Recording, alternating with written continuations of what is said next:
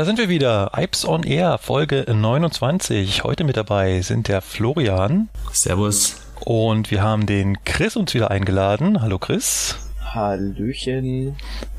Der Philipp, der fehlt heute leider. Der musste ganz kurzfristig wegen einer dringend persönlichen Sache in die Heimat fahren. Aber wir haben, wie versprochen, unseren Gast, und zwar den Tim. Hallöchen zusammen. Tim, sagt euch jetzt wahrscheinlich nichts, aber als was, Tim, kennt man dich denn so im Internet vielleicht besser? Ähm, Im Internet bin ich aktiv als der bloggende Bahner. Da wird man mich wohl am, am besten kennen. Du bist aber kein Hobby-Eisenbahner, sondern du machst das auch ganz professionell. Okay, alle, die, die dich jetzt sowieso schon kennen und folgen, die werden sagen, ja natürlich, der ist Fahrdienstleiter, das weiß man doch. ja, natürlich. Ähm, äh, ich bin seit 2012 bei der Deutschen Bahn und ähm, habe eben meine Ausbildung als Fahrdienstleiter da angefangen. Das Ganze ging dann ja ungefähr 20 Monate oder 22 Monate waren es letztendlich, glaube ich. Und seit 2014 bin ich Fahrdienstleiter Hannover Hauptbahnhof für alle vier Bereiche tätig. Also Hannover ist aufgeteilt in vier Bereiche, weil es eben so groß ist.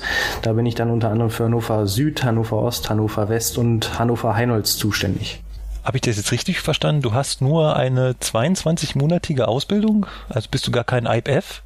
Doch, ich bin IPF. Eigentlich geht die Ausbildung zweieinhalb Jahre. Ich konnte aber äh, verkürzen, weil ich ähm, Fachabitur gemacht habe und habe das natürlich auch wahrgenommen, weil ich natürlich so schnell es geht äh, fertig werden wollte. Das Ganze muss aber natürlich auch zugestimmt werden, sowohl vom ähm, Personalrat als auch natürlich dann ähm, von meiner Ausbildungskoordinatorin, die das Ganze absegnen muss. Da muss man halt, sag ich mal, gute Noten in der Berufsschule haben oder eben auch in den einzelnen Seminaren gut abschneiden und da habe ich das eben ganz gut gemacht, sonst hätte ich eben nicht verkürzen können und habe dann nach 22 Monaten eben die IPF-Ausbildung abgeschlossen mit allen Stationen, die man da durchlaufen muss. Jetzt muss ich nochmal ganz genau nachfragen. Ich dachte immer, IPF und IPLT, also IP Eisenbahner Betriebsdienst, Fachrichtung Fahrweg. Das ist ja das, was ihr macht, Chris und Tim. Und wir, Florian und ich, sind ja Eisenbahner im Betriebsdienst, Fachrichtung Lokführer und Transport. Unsere Ausbildung geht drei Jahre und wir dürfen auf zweieinhalb Jahre verkürzen bei besonders guten Leistungen. Ist es bei euch anders? Also zweieinhalb Jahre und zwei Jahre oder also so wie ich es kennengelernt habe, war es so, dass die Ausbildung zweieinhalb Jahre geht und dass man eben auf zwei Jahre verkürzen kann. Bei mir ist es eben sehr, ähm, ja, ich weiß nicht, warum es eben nur 22 Monate waren letztendlich. Es war einfach so, dass unsere Prüfung schon ein bisschen früher anstand als regulär und dass man dann nach der Prüfung natürlich auch logischerweise gleich anfängt zu arbeiten und Deswegen waren es bei mir eben nur 22 Monate. Es kann aber auch sein, dass das von Regionalbereich zu Regionalbereich unterschiedlich ist. Da kenne ich mich jetzt nicht ganz so gut aus, aber das kann durchaus sein, dass es da Unterschiede gibt. Da würde ich jetzt genau ganz spontan den Ulmer, den angehenden Ulmer Fahrdienstleiter fragen. Also bei uns ist es so, ähm, meine Ausbildung wird auch nur zweieinhalb Jahre. Das liegt aber an dem Abschluss. Bei der IHK ist es so, also ähm, bei uns war es so, ich habe die mittlere Reife und da wird ein halbes Jahr schon angerechnet. Also das heißt, da wird ein halbes Jahr von der Grundausbildung abgezogen. So steht zumindest im Ausbildungsvertrag. Ah, und du hast jetzt auch noch die Möglichkeit, genauso wie der Tim, wenn du... Äh genau, 2,2 Notendurchschnitt in der Berufsschule, Zustimmung vom Berufsschullehrer und von den Ausbildungskoordinatoren. Und dann darfst du es auch auf 24 Monate kürzen und je nachdem, wann die Abschlussprüfung dann ist, sind es vielleicht auch nur 22. Genau, dann darf man das auf zwei Jahre verkürzen. Wie bist du denn zur Bahn gekommen, Tim? Hast du vorher schon mal was gemacht oder hast, bist du denn direkt zur Bahn und warum wolltest du Fahrdienstleiter werden? Das ist eigentlich eine ganz lustige Geschichte. Ähm, ich hatte bis 2012 überhaupt keine Ahnung von der Bahn überhaupt nichts. Also ich bin eingestiegen in den Zug einfach nur, um von A nach B zu kommen. Habe mich wahrscheinlich wie viele andere Bahnkunden auch über zwei Minuten Verspätung oder auch fünf Minuten Verspätung aufgeregt. Habe auch immer gedacht, okay, die Bahn, das ja, was machen die eigentlich? Warum haben die immer Verspätung? Und äh, durch Zufall, durch einen Bekannten von meinem Vater war es letztendlich, bin ich auf die Bahn aufmerksam geworden der mir eben gesagt hat, hey, die suchen Fahrdienstleiter und ich wusste überhaupt nicht, was das ist. Ich dachte immer, dass das irgendwelche Computer alles regulieren, das ganze, äh, ja, die ganzen Züge, die eben durch die Gegend fahren und ich fand das so interessant, dass ich einfach gesagt habe, okay, ich bewerbe mich auf diesen Beruf, weil es, es hatte was mit Computer zu tun. Ich war schon immer in irgendeiner Weise ja so ein bisschen computeraffin und habe das dann gemacht. Und das Gute war, dass ich neben den anderen Bewerbungen, die ich auch noch geschrieben hatte, äh, von der Bahn am schnellsten Antwort bekommen habe. Also ich glaube, innerhalb von drei Tagen letztendlich habe ich dann die Antwort gehabt, hey, wollen Sie sich bei uns vorstellen? Und dann habe ich natürlich gleich gesagt, ja, warum nicht? Ne? Dann habe ich den Termin zum Vorstellungsgespräch wahrgenommen und da habe ich dann alles Mögliche über die Deutsche Bahn eben auswendig gelernt gehabt, weil ich ja, wie gesagt, nicht unbedingt viel wusste. Das hat dann ganz gut geklappt. Ich wurde dann auch anschließend direkt zum, zum ärztlichen Test und zum Reaktionstest eingeladen, den man dann noch ablegen muss, bevor man dann seinen Ausbildungsvertrag unterschreiben kann. Und dann innerhalb, glaube ich, von zwei Wochen hatte ich dann schon die Einladung zum ja, Ausbildungsvertrag unterschreiben. Also das ging dann wirklich sehr, sehr schnell und das hat mir auch sehr gut gefallen, dass die sich eben so schnell gemeldet haben und letztendlich bin ich froh, diese Entscheidung getroffen zu haben, weil alles weitere, was dann passiert ist, baut letztendlich darauf auf. Du bist, glaube ich, nicht der Einzige, der glaubt, dass da draußen sowieso alles automatisch fährt. Dieses Vorurteil, mit dem haben wir tagtäglich zu kämpfen. Immer wieder wenn irgendwelche Menschen auf einen zukommen und mal so neugierig gucken, kommt immer die Frage, machen Sie da überhaupt noch irgendwas? Ja, ich fahre den Zug. Und da müssen Sie noch, ja, ich muss. ja, ich kann es mir vorstellen. Und ich glaube, bei Fahrdienstleitern ist das genauso. Kein Mensch weiß mehr, wozu man die braucht. Wieso, das geht doch alles von alleine. genau, also diese, dieser Frage durfte ich mich dann, also ich habe zu der Zeit noch Fußball gespielt und als ich erzählt habe, ich bin Fahrdienstleiter bei der Bahn, wusste erstmal überhaupt keiner, was ein Fahrdienstleiter überhaupt ist, was er macht. Also letztendlich genauso wie ich, als äh, kurz bevor ich mich dann eben beworben habe oder von dem Beruf erfahren habe. Und ich habe denen das alles erklärt und die häufigste Antwort war einfach, hä, wieso? Das machen doch alles nur Computer, so wie du eben auch gerade gesagt hast. Das war eben dieses Vorurteil, aber dagegen kämpfe ich ja auch mit meinem Blog so ein wenig an, dass eben der Bahnbetrieb weitaus mehr ist als ein Computerspiel auf der einen Seite und natürlich auch, dass alles nicht per Computer gesteuert werden kann, dass eben diese Menschen wirklich dazu da sind, um den Bahnbetrieb am Laufen zu halten.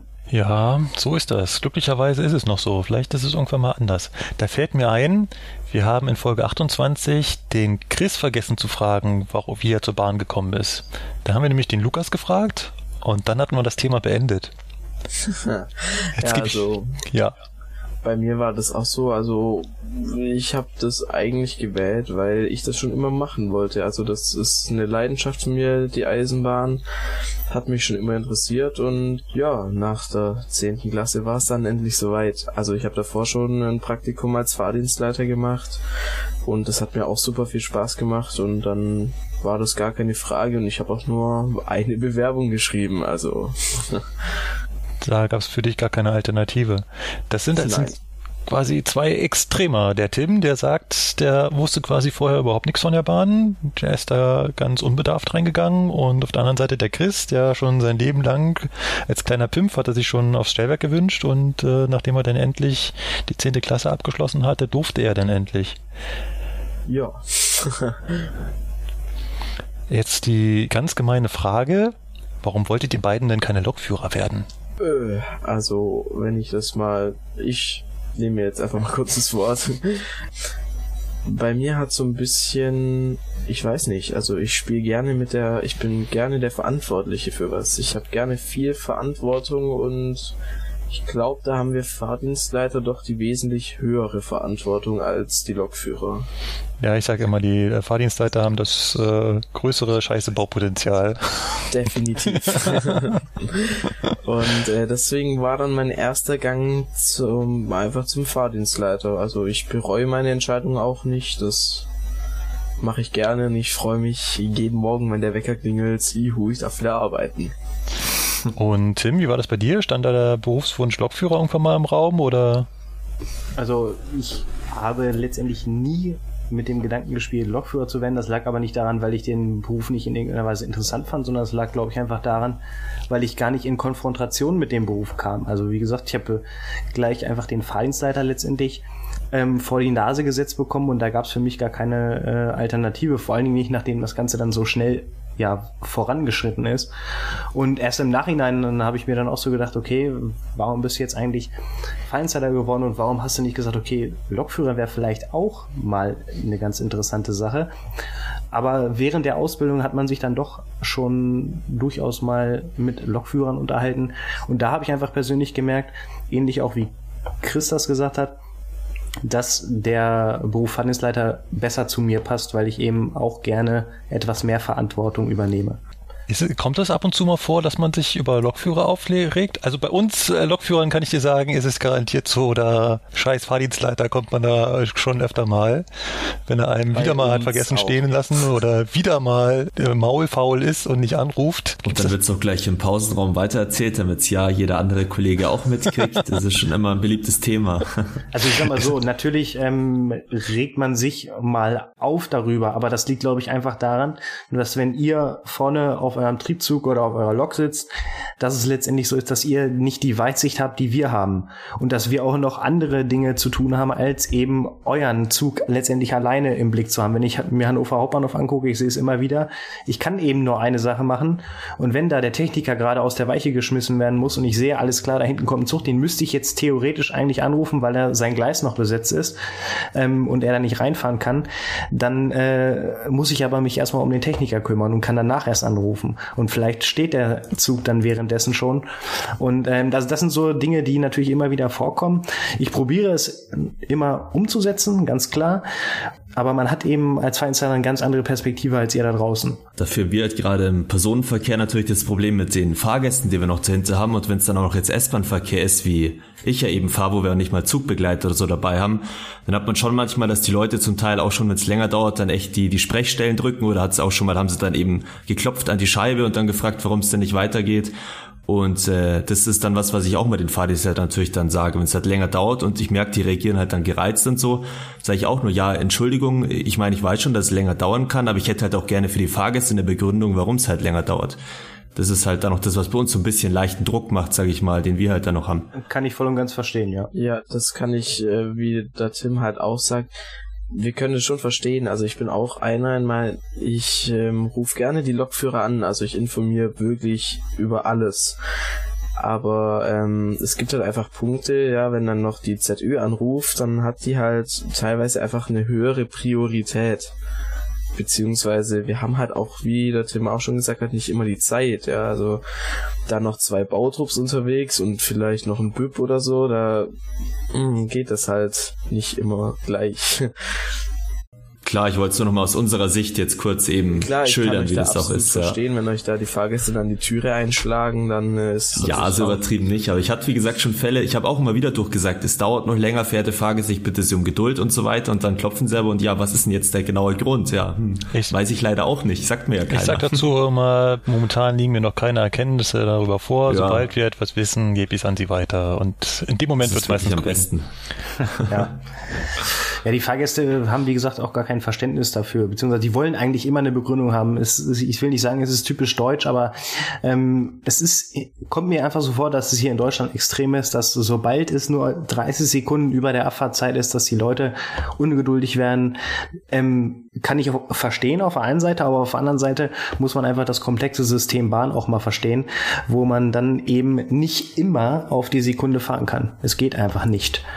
Ich sag mal, wo ich es verstehen kann, ist natürlich, wenn es irgendwo im Tunnelbereich ist. Da bin ich auch einer, also sobald ich anhalte, dann sage ich halt sofort, okay, geht ja. gleich weiter. Oder wenn ich weiß, es ist eine größere Störung, informiere ich halt gleich. Ja, Aber da geht es dann schon ziemlich schnell, auch wenn man selber als Fahrgast mal hinten drin ist, hatte ich auch schon mal, der blieb dann über zehn Minuten stehen, der Lokführer, und da hat der Kollege einfach mal gar nichts durchgesagt. Und du hast gemerkt, die Leute haben sich schon so untereinander unterhalten. Hm, was könnte denn da jetzt los sein? Komisch, aber gut, solange das Licht noch an ist, ist ja alles in Ordnung und so Gespräche.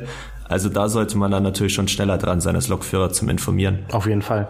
Gerade im Tunnel finde ich das, also der normale Fahrgast wird wahrscheinlich so reagieren und sich sagen, ja, solange das Licht an ist, ist ja alles in Ordnung. Mhm. Aber es gibt halt auch Menschen, die setzen sich in die S-Bahn und sagen, boah, hoffentlich ist der Tunnel gleich vorbei, hoffentlich ist der Tunnel gleich vorbei. Und wenn die da zehn Minuten im Tunnel stehen, dann geht die ganz schön die Puste, glaube ich. Ja, auf jeden oh. Fall. Und da würde so ein Satz schon mal eine ganze Menge helfen. Ähm, da ist mir ganz spontan eine Frage eingefallen an den Tim und zwar, nimmst du so einzelne Züge überhaupt noch wahr? Um den Hintergrund der Frage zu erklären. Ich im Zug versuche um jedem, also versuche den Zug pünktlich durchs Netz zu bewegen. Und wenn da, wenn ich merke, ähm, wir hängen oder ich kriege Verspätung, dann versuche ich mich natürlich zu beeilen. Sieht denn der Fahrdienstleiter das so noch? Sieht er, oh, der Zug hatte gerade zwei, drei, vier Minuten Verspätung.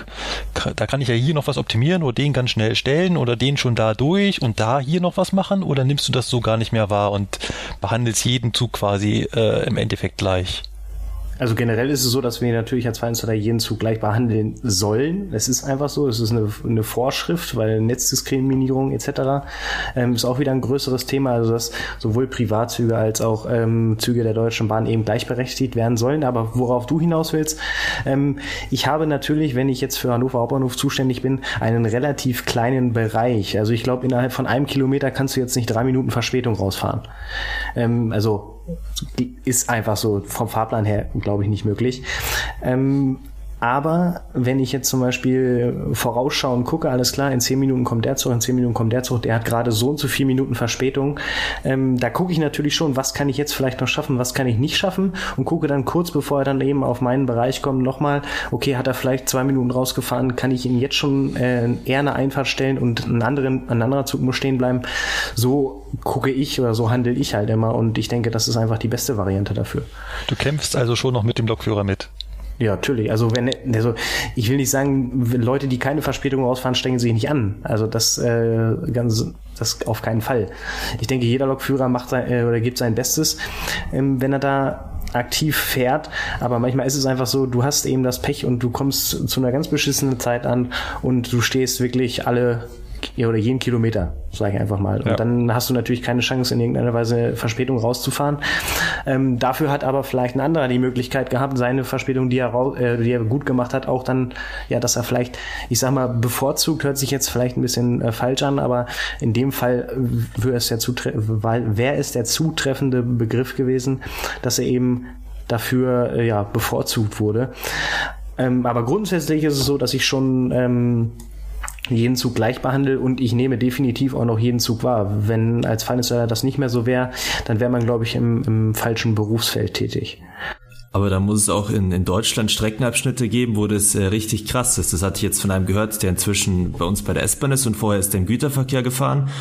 Und es war irgendwie eine Strecke, da gemeint, wollte auch viele Personenzüge fahren und da liegt aber auch LZB und die mussten deswegen auch immer im Güterverkehr da mit LZB langfahren, damit die halt genau diese 100 kmh dann auch schön halten können mit der AFB zusammen. Und er hat gemeint, wenn da mal eine Störung war und die sind dann eben ohne LZB, also signalgeführt durchgefahren und dann war er so bei 98, 97 kmh vielleicht, dass dann wirklich oft der Fahrdienstleiter anfunkt und sagt, ja, du musst jetzt schon schauen, dass du auf die 100 kommst, weil tut mir leid, wir müssen dich sonst auf die Seite nehmen und dann muss der Personenverkehr halt vorgelassen werden.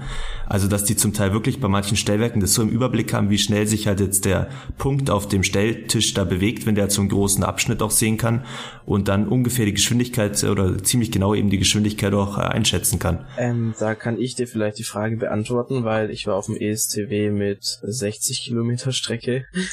Ähm, also es ist definitiv so, dass wir da mitkämpfen und äh, auch den Lokführern die beste Lösung anbieten, zu versuchen, sofern dies möglich ist, weil wir sind halt auch immer von unserem Zugdisponent abhängig. Also wenn es um viel Verspätung geht, dann hat der Zugdisponent in der BZ das letzte Wort. Also da können wir dann auch nicht mehr viel rütteln. Das ging schon mal so, ja, kannst du mich nicht noch vor den Zug stecken, ich gebe auch Gas. Wenn Zugdisponent sagt, so wird's gemacht, dann wird es gemacht, weil wir haben dann kein Recht mehr, da irgendwas Außer es ist natürlich direkt wichtig, aber sonst müssen wir das dann auch so machen.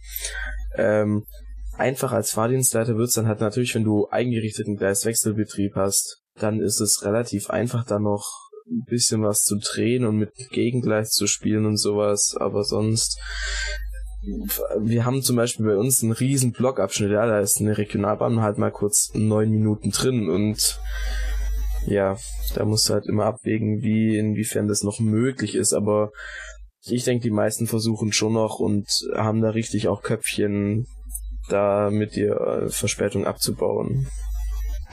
Also ich glaube, dass ähm, ESTW-Vereinsleiter ähm, natürlich oft einen größeren Bereich haben, aber dass sie von der Technik einen guten, eine gute Unterstützung bekommen.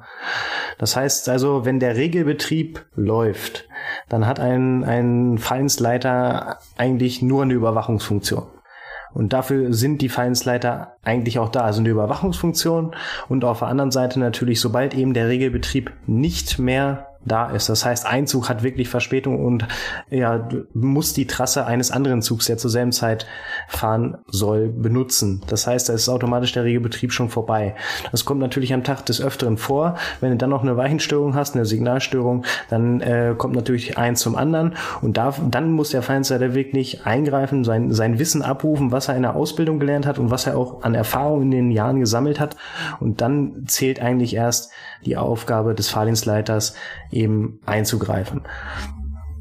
Auf dem ESTW. Genau, also ich kann jetzt das Beispiel ESTW nennen. Ich habe zwar auch Ausbildung auf Mechanik gemacht, ich habe auch Ausbildung auf ähm, Spurplanstellwerken gemacht, mehrfach, aber letztendlich bin ich auf ESTW geprüft und eben auch nach Ausbildung da aufs ESTW gekommen und deswegen kann ich jetzt erstmal nur aus der Sicht berichten, weil ich jetzt seit mehr als anderthalb Jahren auch eben ESTW-Fahrdienstleiter bin, nee, mehr als zweieinhalb Jahren sogar schon.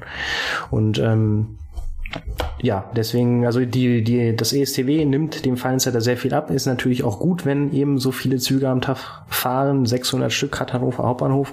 Ähm, da gibt's natürlich, ähm, glaube ich, noch ein paar Stellwerke, die durchaus mehr Züge am Tag haben.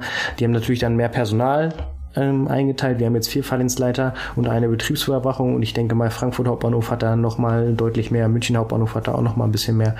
Und Müssten vier Stück sein, glaube ich, in auch, München. ja. Ah, gut. Wir haben. Nee, nee, nee, nee, nee. Wir haben. Jetzt ist ja noch mit der VN irgendwas unterteilt, aber für den Hauptbahnhofbereich selber sind es doch vier, oder? Ja, okay, wir haben ein Drucktassenstellwerk, wir haben drei unterschiedliche Abschnitte nur für die Halle.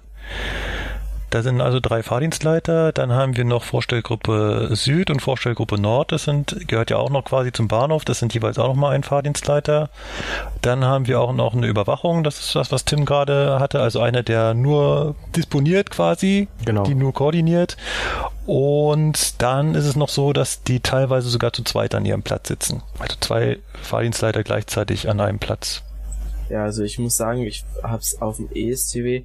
Also was mir ein bisschen gefehlt hat, wie der Tim vor auch schon gesagt hat, man kriegt nicht mehr viel von der Eisenbahn wirklich mit. Also man muss auch auf die Lokführer vertrauen.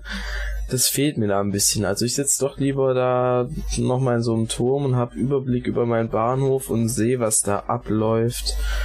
Aber ansonsten, ähm, was beim ESTW finde ich ein ganz großer Vorteil ist, ist die Zuglenkung. Also das System erkennt unsere Züge, rechnet deren Geschwindigkeit anhand von Eingaben und Programmierungen aus und stellt dann passend die Fahrstraßen dazu. Und gerade im Störungsfall ist es eine sehr große Hilfe.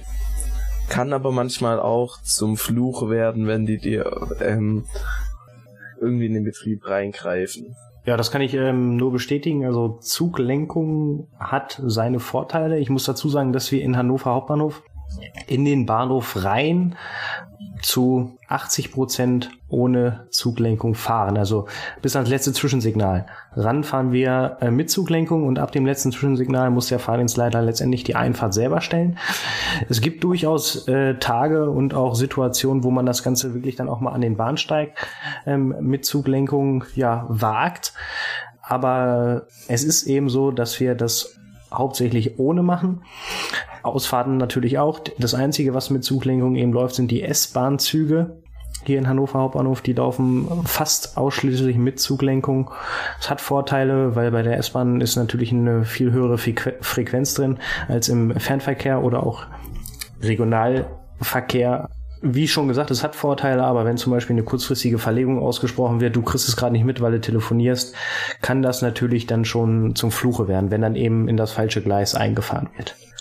Und da habe ich auch mal eine Frage dazu. Ist eigentlich dann Selbststeller ein anderes Wort dafür oder ist das was ganz anderes? Also Selbststellbetrieb kenne ich persönlich nur von Spurplanstellwerken. Im ESTW heißt es aus meiner Erfahrung oder wir in Hannover fahren damit ähm, Zuglenkung. Das äh, ist auf Hand einer Gleisbenutzungstabelle programmiert. Das heißt, das Signal kommuniziert im Hintergrund mit dem, mit der Zugnummer. Also die Zugnummer ist im Signal hinterlegt, alles klar, der und der Zug kommt jetzt, dann muss dieses Signal das und das machen. So ist es bei uns. Ich weiß nicht, wie das bei dem Chris ähm, ist, aber bei uns ist es so, dass wirklich die Zugnummer das ausschlaggebende Element ist für das Signal, dann entscheidet es eben alles klar, in die und die Richtung muss ich steuern, also die Fahrstraße einlaufen und äh, die und die ähm, ja, Geschwindigkeit wird angezeigt.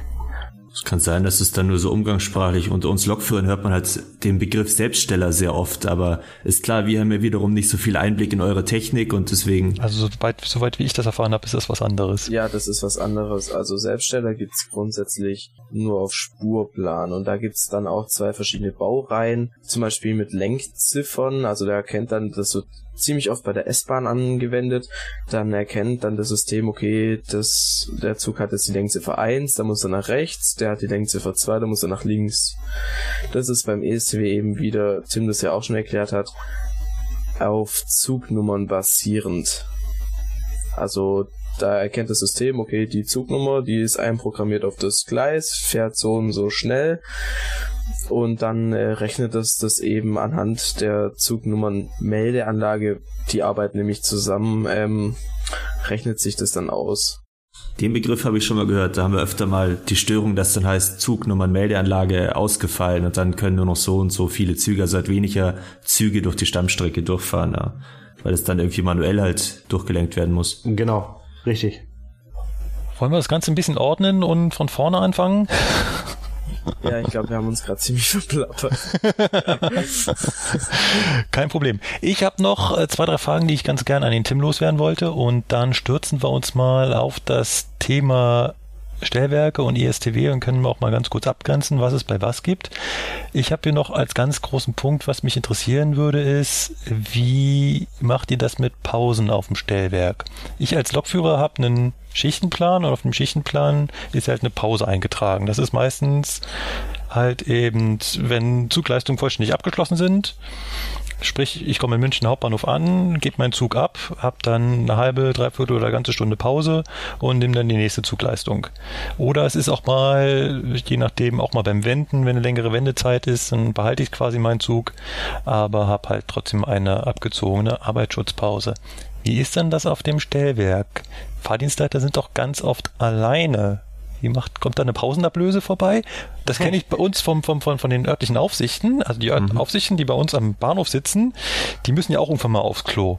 Und das machen die so, dass es noch eine zusätzliche Aufsicht gibt, die fährt quasi nacheinander alle Bahnhöfe ab und gibt sozusagen dem, ähm, dem, dem Personal dann vor Ort die Möglichkeit, auf Klo zu gehen. Während der Zeit übernimmt sie dann die Arbeit und wenn alle auf Klo waren, fährt sie weiter zum nächsten Bahnhof. Ist das bei euch genauso oder macht ihr da was ganz anderes? Also bei, bei uns ist es so, dass nach sechs Stunden uns eine Pause zusteht. So ist es ja nach Arbeitsgesetz oder Arbeitsschutzgesetz, glaube ich. Das ähm, ist dann bei unserer Frühschicht, die geht eben nur sechs Stunden. Da hat man dann eben keine Pause während dieser Schicht, weil nach sechs Stunden ist die Schicht vorbei und dann habe ich ja frei. Aber unserer Spätschicht ist es eben so, dass man ganz normal eine Pause hat während den acht Stunden, die man eben zurücklegt. Und in der Nachtschicht hat man auch seine halbe Stunde Pause. Also das läuft, läuft dann so ab, dass zum Beispiel wir haben noch einen Koordinator da sitzen, der unsere, also der die Telegramme mitbearbeitet und dann eben an die ganzen Feinseiter verteilt. Der macht dann Pausenablösung. Das ist dann einer, der letztendlich alle ähm, Stellwerke bei uns bedienen darf, also jeden Arbeitsplatz, sowohl Hannover Hauptbahnhof Süd, Ost, West und Heinolz. Und der macht dann Reihe rund Ablösung und in der Nacht ist es so, dass die Feinsteller sich gegenseitig ablösen. Das ist, läuft dann so ab, dass der Feinsteller Ost für eine halbe Stunde Feinsteller Süd macht. Da muss man sich dann natürlich absprechen, beziehungsweise auch gucken, inwieweit ist das Zugaufkommen jetzt ähm, möglich, alleine zu bewältigen. Ja, und kann er sich die dann von seinem Platz auch auf den Monitoren aufrufen, dass er dann beide Stellwerke parallel nebeneinander sieht? Oder wie läuft es dann? Also Hannover Hauptbahnhof hat ähm, jetzt insgesamt, glaube ich, acht Bereichsübersichten und ähm, davon sind sechs immer für Finance Süd und Ost. Also die haben letztendlich das gleiche aufgeschaltet und der Finance ja. West und Finance Heinolz arbeiten auch letztendlich zusammen. Die haben sich dann auch immer letztendlich das gleiche Monitorbild aufgeschaltet, sodass sie da an der Aufschaltung nichts ändern müssen und von da aus auch die anderen Bedienungen durchführen können. Und Chris, wie ist das so auf so einem klassischen Stellwerk? Ja, ich wollte gerade sagen, also bei uns, äh, wir haben da ein paar ja andere Bedingungen, weil bei uns sind die Fahrdienstleiter alleine. Also Außer Ulm Hauptbahnhof natürlich, aber das ist dann wieder was anderes. Ähm, bei uns ist es so, wir haben keine ständige Zugfolge. Also auf dem ESC war es zwar so, man hat immer einen Zug unterwegs. Ich denke, bei uns Fahrdienstleitern ist das jetzt nicht so wie bei den Lokführern. Ich habe Pause, ich gehe mal noch kurz in die Stadt. Das kann man als Fahrdienstleiter nicht bringen. Also ähm, bei uns ist dann so Pause gemeint mit, du kannst kurz in die Küche gehen, dir deinen Feschbaum richten und dann setzt dich halt einfach wieder an deinen Arbeitsplatz.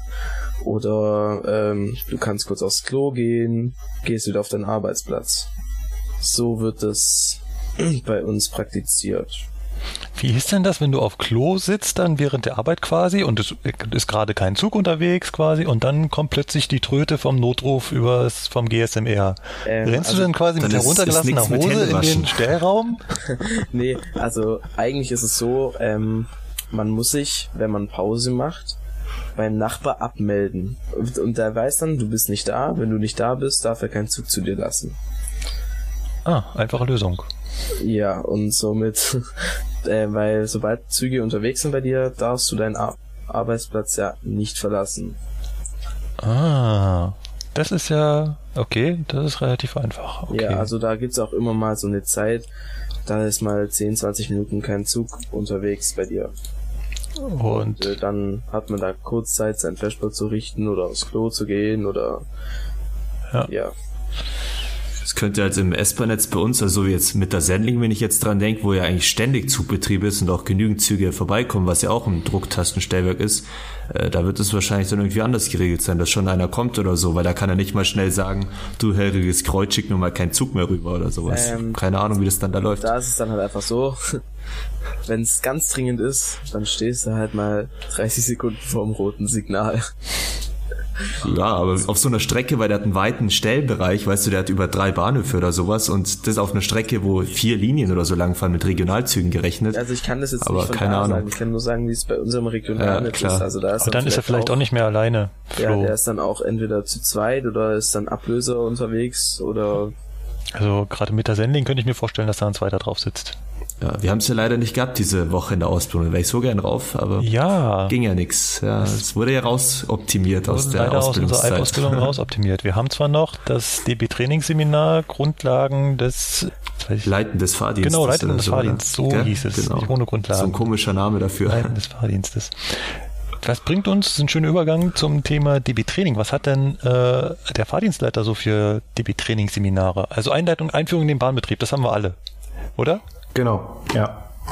Und dann, was kommt dann noch so? Habt ihr auch Simulatorfahrten? Also, also wir hatten die Möglichkeit einmal in ähm, Hamburg in ähm, einen Simulator ja, reinzukommen und eben das auch mal aus der Sicht des Lokführers ja fahren zu dürfen, selber fahren zu dürfen. Und das war echt schon ganz interessant und freut mich, dass das eben in der Ausbildung auch so praktiziert wird und das sollte auf jeden Fall auch beibehalten werden. Dann hatten wir noch, also jetzt speziell für den Fallensleiter hatten wir natürlich Mechanik, natürlich Spurplan, Technik, alles einzelne Seminare, sowohl Regelbetrieb als auch Störungsbetrieb. Und wir hatten auch zusätzlich die Möglichkeit einmal in Regensburg, da ist so ein mechanisches Stellwerk nachgebaut. Und da hatten wir eben die Möglichkeit, da auch wirklich mal ja, vorbeizukommen und eben da auch, glaube drei Tage oder vier Tage waren es, Situationen durchzuspielen mit einem Trainer von DB Training.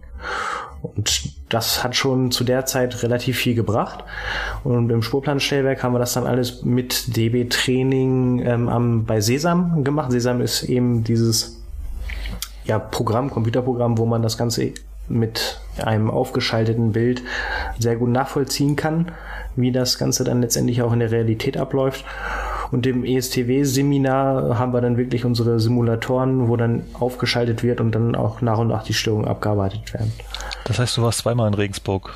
Einmal zum Saufen mit Kollegen und einmal um das Stellwerk auszuprobieren. Genau, also aus meiner Sicht SMK-Seminar, äh, das Seminar, was mir jetzt aus der ähm, Persön von der Persönlichkeit her am meisten gebracht hat. Also da hat man die Kollegen nochmal auf eine ganz äh, andere Art und Weise kennengelernt. Ähm, das hat jetzt nicht damit zu tun, nichts damit zu tun gehabt, dass man abends mal ein Bier zusammen getrunken hat und dass die Kollegen da vielleicht offener waren, aber generell dieses Teambuilding, was man da ja letztendlich vollzieht, hat sehr, sehr, sehr, sehr, sehr viel gebracht und ich kann es wirklich nur jedem empfehlen, da wirklich auch mit Motivation ranzugehen, weil das echt super ist. Also das ist meine persönliche Meinung. Das kann natürlich jeder anders sehen, aber ähm, ebenfalls meine Kollegen haben das auch so gesehen, dass es eines der besten Seminare war. Und wir hatten aber zusätzlich auch noch in der Ausbildung das Seminar Trassenmanagement. Und äh, da haben wir aber wirklich nur die Grundlagen des Trassenmanagements durchgenommen, mit Hilfe eines Programms mal geguckt, wie teuer wirklich so eine Trasse von Hamburg nach München ist. Und wir haben auch noch das Seminar Projektmanagement gehabt. Das war wirklich sehr, sehr interessant, wo wir Aufgaben gekriegt haben von unserer Ausbildungskoordinatorin, die gesagt hat, hey, in diesem Bereich würden wir gerne eine Verbesserung haben. Wie seht ihr Azubis das? Habt ihr konkrete Projekte? Wie würdet ihr das umsetzen? Und da habe ich mit, mit fünf anderen Azubis, glaube ich, zusammen, haben wir ein ähm, Arbeitsheft für die Ausbildung entworfen, wo gebündelte Informationen und Fragen in relativ einfacher Sprache drin verfasst sind. Und das ist letztendlich dann auch so weit gekommen, dass es an die Ausbildlinge nach uns im Regionalbereich Nord eingeführt worden ist. Klingt wie Verbesserung Betriebsqualität. So hieß es bei uns. Ja, also ich kann sein, dass es auch so im, im Nebennamen, sage ich jetzt einfach mal, gehießen hat, aber äh, bei uns hieß es Projektmanagement auf jeden Fall. Das war aber bei uns, glaube ich, so ziemlich der langweiligste Lehrgang, den wir hatten. Ach so. Oder Flo, wie fandest du den? Nee, ich fand Azubis äh, gegen Hass und Gewalt war schlimmer. Also die Projektarbeit bei Verbesserung der Betriebsqualität hat bei uns besser funktioniert. Da sind wir doch auch in die BZ gegangen, ich mit meiner ah, ja, Gruppe stimmt. und waren im Ansagenzentrum drin und haben das neue Stellwerk äh, Parsing, was damals ESTB Parsing, wo es ganz neu war, angeschaut und so weiter. Okay. Das war ganz toll. Alles halt im Rahmen dieses Projektes. Da habe ich nur die langweilige Gruppe erwischt. Tut mir leid, ja. Nun gut. Und dann die letzte Frage, bevor wir uns mal mit den Stellwerken beschäftigen, wäre, ob Fahrdienstleiter Mitfahraufträge kriegen. Was sind bei uns Mitfahraufträge? Für Lokführer ist es quasi die Zustimmung, dass man als ja, als anderer Lokführer, aber auch als Azubi quasi vorne auf dem Führerstand bei einem Zug mitfahren darf. Um halt die Strecke kennenzulernen, um die Signale kennenzulernen. Gibt es das für Fahrdienstleiter auch oder müsst ihr die Strecke ablaufen? Nee, ablaufen auf keinen Fall. Ähm, weil es eben auch relativ viel Strecke ist, die man da zurücklegen müsste.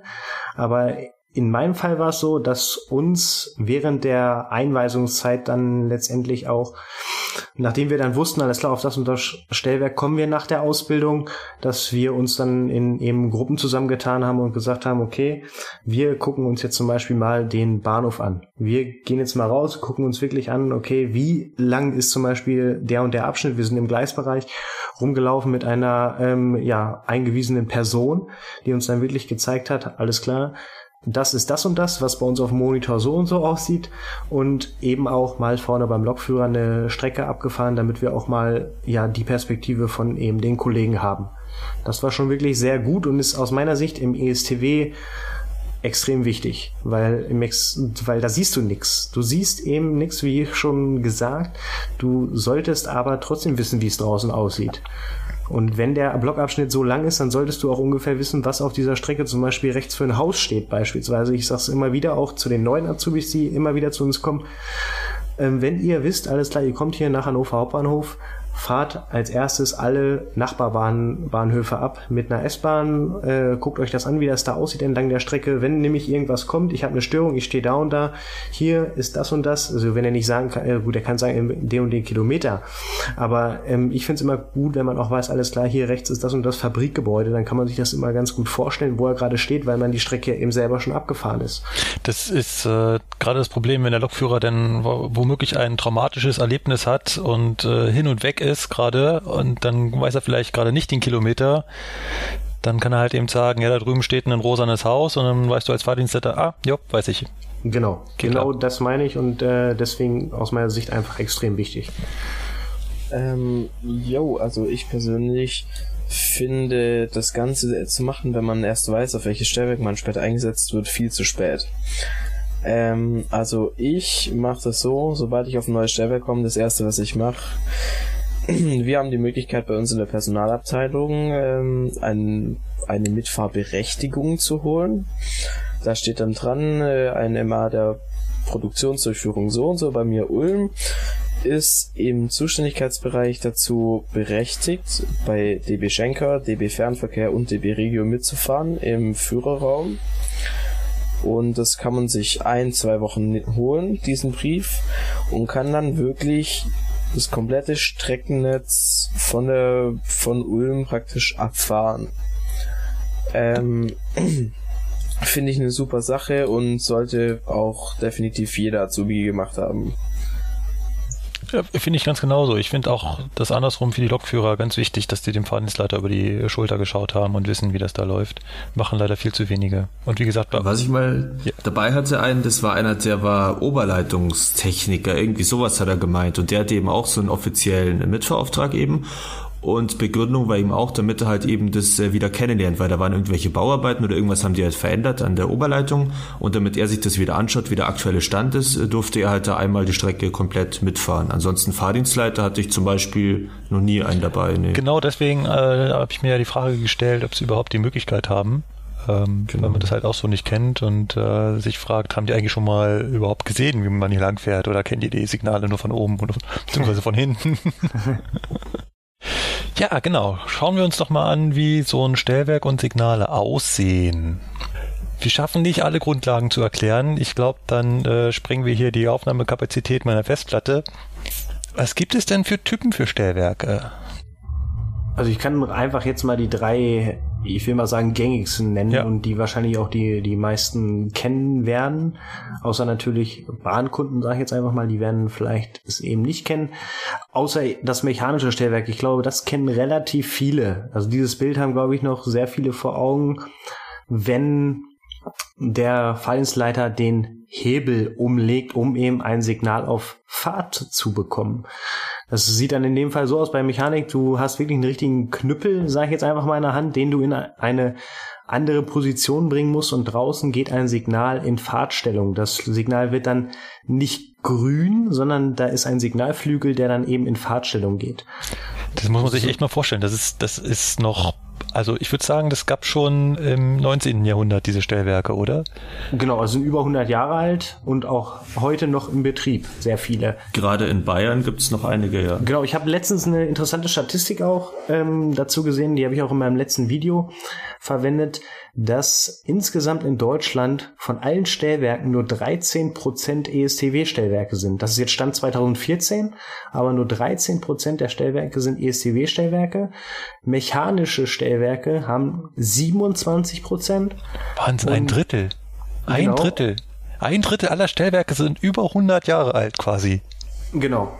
Also und ähm, Spurplanstellwerke liegen bei 45 Prozent. Also, ähm, und der Rest, der Rest sind halt noch die ganzen, ich sag mal, Nischenstellwerke, also die Technik, die nicht so weit verbreitet ist. Dazu zählt eben elektromechanisch. Und äh, ich weiß nicht, Chris, du kennst bestimmt auch die eine oder andere Stellwerkstechnik. Ähm, ja, also mal, also du hast ja schon alle aufgezählt, diese vier Stück eben, äh, unser ESTW, Spurplanstellwerks, mechanische und elektromechanische. Ähm, die gibt's dann natürlich auch in zig verschiedenen ähm, Ausführungen. Also es, ich würde mal behaupten, das ist kein Stellwerk wie es andere. Liegt es auch ähm, am Hersteller? Gibt es irgendwie unterschiedliche dafür? Also alleine vom ESCW sind mir vier, vier Hersteller oder drei. Also ich kenne Siemens, Thales und Bombardier. Ähnlich wie bei uns mit den Zügen, wo ja auch jeder genau. Führerstand dann und alle Bauteile anders genau, sind, also je Hersteller. Auch, ja. was ich, Stadler, Bombardier, Siemens. Siemens. Ja. Genau. Ich glaube, so, ja, so ist es bei uns auch, definitiv. Ja, also okay. wir haben auch ähm, Spurplanstelle, gibt es ja auch Lorenz und ähm, Siemens. Ja, Siemens. äh, genau, und da gibt's ja dann auch wieder verschiedene Sachen, 60, 59, DRS2 und wie die ganzen Sachen alle heißen. Also es gibt wirklich zig verschiedene Stellwerke, die zwar genau. alle auf einer Technik beruhen, aber sich in der Technik dann trotzdem nochmal weit unterscheiden. Genau, da könnte man eigentlich gleich nochmal einhaken, um das Beispiel 2000, aus 2013 oder den Vorfall aus 2013 mit Mainz nochmal ins äh, Rampenlicht zu rücken. Ähm, das ist, glaube ich, das beste Beispiel dafür, dass eben ein Vereinsleiter aus Hannover oder aus Hamburg oder aus München nicht mehr eben nach Mainz fahren kann und da die Züge bedienen kann. Das haben ja viele Leute einfach gedacht, okay, warum nimmt die Bahn nicht einfach von einem anderen Stellwerk Vereinsleiter und schickt die nach Mainz? Das ist einfach äh, nicht möglich. Erstmal liegt es daran, weil die Technik Technik oder weil das Stellwerk generell komplett anders ist. Ähm, oder eben, dass natürlich auch der, ganz andere Gegebenheiten voraus, ja, vorausgesetzt sind. Das heißt, jeder Bahnhof hat eine einzelne örtliche Richtlinie, die der Fallensleiter kennen muss aus dem FF. Und ein Feinster Hannover Hauptbahnhof oder Hamburg Hauptbahnhof hat natürlich eine ganz andere örtliche Richtlinie, weil er ja eben für seinen Hauptbahnhof oder für seinen Bahnhof die örtlichen Richtlinien kennen muss, als eben in Mainz. Und deswegen war es eben überhaupt nicht möglich, in so kurzer Zeit eben einen Fahrdienstleiter von dem einen Bahnhof auf den anderen Bahnhof ja umzusiedeln, sage ich jetzt einfach mal. Und ähm, das nochmal als Verständnis dafür. Darf ich mal klugscheißern? Ja. Das ist jetzt anders, heißt ja. wahrscheinlich, oder? das heißt nicht mehr örtliche Richtlinien. Ah ja, es heißt jetzt äh, Betriebsstellenbuch, genau. Und für uns heißt Streckenbuch. Genau, ja. Genau, BBU heißt die Abkürzung, glaube ich, jetzt bei uns.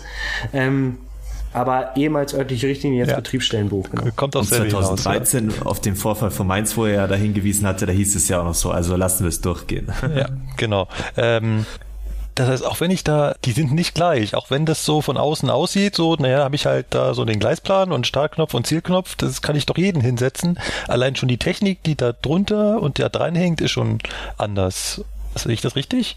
Genau. Ja, okay. Also es gibt natürlich von, von Siemens ähm, Spurplan 60 ähm, Stellwerke sind vom Grundaufbau gleich, aber es gibt eben auch, wie Chris schon gesagt hat, DRS2, das ist wieder eine andere Technik, letztendlich auch Spurplan, aber ähm, eben eine andere Technik, also da musste andere Bedienhandlungen vollziehen, um eine Fahrstraße einzustellen. Da muss beim DRS2 muss ich, glaube ich, jede Weiche einzeln umstellen. Also du kannst nicht Start-Ziel bedienen und die Fahrstraße läuft von alleine ein, sondern du musst wirklich jede Weiche einzeln umstellen, um dann letztendlich die richtige Fahrstraße einstellen zu können. Und ähm, dann gibt's noch DRS 59, da kenne ich mich persönlich gar nicht mit aus, weil ich damit gar nichts zu tun hatte während meiner Ausbildung. Und ähm, ja, so unterscheiden die sich halt. Also es gibt von den Bauformen des Öfteren dasselbe Stellwerk, aber, also von der Technik, aber nicht ähm, vom, vom, vom ähm, ja, von den Bedienhandlungen sind natürlich in gewisser Art und Weise immer unterschiedlich. Also das beste Beispiel für euch eigentlich 423, 425 sieht von außen gleich aus, ist es aber genau. vom Führerstand her ja auch nicht. Ja, vom Führerstand sogar fast, aber ansonsten, was Absperren und so Geschichten ja, angeht, ja, ist ja. alles komplett anders, weil es doch verschiedene Hersteller sind. Genau, und so genau. ist es bei uns praktisch auch. Ja, richtig. Die Nummern, die ihr da die ganze Zeit benutzt an den Stellwerksbezeichnungen hinten dran, das ist so typisch Bahn-Jahreszahlen, oder?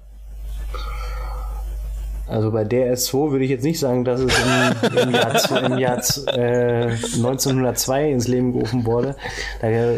Und 59, ich möchte jetzt nicht ähm, hier offiziell sagen, dass es im Jahr 1909 oder 1959 das erste Stellwerk davon gab.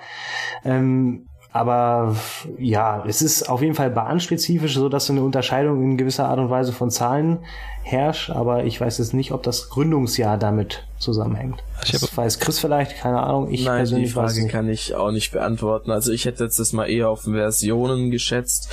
Äh, da ist bestimmt irgendeine Technik dahinter, die diese Zahl verrät, aber keine Ahnung, was genau das jetzt dann bedeuten soll.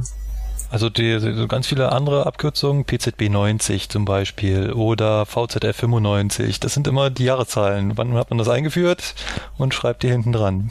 Also es würde definitiv auch hinkommen. Also dass das erste Spurplan 1959 oder vielleicht ein bisschen davor äh, erbaut wurde, das könnte vielleicht sogar sein. Gut, ähm, müsste man jetzt nachforschen, inwieweit das. Heißt das jetzt Spurplanstellwerk oder Gleisbildstellwerk? Oder Drucktastenstellwerk oder also ist es alles was anderes? Die Abkürzung ist ja ähm, zum Beispiel SPDRL 60, das wäre Spurplan Drucktastenstellwerk Lorenz der Bauart 60. Also Spurplan Drucktastenstellwerk. So, genau, so ist es, ja. heißt es eigentlich offiziell. Okay. Und um sich mal ganz kurz vorzustellen, wie das funktioniert und auch um den Vergleich nachher zum ESTW zu haben. Das heißt, ich habe da so eine große Tafel, die liegt quasi so im knapp 45 Grad Winkel, so quasi so vor mir. Dort ist die Strecke oder der Bahnhof aufgemalt, ein bisschen abstrahiert. Es sind nicht, also es sind keine Kurven drin, sondern immer nur gerade Linien und ähm, äh, die Weichen sind immer 45 Grad. Das hat man bestimmt schon mal gesehen. Wir verlinken auch ein Bild dazu in den Show Notes. Da drauf sind die Signale abgebildet und ganz viele Tasten und dann habe ich da drüber auch nochmal Tasten. Und könnt ihr jetzt vielleicht ganz kurz versuchen, jemanden zu erklären, der das noch nie gemacht hat, wie man mit so einem Gerät arbeitet? Das ist eigentlich ganz, ganz simpel. Also jedes Signal hat eine einzelne eine Taste. Also wenn ich jetzt das letzte oder das Einfahrsignal vom Bahnhof A nehme ähm, und dann gibt's ja ein Signal am Bahnsteig, wo dieser Zug eben halten soll. Und dann nehme ich einfach diese beiden Tasten und bediene sie und dann läuft das letztendlich so ab, dass es einen Suchstrom gibt, der sich dann letztendlich dann das Ziel sucht, dann wäre es eben das Signal am Bahnsteig und wenn er den eben gefunden hat, weil du diese Taste, ja, Tasten beide gleichzeitig drückst, läuft dann eben diese Fahrstraße ein, die du gedrückt hast. Das ist jetzt einfach mal so ganz einfach erklärt. Und alle, alle Fahrwegselemente, die dazwischen liegen, genau, wie also Weichen, der, Gleissperren der, und alles ja. sowas, die werden quasi automatisch bedient. Also du, du, der Strom guckt praktisch, okay, ich habe einen Start, ich muss zu dem Ziel. Dann läuft er da praktisch lang und guckt, okay, die Weiche passt noch nicht, muss ich umstellen, die Weiche passt noch nicht, muss ich umstellen. Und ja, wenn das dann halt alles passt, dann ist der Strom vollständig durchgängig und dadurch wird dann das Signal so gesagt festgelegt und der Zug kann fahren. Und gehen die Bahnübergänge dann auch immer automatisch zu oder gibt es da irgendwie auch eine Besonderheit? Ähm, also Bahnübergänge gehen, sofern die in dem Fahrweg liegen, auch durch den Sogstrom zu. Außer natürlich Lokführer überwacht. Ja, das ist ja dann wieder ein anderes. Ist klar, aber, aber es gibt jetzt keinen Fall manchmal, oder es gibt ja auch noch Schrankenwerte als Besonderheit, aber dass ihr jetzt nochmal, bevor ihr eben das Signal auf Fahrt bringt, den manuell mit einer Taste schließen müsstet, den Fall gibt es dann im Regelfall nicht, ähm, oder? Bei Nein, das ist bei, bei voll beschrankten Bahnübergängen. Wo Ach so, ja, so, sowas genau, meinte ich. Also gibt's sowas schon, also oder wie? okay. Sowas in der Art. Also er schließt zwar schon automatisch, aber voll beschrankte Bahnübergänge, da können die Autos ja nicht mehr selbstständig rausfahren. Wenn der einmal zu ist, dann ist er zu. Klar, Und ja. da haben wir dann meistens eine Kamera, also muss eigentlich eine Kamera da sein, mit der wir den Bahnübergang sehen und da mit einer müssen wir mit einer Taste, mit einer Taste, die das wäre dann das, was ähm, Markus vorher gesagt hat, die Tasten drüber. Das sind dann eine für die einzelnen Sachen, zum Beispiel gelb. Die haben dann auch so Farben. Gelb wäre dann für Bahnübergänge. Mit der Taste müssen wir dann melden, okay, der Bahnübergang ist frei. Also da steht kein Auto mehr zwischen den Schranken.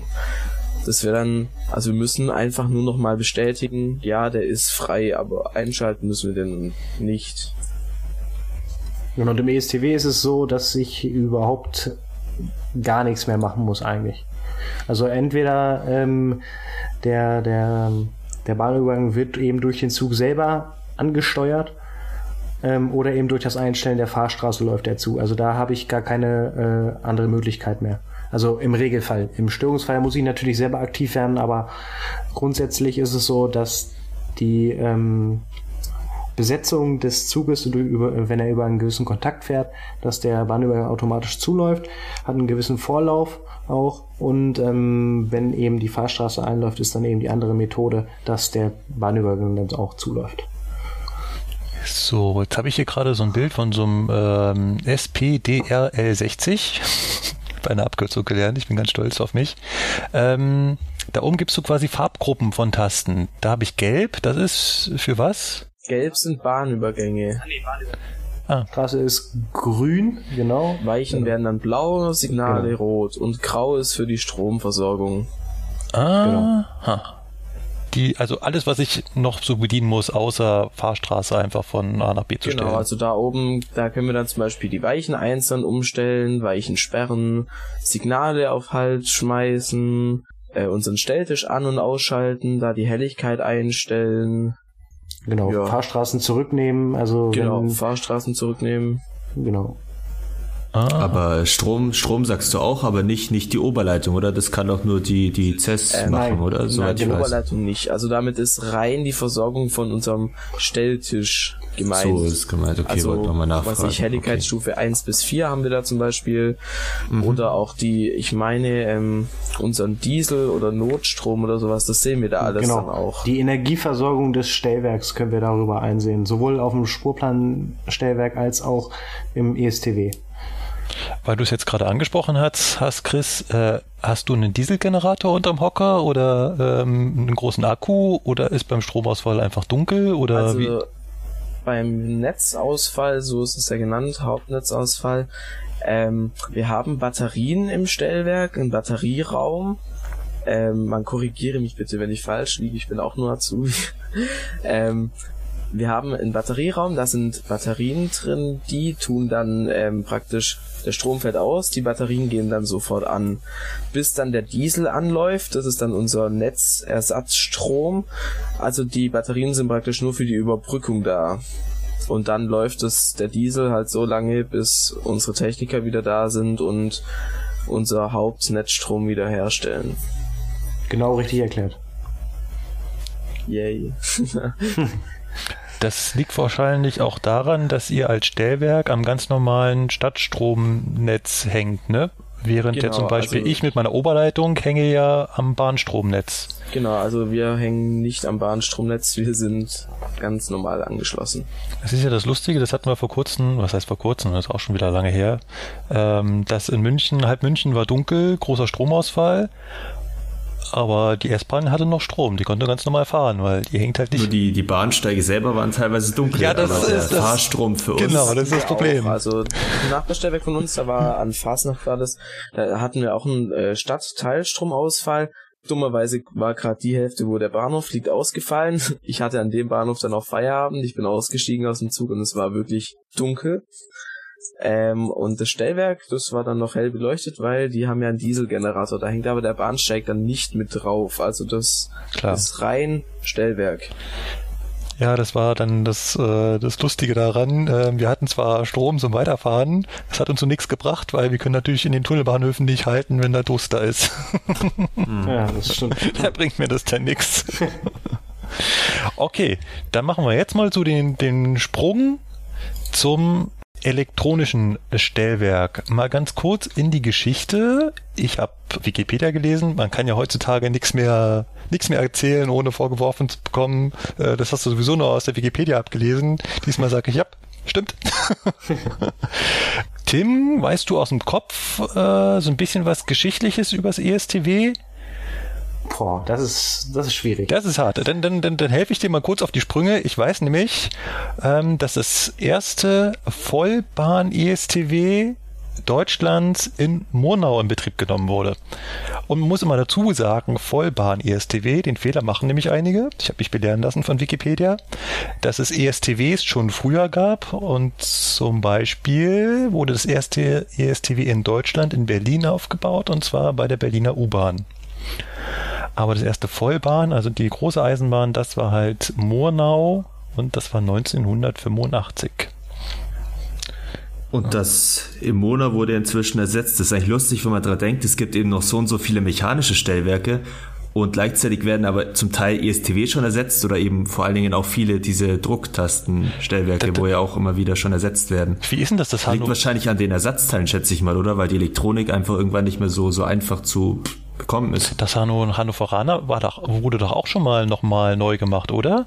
Also nein, wir sind umgezogen. Also ähm, wir waren vorher äh, eine kurze Zeit direkt am Hauptbahnhof. Also da war vorher das ganz normale, ähm, ja, es war kein richtiges Spurplanstellwerk, es war noch eine andere Technik.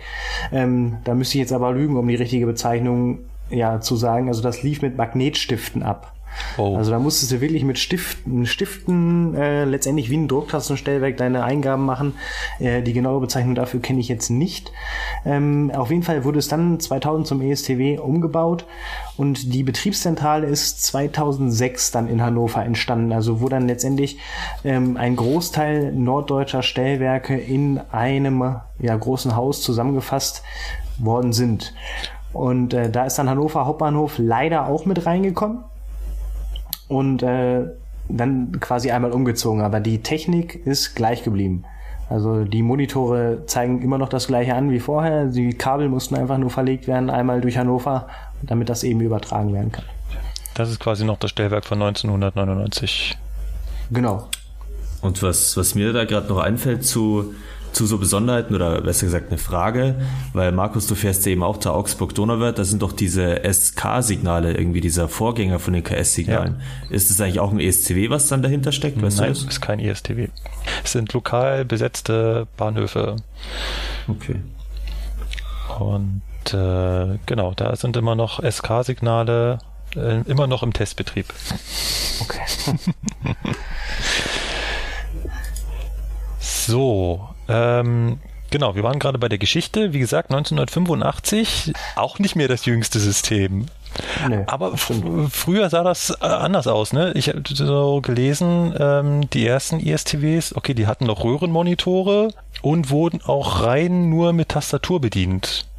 Ähm, ich ich habe gerade was nachgelesen und zwar, also es ist wirklich so, die ähm, die Spurplan 60 Stellwerke, äh, Stellwerke wurden wirklich im Jahre 1960 entwickelt, wurden aber in den 1970er Jahren noch verbessert. Gut, also bahntypisch halt einfach die Jahreszeiten dran geschrieben. Ja. Gut. Also wie gesagt, die ersten ESTWs wurden noch mit Tastatur bedient. Dann gab es irgendwann die Idee, da hat man Grafiktablets dafür eingesetzt. Äh, das kennt man halt äh, nur noch aus der Grafikbearbeitung, wo man dann mit so einem Stift auf so einem Tablett rumfährt. Da hat man dann quasi das Stellwerk auf dieses Tablett aufgemalt und dann haben die da drauf rumgedrückt, mussten aber genau, gleichzeitig ja. auf dem Monitor gucken, dass sie auch richtig gedrückt haben. Und die Maus ist eigentlich eine super neue Erfindung. Ähm, und irgendwann kommt dann Touch wahrscheinlich, oder? Das ist eine gute Frage. Kommt irgendwann Touch, Tim?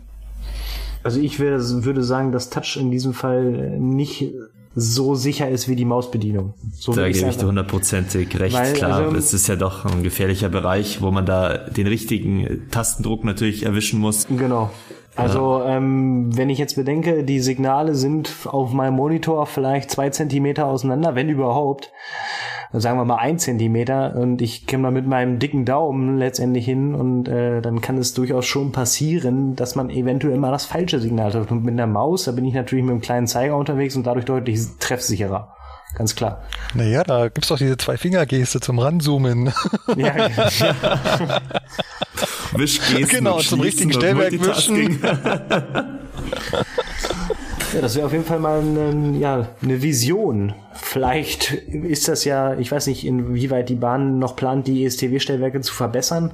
Ich glaube aber, dass da äh, erstmal nichts passieren wird, ähm, was die Verbesserung der ESTW-Stellwerke angeht. Es wird erstmal, glaube ich, darauf hinauslaufen, dass mehr und mehr Stellwerke in ESTW umgebaut werden. Würde ich jetzt einfach mal so in den Raum werfen. Und ich denke, daran arbeitet die Bahn auch ganz klar. Aber zu der Bedienung habe ich jetzt auch noch eine Frage, weil wir vorhin schon gehört haben, es gibt ja so viele unterschiedliche Hersteller und eben bei uns Lokführern ist ja so, dass das immer unterschiedlich ist. Ist ja wohl bei euch auch bei den Drucktastenstellwerken, aber wie ist es jetzt beim ESTW? Ist es dann genormt, dass überall die Darstellung gleich ist und auch die Mausbedienung überall gleich ist? Also ähm, vom Grundsatz her äh, ist sie gleich, ganz klar. Also egal, ob das nun äh, Bombardier, Thales oder Siemens ist. Ähm, die Darstellung beziehungsweise die Menüführung ist hier und da etwas anders. Also vielleicht findet man ähm, bei oder ziemlich sicher kann man bei einem Thales-Stellwerk ähm, anders einen Merkhinweis eingeben, also einen Gesperrtmerker, dass das Gleis jetzt gesperrt ist, als eben bei einem Siemens-Stellwerk. Das weiß ich ziemlich sicher, dass es so ist. Ähm, aber sonst von der ähm, Start- und Zielbedienung, also vom Regelbetrieb her, ist es gleich.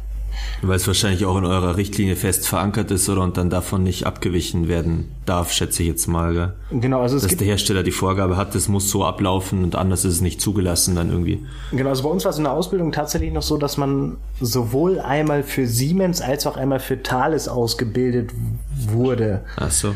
Aber ähm, es wurde immer Siemens, ja, bevorzugt. Ich habe da, dazu mal kurz eine Frage an dich. Ähm, wurdest du auf Spurplan ausgebildet und hast danach einen ESTW-Lehrgang gemacht oder hast du direkt eine ESTW-Ausbildung gemacht?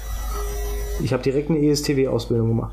Also ganz normal, also was ist ganz normal? Ich habe einfach ähm, bis zum ESTW. Also ich bin letztendlich Mechanik, Spurplan und dann ESTW durchlaufen und hatte dann die Möglichkeit eben zu sagen, okay, ähm, ich möchte jetzt ESTW Fahrdienstleiter werden oder ich habe auch die Möglichkeit gehabt, ich möchte eben äh, ein Spurplanstellwerk bedienen. Okay, ja, weil bei uns ist die, die genormte Ausbildung bei der Bahn als zum IBF, äh, wenn man nicht gerade zu irgendeiner Betriebszentrale gehört, ist ja Spurplan 60 und darauf genau. macht man ja auch seine normale Ausbildung und ich weiß, danach kann man sich ja dann, wie gesagt, nochmal entscheiden, ich sagen, ja, ich will ESCW dann einen Lehrgang machen, aber da weiß nicht, hast du hast deine Abschlussprüfung gar nicht erst auf dem Spurplan in Stellwerk gemacht oder wie? Nee, nee, ich habe eine ESTW ähm, Prüfung abgelegt nach meiner Ausbildung. Ähm, das lag daran, weil wir eben in der, von der BZ her eingestellt worden sind, nicht von der äh, Produktionsdurchführung. Das sind ah, ja nochmal zwei unterschiedliche ja, Dinge, die man da eben beachten musste, wie du gerade gesagt hast. Und äh, da wird man halt auf ESTW ausgebildet. Ich lese nebenbei auf Wikipedia, das ist ganz schlimm. Äh, es gibt wohl ein, ein, ein Programm der Bahn, die die äh, unterschiedlichen ESTWs äh, standardisieren soll. Das kann durchaus sein. Ich also, denke mal, das gleiche gibt es beim ETCS auch. Ja, Oder äh, hoffe ich, dass es da das gibt. Und gibt es auch noch, wird auch noch andere Firmen erwähnt, die jetzt auch auf den Markt drücken. Zum Beispiel Westinghouse, kennt man bisher nur von Bremsen, also ich zumindest Hause, kenne die nur von da. Scheid und Bachmann, äh, kennt ihr wahrscheinlich gar nicht. Doch, Kenn stimmt, ich? ja, ich habe es gelesen. Ich habe hier das. Ich überlege ja doch, mir hat mir jemand äh, das gesagt, dass, die haben wohl auch andere KS-Signale, die dann schöner leuchten, irgendwie mit anderen LEDs ausgestattet. Da habe ich mal das, den Namen gehört. Äh, ja, ich kenne Scheid und Bachmann, weil ich äh, im, äh, drauf geprüft bin auf einem signalisierten Zugleitbetrieb der Bauart Sch und B, was nichts weiter heißt als Scheid und Bachmann. Ah. Ähm, was gibt's noch? Funkwerk. Das sehe ich sonst immer nur auf den Kameras bei der Bahn. Oder Anzeigen. Genau, oder Anzeigen am Bahnsteigen. Das machen die auch. Auch die stellen ein ESDW her.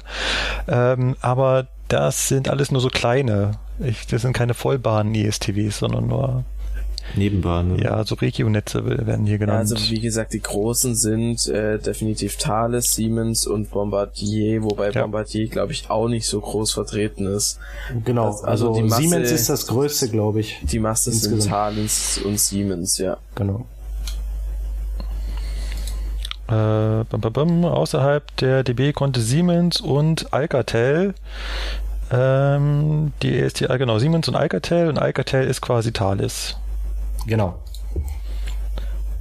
Gut, dann gehen wir mal weiter und schauen uns so an, wie so ein ESTW-Stellwerk aussieht. Was ich auch so gelesen habe, ist zum Beispiel, also ich dachte, ich, ich bin ja ganz naiv. Ich dachte, ESTW ist, da gibt's halt einen PC, da läuft ein Programm drauf, das Programm heißt ESTW, da startet man, und dann bedient man das Stellwerk. Jetzt musste ich aber lernen, dass das alles viel, viel komplizierter ist. Also es fängt schon mal damit an, ihr habt gar nicht einen PC, an dem ihr das macht, sondern mehrere. Genau. Also es gibt einmal, äh, ich kann das ja vielleicht mal kurz hier auch so ein bisschen anhand dieser Grafik erklären. Also es gibt auf jeden Fall einmal eine Unterzentrale direkt am Bahnhof vor Ort. Das sind so, das, das kenne ich, das sind so Beton Klötze, so, so, genau. so groß wie so ein Standard-EU-Container, wie man sie auf Schiffen kennt, ungefähr. Genau. Mit draußen ganz viel Klimaanlage dran. Genau. Und äh, da kann man gleich zu sagen, also wenn unsere Betriebszentrale äh, oder wenn das Stellwerk vor, also nicht vor, was nicht vor Ort ist, also in der Betriebszentrale ist, ausfällt, ähm, unter gewissen Voraussetzungen müssen die Fahrdienstleiter dann eben diese Unterzentrale besetzen. Weil es eben so ist, dass es zwei verschiedene Rechner ähm, sind, die aber das gleiche können. Und da hat man eben, wenn das eine System ausgefallen ist, noch die Möglichkeit eben als Rückfallebene auf diese Unterzentrale zurückzugreifen. PS ist nur bei PZ-Stellwerken äh, so. Ich sitze, genau. ich saß nämlich äh, in meinem ESTW in so einem Notbedienplatz, weil in der PZ in Karlsruhe kein Platz mehr war. Wie ist das da drin so? Ist das einfach ein raumloser, nee, ein fensterloser also Raum? Das ist jetzt ein bisschen größer als so ein normaler EU-Container. Ähm, aber das sind einfach, du kommst rein zur Türe, dann ist da ein naja, eine Art Aufenthaltsraum, da ist halt eine Küche und eine Kaffeemaschine mit einem Tisch und dann halt der Bedienraum. Da sind dann alle Richtlinien und äh, acht Monitore sind es, glaube ich. Und dann sitzt du da halt drin und ja. Und wie ist das? Äh, hört man da die, äh, ist das quasi wie so in so einem Serverraum, total laut und äh, nee, also, windig? Also oder? in dem Raum nicht. Also es ist immer so bei uns, der Relaisraum, ähm, der ist praktisch immer ähm, separat, weil wir haben auch keine, Bef wir Fahrdienstleiter dürfen gar nicht in den Relaisraum rein. Okay. Im Normalfall.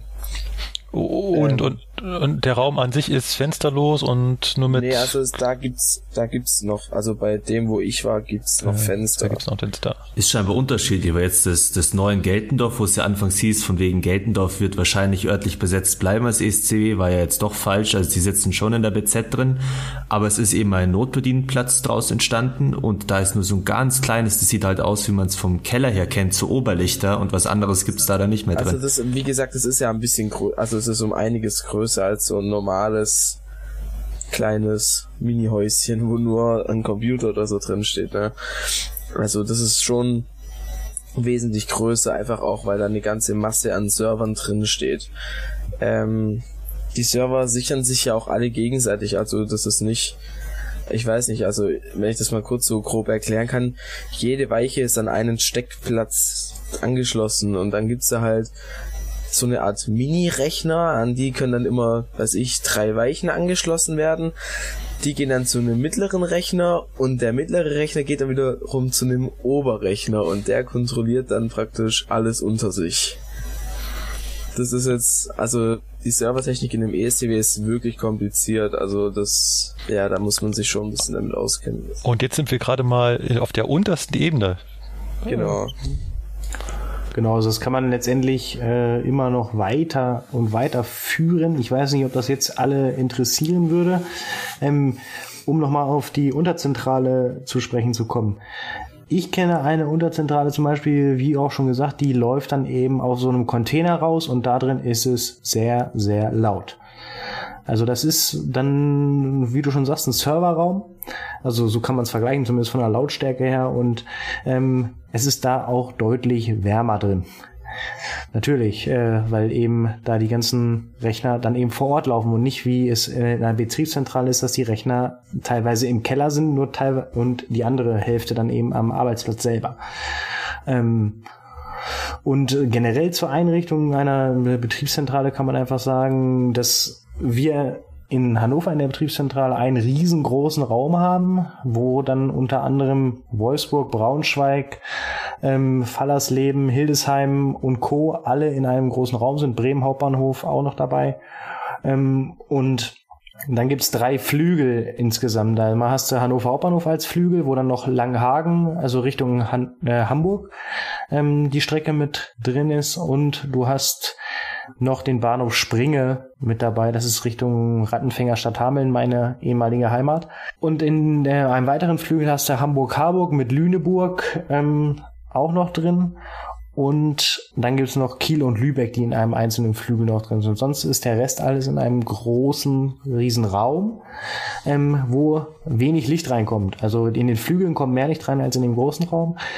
Und in Leipzig war ich auch schon mal zu Gast. Da gibt's teilweise Stellwerke, die sind wirklich im Keller. Also da hast du dann, wie auch schon gesagt, nur Oberlichter, wo du dann wirklich nur ganz wenig Licht reinkommt.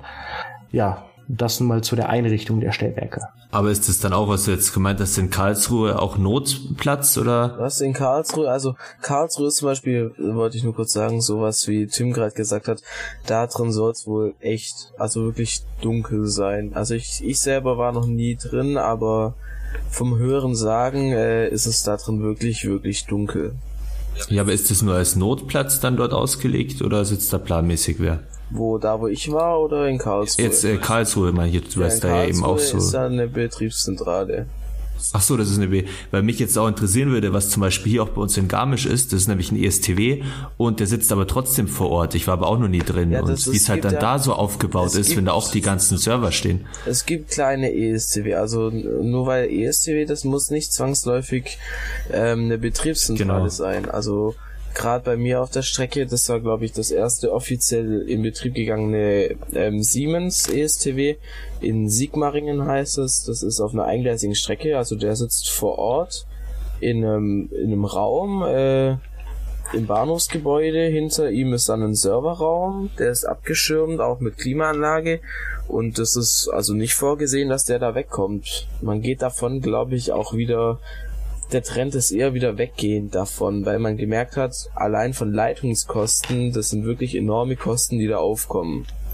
Und die werden auch irgendwann zu voll, wenn man sich anschaut. Die Münchner Genau, BZ also ist schon ziemlich voll und es gibt noch so viele Strecken, wo hier nicht umgerüstet BZ in sind. Also, ist auch voll, deswegen ist da, wo ich Mhm. war, in Biberach auch, äh, das ist eigentlich nur ein Notbedienplatz, aber ja. Wenn voll, dann voll. Also in Hannover haben wir noch Platz. Wer möchte vorbeikommen? ja. ja, schließ mal das Stellwerk Garmisch in äh, Hannover an, warum nicht?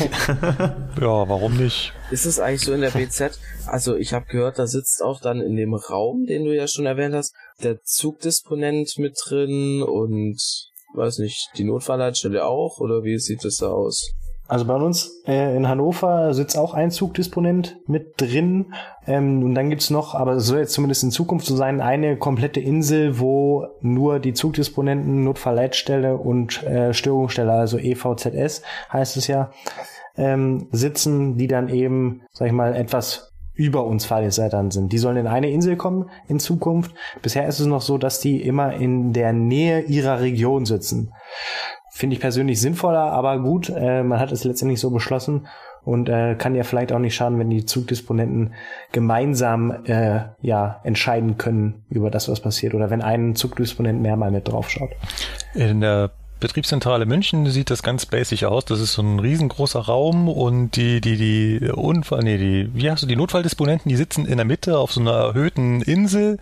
Äh, wir verlinken ein, ein Bild dazu in den Show Notes und das sieht schon sehr, sehr basic aus. Ja, die BZ in München heißt nicht umsonst UFO. Also wir nennen die eigentlich immer nur Bunker. Wobei die relativ schön sein soll, weil da wirklich viel Tageslicht reinkommt. Äh, Reinkommen soll. Relativ eigentlich, oder Markus? Also von war außen ja, sehe ich keine zweimal und Also ich meine, Nee. die Fenster sollen verdunkelt sein, aber es sollen, es soll Also wenn du auch innen Tageslicht bist, reinkommen. dann merkst du da nicht so viel von dem Tageslicht. Also da hast du in deinem wahrscheinlich schon mehr auf deinem Stellwerk, Chris. Oh, da wäre ich mir nicht so sicher. ja, immer wenn ich an Stellwerken vorbeifahre, sind aber die Jalousien unten. Also Tageslicht Ja, am stimmt. Fahrdienstleiter noch nie gesehen. Es kommt halt darauf an, ob sein ist, der oben auf dem Turm sitzt oder ob sein ist, der unten am Bahnsteig ist. Der auf dem Turm, der hat dann schon eher die Jalousien auf. Ja, der auf dem Bahnsteig auf keinen Fall. Gibt es da eigentlich ist ja auch eine interessante Frage. Gibt es einen Unterschied oder wird es nur danach gemacht, dass man sagt, der Bahnhof ist größer, der braucht mehr Übersicht und deswegen bauen wir so eine Art Podest, so einen Turm jetzt dahin? Das ist eine gute Frage. das mit den Türmen. Also eigentlich sollte ein Relaisstellwerk so aufgebaut sein. Oben ist der Bedienraum, dann kommt der Relaisraum und ganz unten kommt dann der Batterieraum. Ähm, Aber auf einem Stellwerk mit vier Gleisen und ein bisschen Strecke braucht man keinen riesen Turm und einen riesen Relaisraum. Das haben wir selbst auf zweigleisigen Strecken hier, deswegen, Deswegen, wundert mich ja, auch zum Teil. aber- Vielleicht waren die früher mal größer, die Bahnhöfe. das könnte sein. Also, also, mal so also ja, ich meine, es gibt jetzt auch Stellwerke, die sind einfach im Bahnhofsgebäude in so einem kleinen Kästchen drin. Genau. Und das reicht einfach auch. Also da war ich vorher auch auf einem, das ja, für den Stelltisch, braucht man keinen Turm. Sonst kann man da oben noch weiß ich was alles machen. Also ja. Aber für einen Fahrdienstleiter bestimmt schöner, oder? Da so von oben mehr Aussicht zu haben und so. Ja, also definitiv. Es ist auch, man Ja. hat wirklich eine schön, also einen großen Überblick, ne? Wenn du natürlich im Bahnhofsgebäude bist und auf Gleis 1 parkt ein Zug, dann siehst du halt Gar nichts mehr. mehr. Doch, den Zug siehst du. Doch. Ja, den, aber halt nicht mehr. Und da hat man es auf so einem Turm schon schöner. Ich meine, äh, ja. Es ist auch bei so Bahnhofsgebäuden immer noch das Problem, ähm, wenn du als Fahrdienstleiter eine Störung hast und da unten hast du ja sehr viel Kundenkontakt. Und dann fangen die Kunden noch an, in, an deiner Tür zu klopfen und wollen was von dir. Das ist manchmal ziemlich nervig. Ich weiß, das haben die Lokführer auch. Aber Stimmt, ja, das ist, weil das, was ich am Anfang gesagt habe. Jetzt, stimmt, muss ich mich eigentlich auch wieder ein bisschen korrigieren oder jetzt verstehe ich natürlich auch euch. Also wir haben sowohl hinter uns die Fahrgäste, die wissen wollen, warum es nicht weitergeht und ihr habt die Fahrgäste, die klopfen, warum wir mit unserem Zug praktisch nicht ankommen, weil die am Bahnsteig auf uns warten. Ne? Also habt ihr genauso die Kunden, die praktisch verärgert sind Daher und euch dann vollreden. Mensch, wo bleibt denn der? Schnarcht ja. der schon wieder heute? Oder wie sieht das aus? Und der will dich aber anrufen und du gehst genau. nicht an Funk, weil du mit dem Fahrgast redest. Weil Richtig. du natürlich wissen willst, ob der auch was Wichtiges sagen will. Kann ja auch sein. Also, ja, hast du natürlich recht. Vor allem die Fahrgäste sind ich hasse das immer, wenn Fahrgäste auf den Bahnsteig kommen mit der Einstellung, ja, heute wird eh wieder alles scheiße bei der Bahn. und ähm, dich dann da anfangen runterzumachen und rumzubrüllen, also Deswegen ist es auch wichtig, wirklich so den Einzelfall Fahrgast anzuschauen, weißt du, wir haben genau. ja Leute, die also, gehen halt immer vom Negativfall ja, aus und ja. das sollte man halt nicht machen, sondern so ein bisschen differenzieren, also, wie geht jetzt der Fahrgast auf einen zu, wie schaut der einen an und so und dementsprechend halt dann natürlich auch antworten und immer ruhig bleiben und so, ja. Also es gibt dann klappt das schon. Es gibt ja wirklich nette ja, Fahrgäste. Absolut. Die haben auch mal Weihnachten was schenken oder auch mal zu Ostern so ein irgendein kleines Gebäck oder sowas in die Hand drücken, habe ich auch schon also gehabt. Bei also uns an der Türe steht halt zum Beispiel, oder stand, da bin ich jetzt nicht mehr, da stand immer so ein Schild, keine Fahrplanauskunft und kein Fahrkartenverkauf. Und dann hat auch ja. mal einer gegloppt und gesagt, Entschuldigung, ich kann zwar das Schild lesen, aber ich habe da trotzdem mal eine Frage. dann so ähm, also dann bist du auch irgendwie ja, ich weiß nicht. Äh, du bist halt einfach nett zu denen, weil man geht mit den Leuten immer so um, wie mit einem selber umgegangen wird. Und wenn der dann da an der Türe klopft, dass die Scheibe fast einfliegt und dich dann noch anbrüllt, ja, der will doch dann nicht ernsthaft noch eine nette Antwort von mir erwarten. Ja. Ich meine, wir müssen ja, zwar nett sein, weil Konzernkodex und so, aber man ist dann halt angespannter. Da haben sie bei uns jetzt in, in Erding bei dem Stellwerk extra so, ich weiß nicht, fünf oder fast zehn verschiedene so Türdefektaufkleber, die wir normal halt immer in unseren Fahrzeugen haben draufgeklebt. Und ich musste zu dem rein, weil es bei denen den Übernachtungsschlüssel gibt, weißt du, für einen Pausenraum. Da habe ich auch so geklopft, gewartet und dann kam er so. Da habe ich halt auch so gefragt, ja, ist die Tür jetzt wirklich kaputt? Oder dann hat er gemeint, nee, nee, das ist eben nur, damit die Leute da ja nicht reingehen und halt Türdefekt sehen und so weiter und da gar nicht auf die Idee kommen, da erst äh, zu klopfen.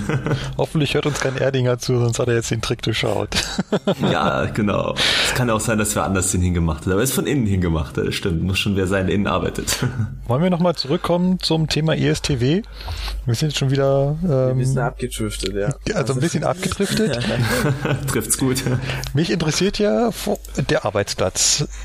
Ähm, man kennt die Bilder, also wenn man in Google Bildersuche nach ESTW sucht, dann wird man quasi von Bildschirmen erschlagen. Äh, Tim, wie viele Bildschirme hast du auf Arbeit? Ähm, also ich habe acht Monitore, wo ich was ja, betriebliches oder letztendlich ist alles betrieblich, aber da habe ich meine Bereichsübersichten aufgeschaltet und kann eben auch Lupen aufschalten, dazu gleich mehr. Und eben zwei Monitore noch, wo ich einmal noch ein Telefon bedienen kann, also nicht das GSMR-Telefon, sondern ein ja, BASA-Telefon und ein Rangierfunk bedienen kann.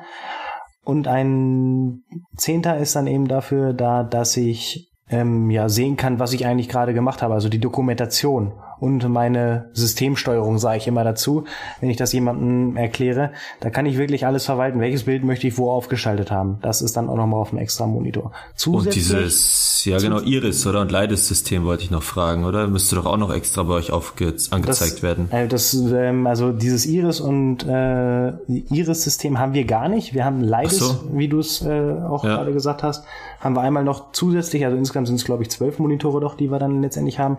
Ein Streckenspiel Spiegel haben wir noch. Und jetzt ganz neu die Bahnhofsgrafik haben wir bekommen. Also wo wirklich in Echtzeit äh, ja die Züge zu sehen sind. Also letztendlich ist es der Fahrplan nur in dynamisch. Und äh, da kann wirklich genau, steht genau drin, hier, der Zug hat zehn Minuten Verspätung und der Zug ist plan und der ist dann dementsprechend auch in dem richtigen Gleis eingezeichnet, wie es im richtigen Papierfahrplan auch ist. Und da kann man das dann ganz genau einsehen. Da kann man auch die Züge verlegen und wenn unsere Betriebsüberwachung in diesem, in dieser Bahnhofsgrafik einen Zug verlegt, dann wird er auch im DB-Navigator verlegt und draußen am Bahnsteig wird die Ansage gemacht. Also äh, das System ist zwar noch nicht ganz fehlerfrei, ähm, aber ähm, so soll es, wenn es zu 100% funktioniert, dann auf jeden Fall sein. Da hat man endlich angefangen, diese Systeme zu verknüpfen, weil es war ja ein Unding, dass man musste das ja vorher quasi in X-Systemen pflegen, wenn der Fahrdienstleiter einen Gleiswechsel durchführt. Ehe das dann unten am Bahnsteig angekommen ist, ist der Zug auch schon längst eingefahren. Genau, also wir haben den Vorteil, dass die Ansager oder der, das, äh, ja, die, das Bahnhofsmanagement in Anführungszeichen, oder die Bahnhofsansager ähm, mit bei uns im Raum noch drin sitzen. Das heißt, wenn wir einen Zug verlegen und das wird nicht korrekt angezeigt, dann haben wir die Möglichkeit zu sagen, hey, wir haben den Zug nach da und da verlegt oder wie wird der Zug bei euch angezeigt, können wir noch mal Rücksprache halten. Also wir können auch kurz rübergehen, das sind 20 Meter und äh, mit denen das nochmal letztendlich durchsprechen.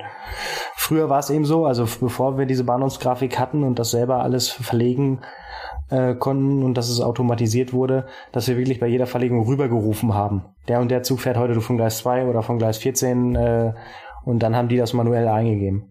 Wie ist denn das eigentlich von der Atmosphäre in so einem Großraum Stellwerks, also in den Malen, wo ich auf dem Stellwerk war, ich war bisher noch nicht so richtig beim ESDW, also nicht in so einer Betriebszentrale, sondern nur auf so einem Drucktastenstellwerk wie München Hauptbahnhof oder Augsburg. Ich dachte mir, da drin ist das totale Tohuwabo, da wird hin und her geschrien und eigentlich ist da die ganze Zeit mucksmäuschen still, außer irgendjemand macht eine Ansage, also was heißt eine Ansage? Ähm, gutes Stichwort. Man hört immer im Hintergrund äh, die Ansage laufen, weil in den Stellwerken, also Augsburg und München, sitzt halt auch noch der Ansager. Der plappelt da die ganze Zeit, das hört man so im Hintergrund. Und ansonsten reden die ähm, reden die Fahrdienstleiter untereinander quasi nur so das Nötigste. Ist, wie ist es denn in so einem Großraumbüro? Wenn man das äh, jetzt hier von einer Krankenversicherung oder von irgendeinem anderen Büro kennt, da wird aber die ganze Zeit gebrabbelt. Ist das da auch so oder ist es da mehr Ruhe oder redet man überhaupt miteinander? Also ähm, Hannover Hauptbahnhof ist ja, wie schon gesagt, in einem extra Flügel drin, deswegen ist es nicht ganz so laut wie in dem ganz großen Raum, ähm, wo dann natürlich auch mal äh, letztendlich in Hildesheim eine Störung sein kann, in Bremen Hauptbahnhof eine, eine Störung sein kann und dann ist natürlich schon etwas lauter, als wenn nur in Hannover Hauptbahnhof ist, in dem einzelnen Raum jetzt eine Störung wäre, aber grundsätzlich ist eigentlich eine, eine, eine Grundlautstärke, außer eben nachts, das ist etwas ruhiger da. Das hängt aber auch damit zusammen, dass natürlich tagsüber auch der Weichenschmierer beispielsweise unterwegs ist oder der, ja, was weiß ich, der ähm, Weichenprüfer, also der wirklich rausgeht und sagt, wir müssen hier mal den Antrieb überprüfen, hier muss das Gleis mal überprüft werden. Also diesen tagsüber unterwegs und dadurch werden natürlich viele Telefonate geführt. Rangierbetrieb ist auch bei uns und das denke ich wird auf vielen anderen größeren Bahnhöfen auch der Fall sein. Das heißt, da ruft auch jedes Mal wer an, hey, ich habe mich, äh, ich bin hier fertig, zur rangierbereit. Und ähm, also diese Grundlautstärke ist einfach da. Und wenn natürlich eine Störung ist, wo ähm, wir in Hannover natürlich untereinander sehr viel kommunizieren müssen, weil der Feinsteiter West äh, und Ost und Süd, die müssen einfach zusammenarbeiten. Heinolz ist etwas abgelegen, also hat nicht ganz so viel mit dem Hauptbahnhof zu tun, aber die drei Feinsteiner müssen im Störungsfall auf jeden Fall miteinander kommunizieren und gleichzeitig aber auch noch auf die Betriebsüberwachung hören, wenn die irgendwas anderes ansagt.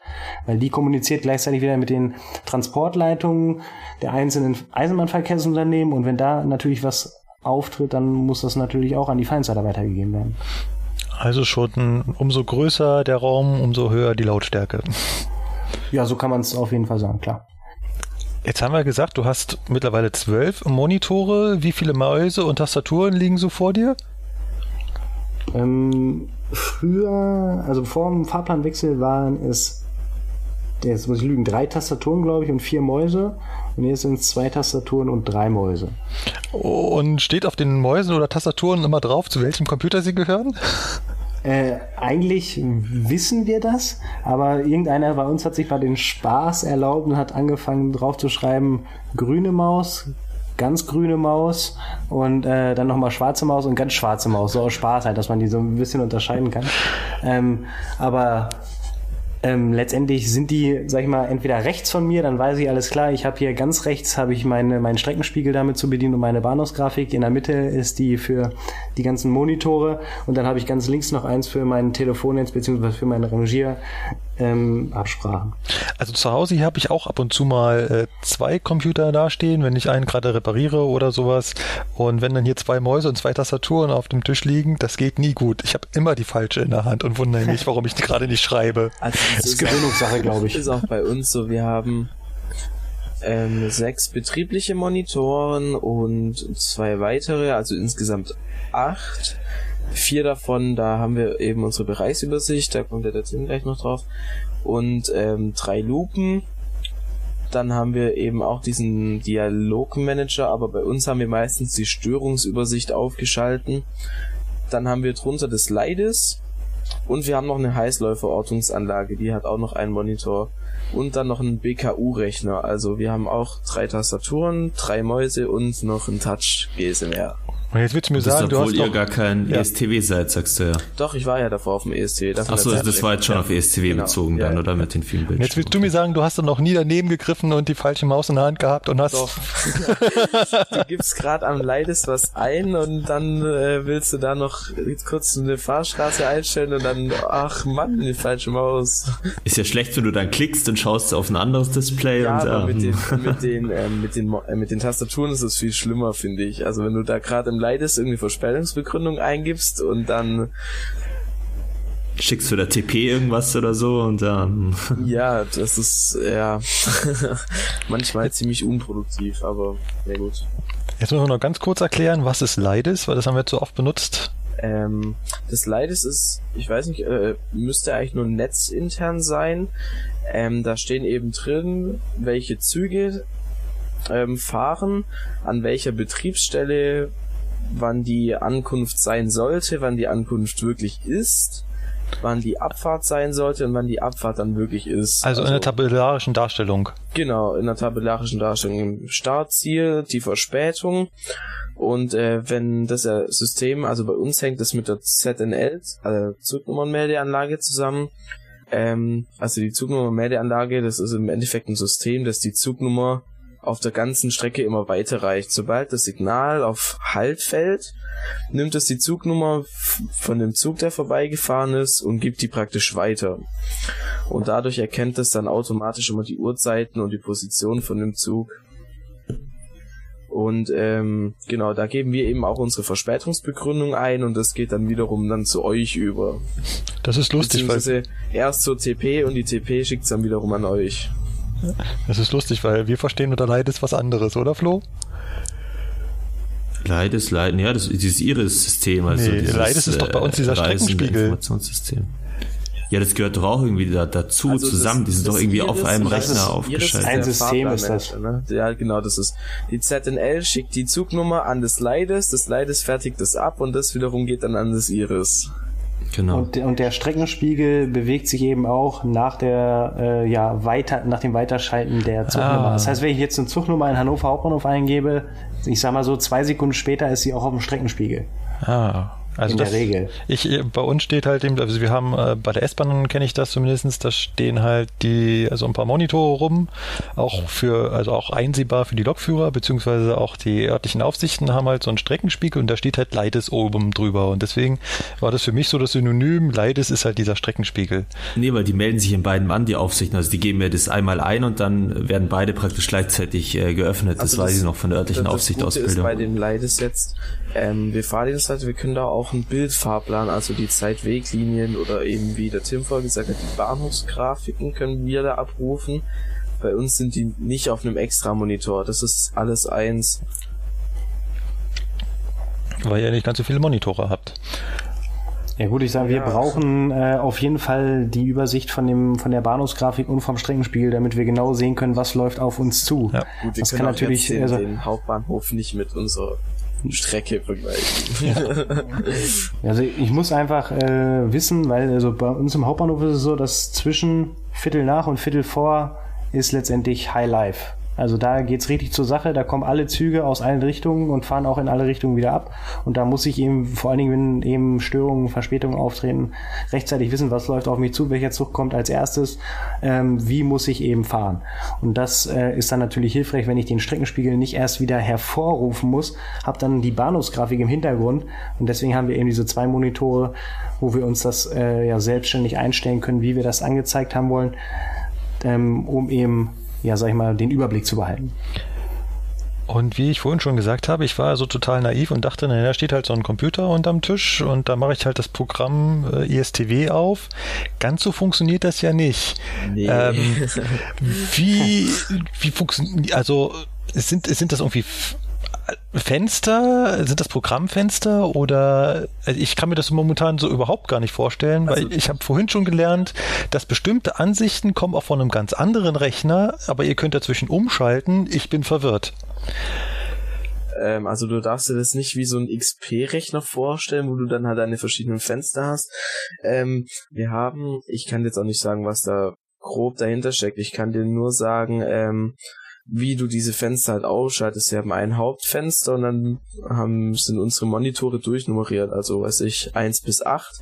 Und dann hast du dann eine Auswahl an verschiedenen Fenstern und die kannst du dann jeweils auf den Monitor draufziehen und dann ploppt er halt da auf auf den Monitor, wo du es geschoben hast. Aber welcher welche Ansicht da jetzt von welchem Computer kommt, das muss dir der Tim erklären, weil das weiß ich nicht. Also grundsätzlich ist es so, dass es äh, natürlich ein Windows-System, was da im Hintergrund läuft. Welches weiß ich nicht. Es kann sein, dass es noch Windows 2000 ist, die dann äh, mit einer extra Software gebootet werden. Das heißt, äh, über so einen, den sogenannten Explorer, was ich persönlich nicht machen kann oder was auch, glaube ich, kein Feinsider machen kann, das müssen die Techniker machen. Äh, Im Explorer geben die einen bestimmten Code ein, eben für dieses Stellwerk und dann baut sich das Ganze auf. Dann kommt eben, wie schon angesprochen, eben dieses Hauptfenster, wo ich sagen kann, ich möchte auf Monitor 1 möchte ich das Bild haben, auf Monitor 2 möchte ich das Bild haben. Und Monitor 3 und so weiter. Und da kann ich dann äh, sagen, ich möchte jetzt aber auf Monitor 4 wieder was anderes haben, kann ich das löschen? Und dann haben wir eben diese Unterschiede. Einmal haben wir die Bereichsübersicht, wo man, wo man im Regelbetrieb einfach mitarbeitet diese Bereichsübersicht ist letztendlich ein ganz großer Überblick vom Bahnhof, wo ich meine Regelbedienung durchführen kann. Das heißt, ich kann sagen, ich will jetzt aus Gleis 4 in Richtung Hannover-Wülfel, das heißt Richtung Göttingen zum Beispiel, ausfahren dann kann ich das auf der Bereichsübersicht machen. Auf der Lupe, also auf der Lupenübersicht wäre es eben so, dass ich zum Beispiel dann vier Lupen nebeneinander bräuchte, um diese Ausfahrt zu stellen, weil das natürlich dann alles vergrößert ist. Dafür habe ich auf der Lupe wieder die Möglichkeit, eine Weiche beispielsweise umzustellen oder ein Signal zu sperren oder ähm, ja Hilfshandlungen durchzuführen. Das kann ich eben nur in der Lupe, ähm, mit gewissen Ausnahmen natürlich auch, auch auf der Bereichsübersicht, wenn es eben nicht in die Sicherheit eingreift. Jetzt ganz doof gefragt, wieso kann ich bestimmte Aktionen nur in der Lupe durchführen und andere Aktionen auf der Bereichsübersicht. Ich meine, für mich als naiver Mensch würde mich hinstellen, na, ich brauche doch nur äh, einmal auf, also diesen gesamten Bahnhof irgendwie auf die Monitoren zu packen und dann kann ich da genauso wie wir vorhin bei dem Drucktastenstellwerk gesagt haben, da mit der Maus hinklicken und da mit der Maus hinklicken und dann passt das. Wozu brauche ich jetzt die Lupe? Die Lupe sind noch mal, die werden nochmal extra überwacht von einem bestimmten Rechner. Also der prüft dann wirklich ganz genau, ob die Anzeige, die da ist, wirklich zu 100% sicher ist. Natürlich ist, muss das auch auf der Bereichsübersicht der Fall sein, aber ich muss eine sogenannte Hilfshandlung durchführen und da wird eben die Echtzeit nochmal komplett hervorgehoben. Also da, wenn ich da jetzt sage, ich möchte die Fahrstraße auflösen, von einem Zug, der zum Halten gekommen ist und das Signal ist auf Halt gefallen. So, dann muss ich die Fahrstraße auflösen, um danach wieder neu einzustellen. Das heißt, ich muss ähm, das Zielelement, wo ich eben diese Fahrstraße eingestellt habe, nehmen und da kann ich dann eben mit einer Hilfshandlung, die ich auf der Bereichsübersicht nicht machen kann, weil es eben über ein anderes Rechner, über einen anderen extra Rechner läuft, ähm, kann ich dann da die Fahrstraße auflösen und ja, dann über die Bereichsübersicht beispielsweise wieder Ausfahrt machen. Wow, also äh, nochmal ganz kurz zusammengefasst. Es sind ganz viele Monitore, die könnt ihr relativ frei ähm, belegen mit der Bereichsübersicht und den Lupen. Die Lupen braucht ihr, um spezielle ähm, Sicherheits-, also besonders sicherheitsrelevante Aktionen vorzunehmen, weil die nochmal extra abgesichert sind. Das ist so dieses, äh, was ich gelesen habe, dass an bestimmten Rechnern sogar zwei Grafikkarten verbaut sind, die ständig dasselbe Signal ausgeben und dann so ein kleiner Kasten dahinter geschaltet ist, der ständig zwischen beiden Grafikkarten hin und her schaltet. Es ist genau. auch so, ähm, beim ESTW wenn wir gewisse Handlungen durchführen, zum Beispiel das Ersatzsignal, ähm, dann gibt es dann eine sogenannte KF-Bedienung. Da überprüft das System nochmal, ist das jetzt wirklich machbar, was der da machen will? Und dann musst du das mit KF1 und KF2 nochmal bestätigen. Und die Monitore ähm, haben naja, wie soll ich das sagen, du musst, die müssen alle zwölf Stunden überprüft werden, ob die noch richtig funktionieren. Zumindest bei, also bei uns sogar alle acht, bei uns sogar alle acht Stunden. Das heißt, wir müssen eine Testbildprüfung genau. vollziehen.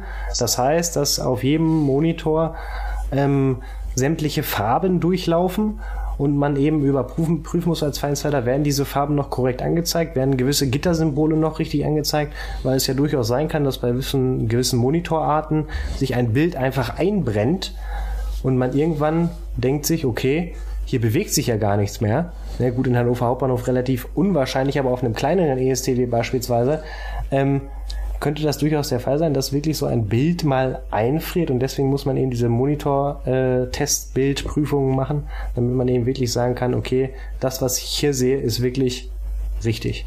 Also als ITler muss ich da einhaken, bei LCD-Monitoren gibt es kein Einbrennen mehr. Also LCDs können sich nicht einbrennen. Ja, yeah, genau. Hast recht. Und es ist halt so, wenn man diese Prüfung nicht macht, dann ist es, ähm, kann man diese KF-Bedienungen nicht mehr machen. Also beim Thales ist das nicht so wild. Da, ähm, also da ist dann auch so ein S, das ist weiß. Und wenn man diese Prüfung eben nicht gemacht hat, dann wird es rot. Und dann kann man diese KF-Bedienung, also Ersatzsignal, Fahrstraßen auflösen, ähm, Sperrumgehungen und sowas, kann man nicht mehr machen. Und ähm, beim Thales ist es wie gesagt nicht so schlimm. Da wird dann das S rot, dann macht man diese Testbildprüfung, dann läuft es wieder. Beim Siemens wurde es mir mal so erklärt, da muss dann sogar ein Techniker kommen und das wieder entsperren. Das ist richtig. Also wenn wir das vergessen nach den acht Stunden, dann kommt erstmal, ähm, also wir haben das KF Grün, was eben das weiße S bei Thales ist.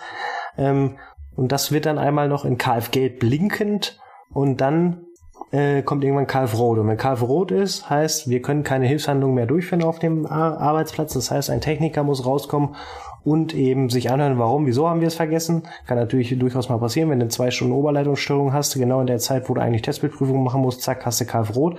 Ist natürlich dann doof, wenn du die ganzen äh, Merkhinweise wieder rausnehmen musst und du kannst es nicht mehr machen, weil dein Arbeitsplatz ja letztendlich nicht mehr KF-fähig ist, also hilfshandlungsfähig. Ähm, auf jeden Fall musst du das dann dem Techniker begründen und dann macht er das Ganze wieder rückgängig. Wow. Das waren jetzt, also das ist eine Menge Infos, die wir hier kriegen. Ja, also das ist auch, das ist auch nicht leicht zu verstehen, wenn man das noch nie gesehen hat. Ja. Was ich noch kurz sagen wollte, beim ESTW ist es auch so, ähm, die Fahrdienstleiter wir, äh, müssen sich bei Schichtbeginn auch einloggen. Ähm, da kann man dann nachher auch genau raussehen, bei dem Profil, der hat das und das gemacht. Und da wird nicht nur aufgezeichnet, der hat ähm, diese Fahrstraße eingestellt, da wird sogar dann auch die Mausbewegung, die man gemacht hat, aufgezeichnet.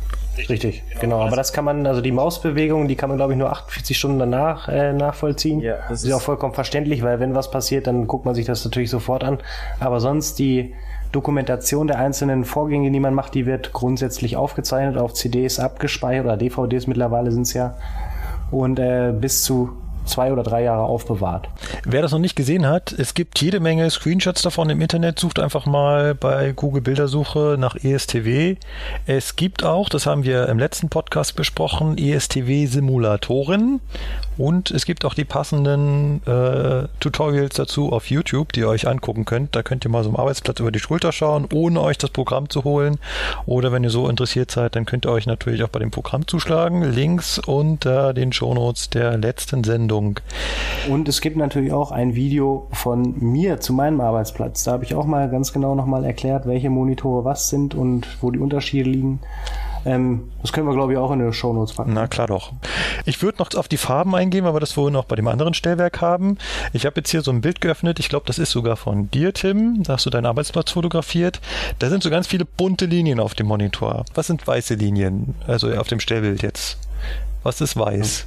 Also weiß kommen relativ wenig vor. Ich weiß es nicht, inwieweit ich dieses Foto bearbeitet habe, aber in der Regel sind die Fahrstraßen gelb. Ah, okay, das könnte jetzt einfach daran liegen. ähm, genau, also ähm, über weiße kann ich ganz kurz noch sagen, können wir keine Aussage treffen. Also da sehen wir letztendlich nur, ob es, ja, ich meine, ob es besetzt ist, das sehen wir auch noch. Aber wenn da jetzt komplett weiß ausgeleuchtet ist, können wir keine Aussage darüber Also treffen. weiß das ist heißt, schon ein Störungsfall. Weiß sollte nicht sein. Nee, also. Nein, nein, also es gibt auch Abschnitte. Das hätte dann aber mit den einzelnen Stellwerks Arten auch zu tun. Es gibt ja äh, ESTW Zentralblock, ESTW Selbstblock. Um das Ganze jetzt noch auszuführen, würden wir wahrscheinlich morgen noch hier sitzen. Auf jeden Fall ist das noch eine andere Technik. Aber grundsätzlich ist es so, dass die gelbe Ausleuchtung so ist, das Gleis ist frei. Also gelb ist frei so. und nicht benutzt. Dann genau, gibt frei es und nicht benutzt. Dann gibt es grün. Grün ist eine eingestellte Zugfahrstraße. Die noch nicht von einem Zug belegt ist. Genau. Dann gibt es rot. Rot ist der Zug, der sich auf dieser grünen oder es kann natürlich auch sein blauen Fahrstraße bewegt. Blau ist in dem Fall die Rangierfahrstraße. Das Rote ist hier wiederum das bekannteste, wenn es heißt Rotausleuchtung, doch auch wenn eine Störung ist und er kriegt die Rotausleuchtung nicht weg. Das hört man auch öfter mal als Lokführer, diese Aussage. Genau, genau. Also Rotausleuchtung ist zum Beispiel, wenn ein Zug fährt und beispielsweise am Achszählkreis ist ja so, der zählt dann der Zug, der, der Achszähler zählt vier Achsen ein, aber nur drei Achsen aus. Das heißt, laut dem Achszähler müsste noch eine Achse in diesem Abschnitt drin sein. Das heißt, dieser Abschnitt bleibt rot, weil der natürlich sagt, hey, da muss noch irgendwas drin sein. Und dann ist dieser Abschnitt eben rot ausgeleuchtet und wir als Feinster müssen ähm, Maßnahmen treffen, um diese Rotausleuchtung eben wieder zu beseitigen. Wenn wir das nicht können, muss eben ein Techniker kommen. Aber das gibt's auch nicht nur im ESTW, sondern eben auch auf dem Spurplanstellwerk. Genau, auf dem Spurplanstellwerk, da war es auch schon rot und, und, und da gab es aber weiß, ganz viel. Ähm, auf genau. dem Spurplan äh, naja, da, weiß ist da, naja, da ist eher das, der, der, der, die Ausleuchtung von dem Gleis ist halt aus.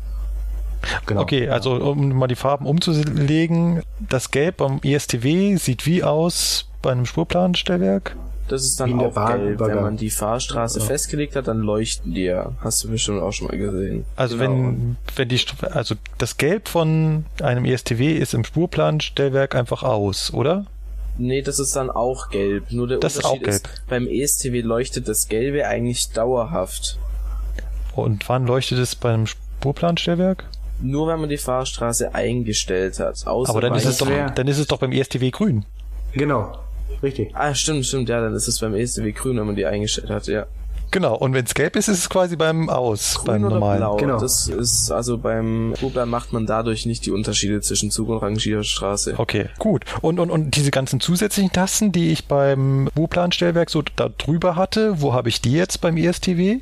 In sogenannten Pop-ups hast du die. Also wie auch man es am Rechner kennt, drücke ich die rechte Maustaste, öffnet sich an dem jeweiligen Element, sowohl einer Weiche zum Beispiel, öffnet sich jetzt ein Pop-up und da kann ich dann sagen, ich möchte die Weiche umstellen. Das sind dann auch sogenannte Abkürzungen, ne, wo dann steht WU, Weiche umstellen beispielsweise, oder eben WUS, Weiche gegen Umstellen sperren. Ähm, und das Ganze habe ich eben beim Spurplanstellwerk über dem Stellpult oder dem Stelltisch. Und beim ESCW versteckt sich das Ganze, wie man es vom Computer kennt, in sogenannten Pop-ups. Das heißt, ich kann einfach mit rechts auf die entsprechende Weiche klicken und sagen, Weiche umstellen. Genau. Richtig. Oh, das ist ja äh, bequem. Also es ist auch so beim äh, ESTW, man muss auch diese Befehle, die man, also man gibt dem ESTW praktisch den Befehl, diese Weiche umstellen, dann wird es unten in so einer Zeile praktisch eingeblendet und dann muss man den Befehl auch noch mit Enter oder mit Verarbeiten drückt man erteilen. Also genau. Also, also ja, ich habe das gerade ein bisschen, ja, genau. ein bisschen vereinfacht erklärt. Also wenn ich jetzt so Rechtsklick mache, dann drücke ich WU in den Pop-up und muss dann nochmal auf Verarbeiten klicken, wie Chris gerade gesagt hat. Also das ist nicht so, wenn ich dann WU klicke, läuft die Weiche um. Ich muss es dann wirklich nochmal explizit bestätigen und auch die, die Eingabe nochmal überprüfen, ob das wirklich richtig ist, was ich da gemacht habe. Und fühlt sich das an wie ein gut programmiertes und entwickeltes Programm, wo man sagt, ja, das, das ist so von der Benutzerführung her durchdacht? Also Oder hat man eher das Gefühl, nach, da hat jemand dran gesessen, der äh, von Benutzerführung keine Ahnung hatte und früher mal klassische Stellwerke gebaut hatte? Also von der Technik her würde ich sagen, ist das ESTW in vieler Hinsicht auch ähm, sicherer als beim Spurplan auch was Merkhinweise und sowas betrifft. Ja, sicher, sicherer. Und wie, wie bedient sich das so? Ist das mehr so sperrig oder? Nee, also es ist wirklich also ist es mehr so wie iTunes oder ist es mehr so wie. es ist mehr wie ein Ordner auf dem Computer, in dem man einen USB-Stick reinstecken kann. Also ich finde, ich persönlich fand es recht einfach. Ich habe das nach zwei Stunden geblickt. Also ich fand das wirklich nicht schwer. Ähm, man macht es einfach Du würdest ja, es sogar als intuitiv bezeichnen. Genau, also es ist nicht schlecht. Das muss man einfach ganz klar sagen. Es ist durchdacht. Es gibt natürlich hier und da, wie in jedem Programm, immer noch Verbesserungsmöglichkeiten vom, von der User Experience, um es jetzt mal auf die Art und Weise ja, zu sagen. Ja. Also natürlich kann man hier und da dem Benutzer noch einiges an Verbesserungen bieten, aber von der Logik her und was man da alles machen kann, ist es super. Ähm, es hat natürlich aber auch äh, den Nachteil, den ich eigentlich immer, auch immer ganz gerne wieder anbringe, dass man es schnell, vor allen Dingen als junger Mensch, eventuell mit einem Computerspiel verwechseln kann. Ähm, sollte man niemals machen. Man sollte nicht mal einen Gedanken daran verschwenden. Ich habe es zwar gerade gemacht, aber sollte man nicht. ähm, weil, also klar, ist, man sitzt wirklich vor dem Computer, man hat keine Züge, man hört keinen Zug, man hört keine Weiche umlaufen, wie man es eben hätte, wenn man jetzt vor Ort sitzen würde. Ähm, und deswegen kommt man vielleicht in Versuchung. Man muss sich aber einfach immer wieder vor Augen führen, jede rote Linie kann unter Umständen bis zu 800 Menschen ja, beinhalten, sage ich jetzt einfach mal, um es mal so auf die Art und Weise ja, zu sagen. Also das ist ähm, und das muss man sich vor Augen rein, führen. Ja. Also die Erfahrung hatte ich selber. Ich habe davor ESTW-Sim gespielt und saß in das Stellwerk rein und dachte mir so, ja cool, ist ja genau dasselbe. Aber man kommt da relativ schnell drauf. So, also ich hab da hatte da schon immer noch so ein komisches Gefühl dahinter. So, ja, es ist kein Computerspiel, auch wenn es sich so steuern lässt. S-Bahn Langzug passen 1500 Fahrgäste rein. Womit wir nochmal bei der Verantwortung des Fahrdienstleiters wären. Ja, ja, definitiv. Okay. Eine abschließende Frage und ich glaube, dann machen wir einen Haken an das Thema und verweisen auf die Fragemöglichkeiten. Es ist aber immer noch so beim ESTW, genauso wie beim klassischen Stellwerk, ihr seht nicht die genaue Position des Zuges, sondern ihr seht nur quasi die belegten Gleisabschnitte. Daran hat sich nichts geändert. Ja, das ist richtig. genau, weil ähm, wir haben ja immer noch nur Achszähler oder Gleichstrom, äh, Gleisstromkreise. Gleis, Gleichstromkreise. Ja. Ähm, aber zumindestens könnte man es doch bei den Zügen, die schon GPS haben, aber klar, das ist halt wieder die fehlende Absprachemöglichkeit, aber das halt irgendwie, wenn es jetzt ein Zug ist von der Bahn, DB Regio und die TP sieht sowieso über GPS, wo der Zug gerade ist, dass man auch irgendwie DB Netz das zur Verfügung stellen würde. Das Ganze ja auch irgendwie darstellen. Ich meine, überleg mal, du ja, hast da einen 20 Kilometer. Da braucht's noch ein Display irgendwie. Dann willst du den Zug auch noch bewegen lassen. Ähm, nee, aber ich finde, das ist auch überhaupt nicht notwendig, dass wir das haben, weil, wie gesagt, wir fahren ja in Blockabschnitten und deshalb finde ich das auch wie gesagt, nicht notwendig, dass wir die genaue Position haben. Also ich finde für mich Unbedarften, wenn ich hier den Stellwerksimulator, den Online-Simulator spiele, da gibt's ja auch den Umschalter, da kann man zwischen der realistischen Anzeige und dieser, naja, für den Laien Anzeige umschalten. Und es ist total ungewohnt, wenn man nicht weiß, wie sich der Zug jetzt bewegt, sondern dann nur riesige Gleisabschnitte rot werden. Genau, also äh, man denkt halt immer, das ist ein, es ist ein fahrender Zug, aber es ist es nicht. Also man, ich meine, ich denke, man kann durchaus in größeren Bahnhöfen mit mehreren Weichen, wo diese Abschnitte klein sind, kann man durchaus diese rote Linie, die bewegt sich da schon. Ähm, im Bahnhof selber, wie gesagt, da siehst du die äh, sich schon bewegen und da kannst du auch dran ablesen, wie der Zug ungefähr fährt.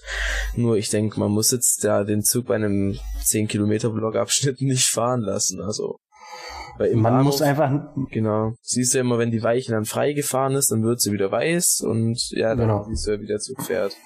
Man muss einfach nur sich, man muss als Feindsleiter in seinem Bereich einfach wissen, wie lang ist dieser Blockabschnitt. Also nicht auf einen Millimeter genau, sondern man muss wissen, alles klar, dieser Blockabschnitt, der hier auf meinem Monitor zwei Zentimeter lang ist, sind draußen neun Kilometer. Dabei kann es aber auch sein, dass ein Monitor darunter, ein Abschnitt, der zwei Zentimeter lang ist, auch vielleicht nur 200 Meter sind. Und da muss man sich einfach dann wieder, um auf die Örtlichkeit zurückzukommen und auf das Betriebsstellenbuch nochmal, ähm, da muss man sich wirklich auch über seine Örtlichkeiten äh, ja, informieren und dann auch darüber bewusst sein, was ich hier tue, wie lang ist dieser Abschnitt. Kann ich da vielleicht eine Lok hinfahren oder kann ich da einen ganzen Zug hinfahren? Das ähm, kommt halt auch immer darauf an. Und natürlich wäre es, also ich würde es manchmal ganz schön schön finden, wenn ich wüsste, alles klar, da und da ist der Zug ganz genau, aber man braucht es nicht. Wie Chris schon gesagt hat, es ist für mich nicht relevant. Aber gibt es dann gerade jetzt bei ESTW auf das bezogen eine Möglichkeit, dass ihr euch irgendwie anzeigen könnt, wie lang jetzt dieser Blockabschnitt wäre? Eben das Beispiel 400 Meter oder ein Kilometer oder wie lang der ist? Ja, es gibt sogenannte äh, ja, Pläne darüber in Papierform, wo ich das Ganze genau einsehen kann, äh, okay. wie lang gewisse Abschnitte zwischen Signalen beispielsweise und dann natürlich auch die Blockabschnitte. Ähm, wo man, also man sollte es grob wissen, sage ich immer. Also klar, man kann ja. sich nicht alles merken in jedem Gleisabschnitt, aber ich sollte ungefähr wissen, wenn ich jetzt da rangiere, kann ich da jetzt eine Lok hinfahren kann ich in den Abschnitt vielleicht drei S-Bahn-Teile äh, ja reinfahren oder kann ich nur zwei reinfahren? Und ähm, das sollte man einfach wissen. Also auch also, so wie ihr, wenn ihr einen Befehl kriegt für einen Bahnübergang oder so zum Beispiel, dann heißt ja auch immer, was ich, Kilometer 28,749. Ähm, das steht im Das steht im äh, Stellwerk nicht. Also meistens haben sich die Fahrdienstleiter auf dem Spurplan drüber geklebt, aber gerade im ESTW, du siehst es nicht. Du siehst da nur, ich glaube, zwei Stellen. Aber du musst ja das dreistellig machen und dafür gibt's dann auch. Ja, in dem Betriebsstellenbuch örtliche Richtlinie, oder? Genau, Wahrscheinlich oder, dann für oder euch, oder? Eben wie der Tim schon gesagt hat, das kann man auch dann den Lageplänen eben Ja. in Papierform entnehmen, die auf jedem Stellwerk auch ausliegen. Genau. Für die komplette Strecke. Also wenn da jetzt jemand auch 60 Kilometer Strecke wie ich hat, ja, dann hast du da wirklich einen fetten Papierordner mit Lageplänen für 60 Kilometer Strecke. Hm. Genau. Das noch dazu. Okay. Gut, dann würde ich sagen, machen wir einen Haken an das elektronische Stellwerk. Wenn ihr noch Fragen habt, unsere beiden Profis sind jederzeit erreichbar. Tim sowieso, der Blog nebana.de, der entsprechende YouTube-Kanal, auf Twitter, auf Instagram. Ich glaube, es gibt kein soziales Netzwerk, wo ihr ihn nicht findet. Genau, es gibt relativ viel, wo man mich finden kann. Ähm, ich bin sehr offen für Fragen, also ähm, sowohl per Mail, wo man mich erreichen kann, sowohl aber auch per Facebook, per Nachricht kann man mich da anschreiben. Auf Twitter noch lieber, mein liebstes soziales Netzwerk, wo ich eigentlich den ganzen Tag, wenn ich die Zeit finde, äh, mich in irgendeiner Weise rumtreibe und viel lese, äh, viel interagiere. Also da kann man mich auch ganz problemlos anschreiben, wenn ihr irgendwelche Probleme habt.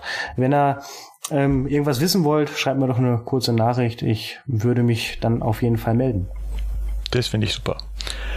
Gut, dann machen wir weiter. Wir haben noch mehr auf unserem Plan. Nein, die Folge 29 ist noch nicht zu Ende. Ganz anderes Thema. Mir ist was ganz Schlimmes passiert. Ich hatte einen Arbeitsunfall. Ja, hat mir wehgetan. Hab ich nicht Dann erzähl doch mal. ja, ich muss, muss äh, mein Leid schildern. Aber dabei geht's gar nicht so sehr um das Leid, was mir passiert ist. Äh, das nur ganz kurz. Ich habe beim Abstellen einer Lok, ähm, da war es ordentlich Frost. Und da habe ich so die Erfahrung gemacht, wenn man so eine 218 abstellt, da muss man ja drum herumlaufen und zum Beispiel Bremsbeläge kontrollieren und sowas. Keine Chance. Da ist Schnee, Eis, das siehst du nicht mehr. Ähm, und ich bin halt rumgelaufen und da muss man zum Beispiel auch entwässern. Das heißt, man muss da diese Luftabsperrhähne aufmachen. Ähm, und da spritzt halt immer so ein Stückchen Wasser raus, das was sich in, den, in dem Luftsystem so sammelt. Und das habe ich auch an dem Tag gemacht, aber es war halt ein wenig eingefroren. Also habe ich es einen Hauch weiter geöffnet, ganz langsam, ganz vorsichtig und plötzlich haut mir das, die Lok, das Eis da um die Ohren. Es hat mich nach hinten geworfen, hat mir diese kleine Kanne, mit der ich das Wasser auffangen wollte, um die Ohren gehauen. Ja, war ein ganz schöner Knall. Ich war danach hin und weg, äh, habe mich geschüttelt, ähm, bin kurz in mich gegangen, habe mir gedacht, hm, na gut, war nix, mein Arm tut so ein bisschen komisch weh. Hab meine Arbeit zu Ende gemacht, habe mir eine Lok weggestellt, bin nach Hause gefahren und am nächsten Morgen wache ich auf und mir tut wie sonst was mein linker Arm weh, beziehungsweise genauer gesagt meine linke Schulter. Und dann dachte ich mir, hm, das wird wohl an gestern gelegen haben. Und dann ging das los mit dem Prozedere eines Arbeitsunfalls. Und ich wollte den, den Anlass nutzen, ganz kurz zu erklären, was da so passiert, was man da alles machen muss und was man, wo man drauf achten sollte. Das erste, was man bei einem Arbeitsunfall machen muss, ist ihn melden. Am besten sofort. Im Prinzip habe ich schon den Fehler gemacht und habe nicht sofort äh, noch an der Lok angerufen, sondern habe es halt erst zu Hause am nächsten Tag gemacht. Äh, eigentlich steht da, man muss den Arbeitsunfall sofort der verantwortlichen Stelle melden. Der schreibt das dann quasi alles auf, was dir da passiert ist, wo es passiert ist, was du gemacht hast, äh, mit wem, wer dabei war, welche Lok, welche Zug. Das kommt in so ein Unfallmeldebuch. Dann sagt er dir, jetzt musst du zum Arzt gehen. Und dann kannst du nicht einfach zu deinem Lieblingshausarzt gehen, sondern du musst zu einem sogenannten Durchgangsarzt. Und das ist schon wieder komplizierter, als man so denkt. Durchgangsarzt, ich kenne das auch von früher noch aus der Schule, das macht immer der Unfallchirurg mit. Also wir hatten in der Nähe der Schule, ob das Zufall war, so eine Unfallchirurgie, die habe ich zweimal besucht. Ähm, und die hat quasi, die, die war auch durch die war auch ein Durchgangsarzt. Und da geht es eigentlich nur darum, dass die halt die Fähigkeiten haben zu beurteilen, dass das ein Arbeitsunfall ist. Und dann habe ich versucht, hier in Pasing, München-Pasing, wo ich wohne, einen zu finden. Gibt's nicht. Ich habe alle Chirurgen durchtelefoniert. Die meinten, da müssen sie ins Krankenhaus. Also bin ich am Morgen dann äh, mit meinem schmerzenden Abend ins nächste Krankenhaus gepilgert, in die Notaufnahme und dachte mir schon so, um Gottes Willen. Am Tag zuvor hat es ordentlich geschneit und es war Frost. Da sitzen doch jetzt hunderte alter Menschen, die sich die Knochen gebrochen haben. Da verbringe ich doch den halben Tag. Aber es war halb so wild, es war nicht ganz so voll und irgendwie äh, waren da doch nicht ganz so viele Unfallopfer. Aber das erste, worüber ich in dieser ähm, Notaufnahme gestolpert bin, war dieses Anmeldeformular. Da fragte die Frau nämlich nach der Adresse meines Arbeitgebers. Äh, keine Ahnung. Flo, weißt du die Adresse deines? Doch, doch, Flo, du weißt die. Ja, man muss es ja auch immer auf die Ausbleibezeiten, weißt du, auf den Zettel schreibst du es ja auch oben drauf. Nee, Daher das weiß ist, das ist schon vorgedruckt. Da, Bei dir, aber Ja. wenn du es handschriftlich ausfüllst, nee, dann mach ich äh, nicht. weißt das du's. macht ja der Computer, der steht da schon immer da. Und dann habe ich sogar noch eine Visitenkarte von meinem Teamleiter, da steht auch nochmal die Ah, Anschrift das ist von- gut. Das Genau. sollte man haben. Also an, an alle Lokführer da draußen der Tipp, äh, nehmt euch mal die Adresse eures Arbeitgebers mit. Musst Genau. du da deine Meldestelle draufschreiben oder? Ja, das ist auch eine gute Frage. Also habe ich nicht. Ich habe die Adresse meines, also ich habe Augsburg angegeben, Also- obwohl also meine Meldestelle genau quasi da, wo meine Ab- Personalabteilung sitzt. Ich habe auch so überlegt, mein Arbeitgeber, Deutsche Bahn, Potsdamer Platz 1 in Berlin. Ja, super. Nee. Nee, das wollen die bestimmt nicht wissen. Okay, dann DB Regio. Äh, Frankfurt, Frankfurt, Stefansons oder? Ja. Glaube ich, ist das. Das wollen die bestimmt auch nicht wissen. Die wollen bestimmt Augsburg wissen. Dann habe ich da mit der Dame äh, gegoogelt.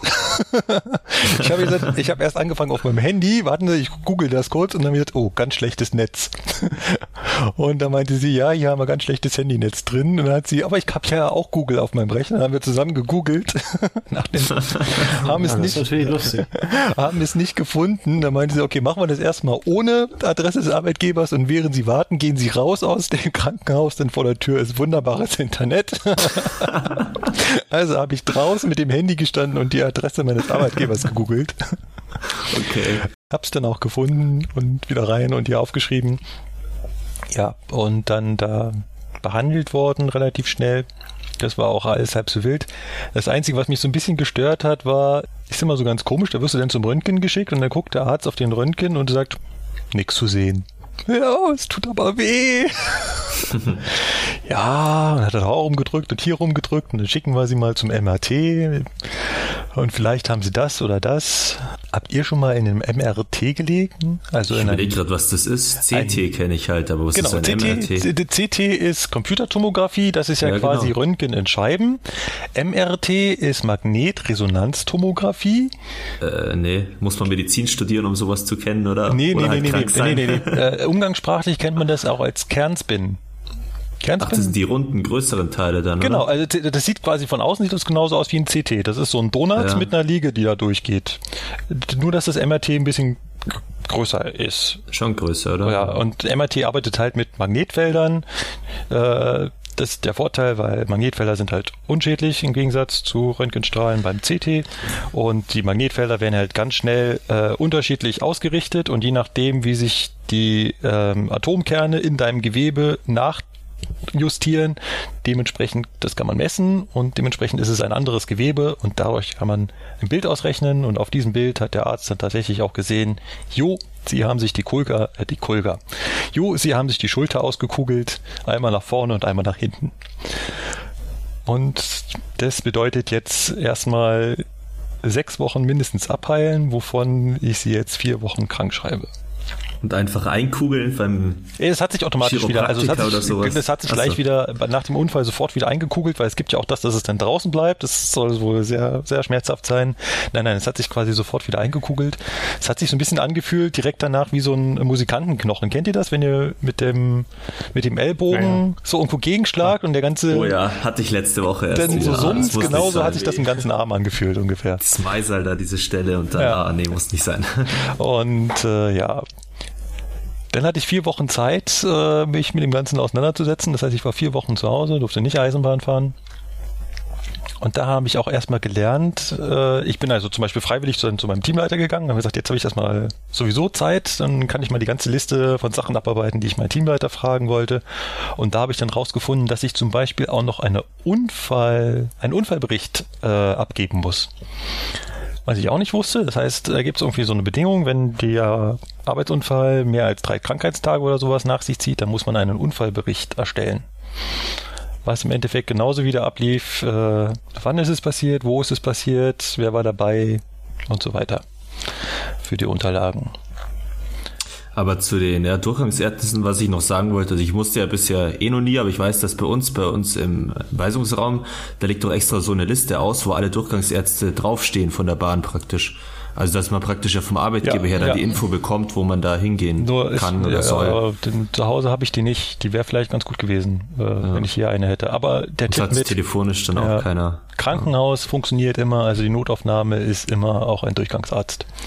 Das funktioniert ganz gut. Und dann ist das ja ein sogenannter BG-Fall. Oh, ein neuer Begriff, den ich auch gelernt habe. Überall wird man als BG-Fall abgestempelt. Und ich dann mal so, ähm, was ist ein BG-Fall? Berufsgenossenschaft. Das haben wir ja mal irgendwann in Sozialkunde gelernt. Die Berufsgenossenschaft ist ja die, die uns gegen Arbeitsunfälle absichert. Das zahlt der Arbeitgeber. Und bei uns ist das die Unfallversicherung Bund und Bahn. Die heißt mittlerweile anders. Also ist ja gerade EUK, oder? Genau, das war es früher mal, Eisenbahn-Unfallkasse. Jetzt heißt es Unfallversicherung Bund und Bahn. Ach so. Ja, hat auch kaum einer mitbekommen, aber sie hat sich umbenannt, ist mit irgendwas zusammengekommen. Und aber davon kriegt man eigentlich, also dachte ich, kriegt man nichts mit, weil die im Krankenhaus haben nach der Versichertenkarte gefragt und die steht ja überall meine Krankenversicherung drauf auf allen Zetteln. Äh, genau, Zettel nochmal ganz wichtig, darauf achten, wenn ihr überall, wo ihr Zettel bekommt, vor allem auch diese gelben Krankschreibungszettel, da muss überall das Häkchen ausgefüllt sein, Arbeitsunfall. Ganz wichtig. Ähm, genau. Was wollte ich noch erzählen? Äh, dem Unfallbericht. Dann genau diese gelben Zettel, die muss man ja normalerweise einen dem Arbeitgeber geben und einen an die Krankenkasse schicken und einen darf man behalten.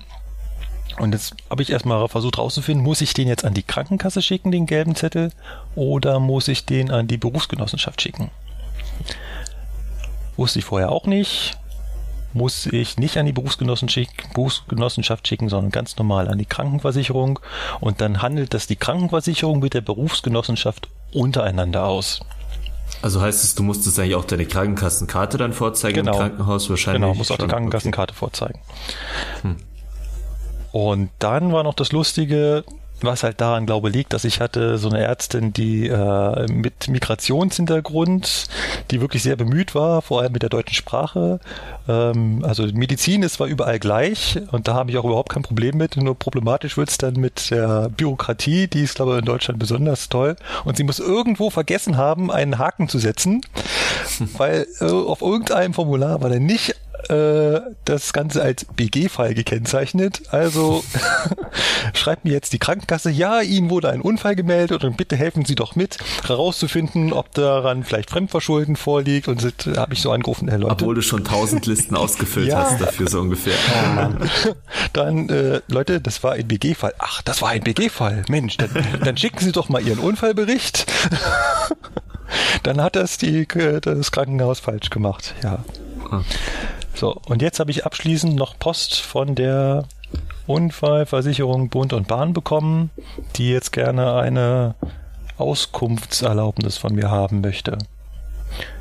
Also es ist scheinbar noch nicht ganz abgeschlossen, obwohl es jetzt schon ja anderthalb Monate her ist. Ja, die also werden es vielleicht für die ähm, Statistik dann auch irgendwie brauchen, oder? Die, die Unfallversicherung Bund und Bahn, die soll da wohl relativ ähm, ja, wie soll ich das jetzt nett ausdrücken, nervig sein, was das anbetrifft. Also die wollen da, die haken da richtig nach. Ein Kollege von mir, der hat sich auch mal, ähm, ein, ein ich glaube doch, es war ein Bänderriss auf dem Stellwerk geholt, wegen unrecht abgeschlossenen Arbeiten am Boden. Ähm, und dann haben die den extra in die Uniklinik nach Ulm geschickt, nur um rauszufinden, ob das denn wirklich ein Arbeitsunfall gewesen sein könnte. Und das war ein riesen Prozedere. Also die sollen da wohl wirklich echt dahinter klemmen. Also das, das ist richtig schlimm bei denen.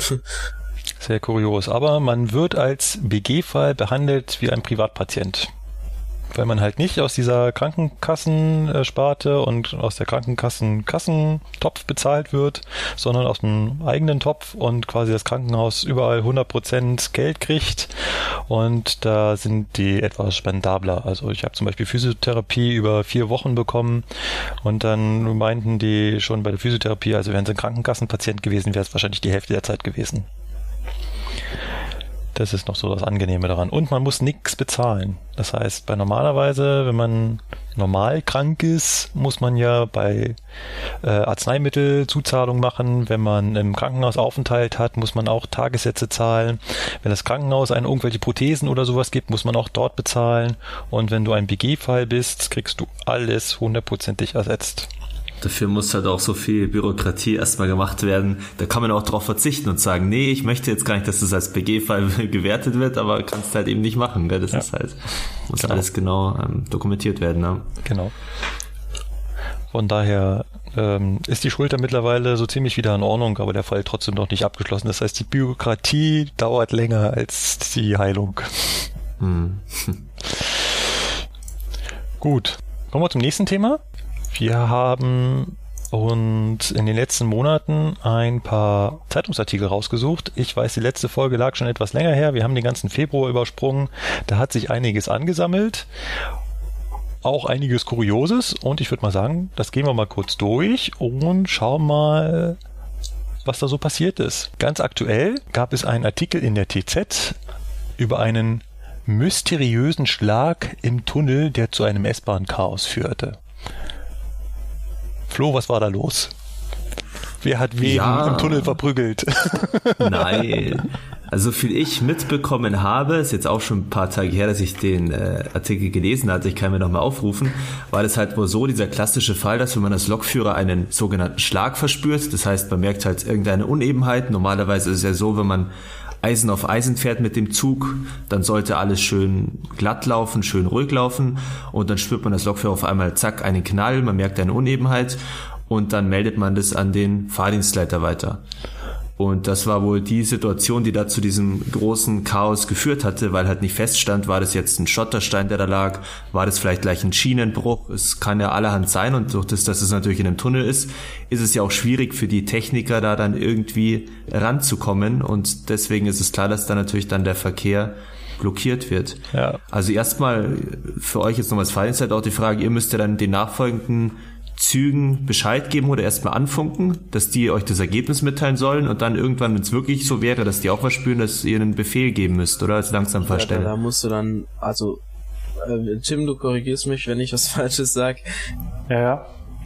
So wie ich das mitgekriegt habe, ähm, weiß nicht, wenn das halt ein ein schwerer Schlag oder so ist, dann äh, musst du, glaube ich, direkt einen Befehl erteilen, äh, richtig, fahren ja. aus Sicht äh, zwischen dem Kilometer und dann mit dem Zusatz melden Sie, ich meine, es heißt Bef Oberbauschäden, genau, Oberschäden oder, oder achten Sie auf Oberbauschäden, melden Sie Befahrbarkeit oder sowas. Also eigentlich musst du da direkt einen Befehl erteilen. Wenn man sich den Artikel mal so durchliest, der ist schon sehr komisch. Da hat sich dann äh, der Bahnsprecher Bernd Honekamp zu Wort gemeldet und da steht dann sowas drin wie im Tunnel ist es für die Lokführer wie eine Nachtfahrt. Die sehen nichts. Ja, der sich ja auch gerade. ja, ich habe ja auch gar keinen Scheinwerfer und im Tunnel kann man auch keine Beleuchtungen machen. Also man sieht im Tunnel was, Leute. Das ist nicht ja. wie eine Nachtfahrt. Das ist vielleicht wie eine Nachtfahrt mit ganz viel Mondschein und mit Scheinwerfer an. Es ist nicht so wie eine Wasserrutsche, die man ja. da einen Stock finster dann runterrutscht, wenn sie ganz zu ist oder so, sondern man sieht eben schon was. Ja, so ein bisschen Lampen sind immer 23 an. 23 ein Fernlicht?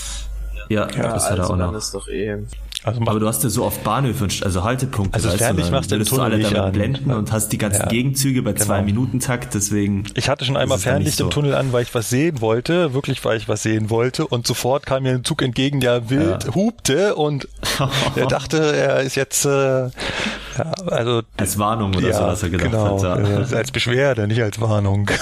Ja, klar, ich meine, wenn du, wenn du einen Befehl kriegst oder so, dann ist die Situation ja auch komplett anders. Ja, ja. Also wenn Ja, du als- das Fähig kriegst und dann da dieses kurze Stück mit Fernlicht fährst, dann ist das, Ja. glaube ich. Ja, Also wie gesagt, man sieht im Tunnel was. Es geht eher darum, dass du halt nicht drauf achtest. Also du fährst halt, du guckst halt geradeaus und nicht nach unten direkt auf die Schiene und wenn dann was poltert, dann weißt du nicht, was es war. Aber es war auf keinen Fall ein Schotterstein. Ein Schotterstein liegt nicht auf der Schiene und knallt. Also auch das steht hier in dem Artikel, auch das hat der Hohnekamp gesagt. Es lässt sich allerdings auch danach nicht mit Gewissheit sagen, was es war. Möglicherweise könnten auch Schottersteine im Gleisbett das Geräusch verursacht haben. Nee. Im Gleisbett vor allen Dingen. Ja. Nicht auf der Schienenoberkante, sondern im Gleisbett. Ja. Ich meine, da liegen immer Schottersteine.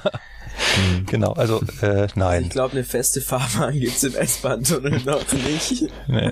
Haben wir sogar in Unterföhring haben wir das wirklich. Ja, da haben wir eine. Ja, Betonfahrbahn. das ist Ja, Ja Echte gut, das ist auch in Neu-Ulm, aber nur weil es so ein Tunnel war. Ganz ist besondere Ausnahmen halt, ja, ja, aber Ja. nee.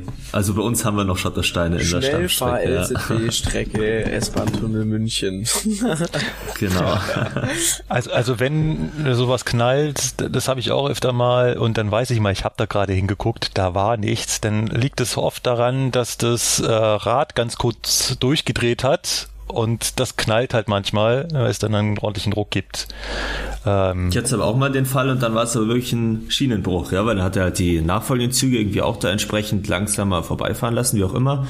Und dann irgendwann Techniker rausgeschickt und bei meiner zweiten Runde dann auf einmal hieß es, nee, wir können jetzt nur noch eingleisig fahren im Gleiswechselbetrieb, weil da ist ein Schienenbruch. Und das war wirklich genau die Stelle, wo es halt da auch so geknallt hat. Ja. muss aber, also mir hat mal ein Kollege gesagt, wenn du über einen Schienenbruch fährst, dann äh, knallt das ganz ordentlich. Also da, Ja, und das hat's auch, ja. Aber man hat, ich habe gewusst, da ist nichts. Und ja, du siehst es ja nicht, weil wenn es knallt, ist jetzt schon zu spät. Und du Ja. denkst, okay, da war auf jeden Fall nichts. Also mal anrufen und melden. Äh, das passiert halt immer, wenn man gerade nicht hinguckt. Aber apropos Schienenbruch, das ist mir, ich bin gestern wieder über die Schiebe gefahren am, am äh, im BW1, also über diese Schiebebühne. Und da fährt man ja ganz langsam rüber und äh, da habe ich genau aufs Gleis geguckt, da stand die Schiebebühne so fünf Zentimeter, glaube ich, nicht ganz korrekt. Und da fährst du trotzdem rüber. Also die stand schon richtig korrekt, also die äh, haben das da schon richtig ausgerechnet, aber es passt halt nicht so Millimeter genau. Und dann poltest du da echt über so ein riesengroßes Stück, äh, ja, Wer, wer stellt die eigentlich dann irgendwie um oder so? Weil ich kenne mich ja da das gar nicht machen aus. die Werkstattarbeiter da. Ja, okay. Bin ich dann zum Werkstattleiter gepilgert und gesagt, ich bräuchte dann mal jemanden, oh ja, da komme ich gleich und fahr dir die Schiebe hin und mach dir das Tor auf. Interessant. Ja, und dann fährst du da über so eine Riesenlücke. Und äh, im Prinzip sieht ein Schienenbruch ja genauso aus. Schienenbruch heißt, die Schiene ist äh, durchgebrochen. Und dann liegt die vielleicht nicht mehr hundertprozentig äh, direkt aneinander, hat sich vielleicht ein bisschen hoch und dann polterst du darüber und das soll so ganz schön knallen. Also es war kein Schienenbruch, es war gar nichts, man hat nichts gefunden. Oberleitung könnte es auch sein, wenn man es nicht so richtig spürt, sondern nur laut knallen hört. Dann könnte es auch einfach eine Taube gewesen sein, die man gegrillt hat. Das knallt auch ganz gut laut, aber ähm, ja. Aber dann sollte ja kurz die, die Spannung weg sein. Das hatte Nö, ich in Starnberg na, mal. Ne? Da war, also in Starnberg hatte ich den Fall, da ist irgend so ein Vogel reingeflogen, dann war zack, man hört ja bei uns durch das Knallen von den Hauptschaltern. Und dann war aber gleich nach vielleicht fünf Sekunden der Strom wieder da. Also ganz kurz war eben dann der Das ist nicht auch Strom bei, weg. bei, bei Eiszapfen oder sowas. Da gibt's irgendwie eine Besonderheit, Ich meine, auf bei ICE-Strecken, aber da kenne ich mich auch nicht aus. knallt's dann auch, äh, gibt's auch einen ordentlichen Schlag je nach Größe. Ja, Ich, ich kenne mich da nicht so aus, ich komme vom Dieselnetz, also ja, eben. auch nicht. Im Tunnel haben wir auch keine Eiszapfen. Was hatten wir dann? Ach, der private Bahnkonkurrent ist zur Abfahrt bereit. Locomoa. Die haben ja eine Crowdfunding-Aktion gestartet. Das fand ich ganz interessant. Und haben es sogar geschafft. Und haben es sogar geschafft. Sie haben 478.498 Euro damit eingesammelt. Ich glaube, wenn ich das richtig verstanden habe, es gibt zu Locomore eine super Podcast-Folge vom Bahncast. Wir werden die verlinken. Dort hat er einen der Beteiligten von Locomore am Interview gehabt und der hat auch erzählt, Den Chef, ne? ja, ja, ja. Der, der hat auch erzählt, dass es äh, davon nicht abhing, von dieser Finanzierung.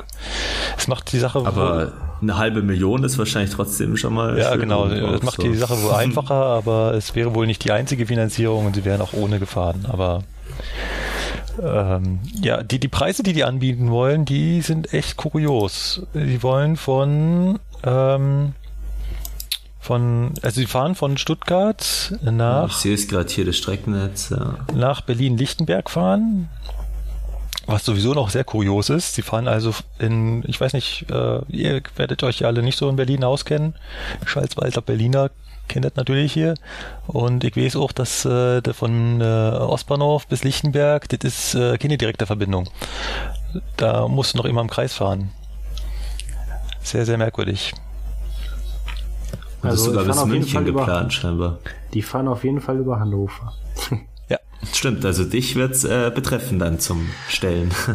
Ja, genau. Also ich bin auf jeden Fall sehr gespannt, was das Ganze angeht. Ähm, an, ich habe da auch äh, einen Blogbeitrag drüber geschrieben, schon vor längerer Zeit. Aber grundsätzlich finde ich es immer gut, wenn was Neues passiert. Unabhängig davon, ob es von der Bahn ist oder nicht und unabhängig, ob man das jetzt als Konkurrent ansehen kann oder nicht.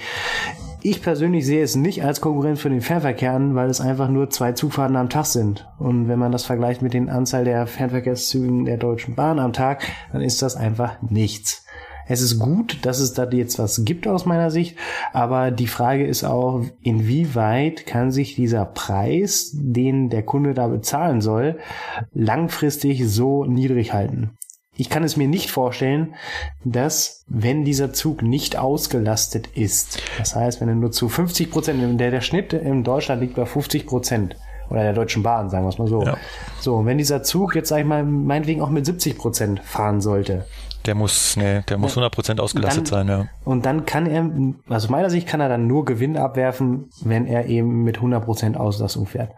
Und da bin ich echt gespannt, wie die das umsetzen wollen, weil ich meine, von Stuttgart nach Berlin ist jetzt, äh, kann mir nicht vorstellen, dass das so die Verbindung ist für jeden. Also ich meine, klar, Frankfurt, Berlin eher, aber warum soll ich denn mit Locomore fahren, wenn ich mit dem ICE Sprinter mittlerweile auch fahren kann, ohne Aufpreis, ohne Weil es nur Sitzplatzreservierung? 22 Euro kostet. Ich schätze mal, da geht's auch um die, die Direktverbindungen dazwischen, halt zum Beispiel Leute, was hier, hier steht, Göttingen, Kassel, Heidelberg und so, wo der Ja, Zug halt dazwischen neu hält, wo bisher umgestiegen werden muss. Ja gut, aber der. ICE, der ICE hält auch teilweise in Göttingen, hält auch in Ja, Fulda, hält auch in schon. Kassel.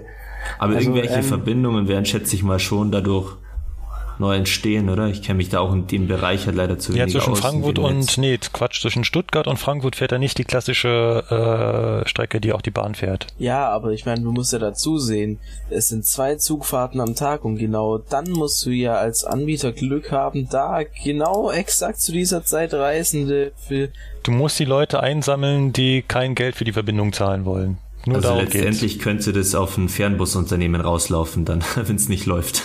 Ja, also ich bin Dann ja, bestellen die sich einen Bus und fahren über die Autobahn. Also ich bin gespannt, was rauskommt. Äh, Ich, also ja, sehen wir mal. Ich meine, bisher haben es nicht wirklich. Ich glaube, der HKX ist somit die einzige. Ja, es, es hat ja schon mal diesen Inter, sagen. Interconnex hat's doch mal gegeben, Genau. die doch jetzt vor ein paar Jahren aufgehört haben. haben Also hat sich das alle, ja nicht rentiert alle scheinbar. nicht halt, lang halten können und ich will. Oh, Interconnex will hielt sich ganz schön lange. Also der ist jetzt von Rostock nach Dresden, Dresden oder Leipzig gefahren und äh, der ist schon sehr, der hat jetzt erst aufgegeben, als die Busse angefangen haben, die Preise zu schlagen. Ja, ich meinte jetzt das auch nicht eher auf die Länge bezogen, sondern an der Menge von Mitbewerber. Ja, also ich glaube, der HKX ist so der einzige, den wir in Deutschland haben. Ich würde da auch nicht von Konkurrenz sprechen, sondern einfach nur von ja, Leuten, also Mitbewerbern. Was, was viele nicht wissen, ist, äh, das, was hier an TGWs rumfährt oder an ÖBB oder das sind alles keine Konkurrenten. Das sind alles Kooperationen mit der Deutschen Bahn. Und die zum Beispiel TGWs werden durch deutsche Lokführer gefahren. Das fand ich so lustig bei den Streiken, hat bei den Streiks, haben sie immer gesagt, ja, wenigstens gibt's noch den TGW, da fahren die Franzosen. Äh, nein, das fahren deutsche Lokführer. Die fahren nur, weil die DB es sich nicht leisten kann, die TGWs hier in Deutschland versacken zu lassen und nicht zurückzugeben. Zumal die TGWs in Deutschland da auch unter ICE verkehren, soweit ich das mitbekommen habe. Also dran steht immer TGW, aber Äh, ja, aber ich meine, Was- es, was bei er, euch, läuft ähm, unter ja. ICE. das kann sein, das weiß ich nicht. Zugkarton. Ja, schauen wir, was bei rauskommt. Bei dem, äh, wir finden es alle nicht schlecht. Sollen Sie es versuchen? Bitte, bitte nicht äh, zu Kosten, nee, bitte nicht auf Kosten der Sicherheit und bitte nicht auf Kosten des Personals.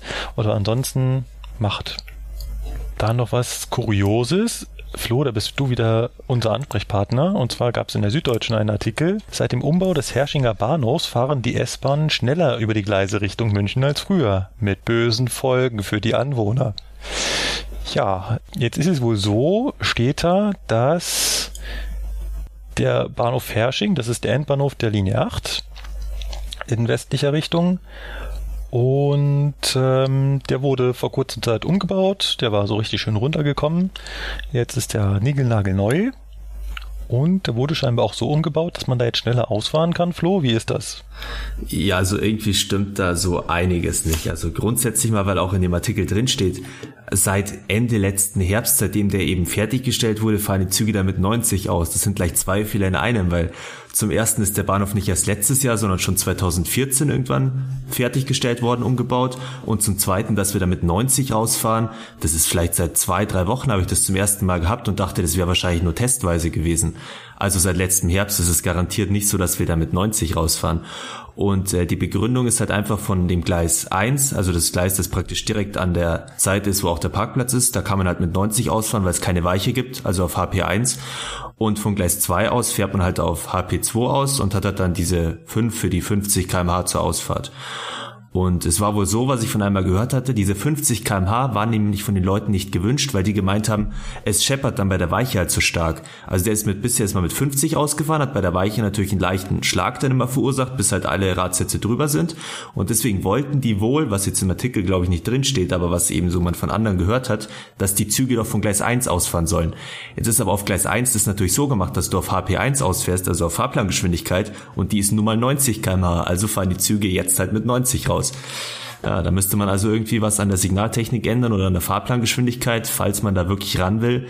Oder man baut eine Schallschutzmauer hin, wie auch immer. Ich habe keine Ahnung, was da passieren soll.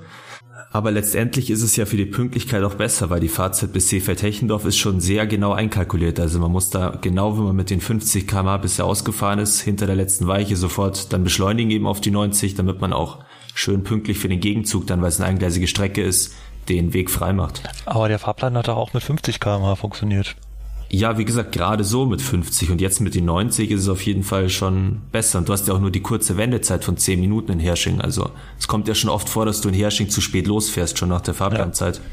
Ja, also es macht den Fahrplan und, auf jeden Fall stabiler. Ja, wie ja. die aber wie gesagt drauf kommen, dass der erst letztes Jahr fertiggestellt worden wäre und dass wir seit letztem Jahr schon mit 90 ausfahren. Ich habe keine Ahnung, ob die da schlecht recherchiert haben oder die Anwohner da irgendwie mit Absicht irgendwie was bisschen verdreht haben, aber ich als Lokführer kann sagen, das äh, stimmt nicht.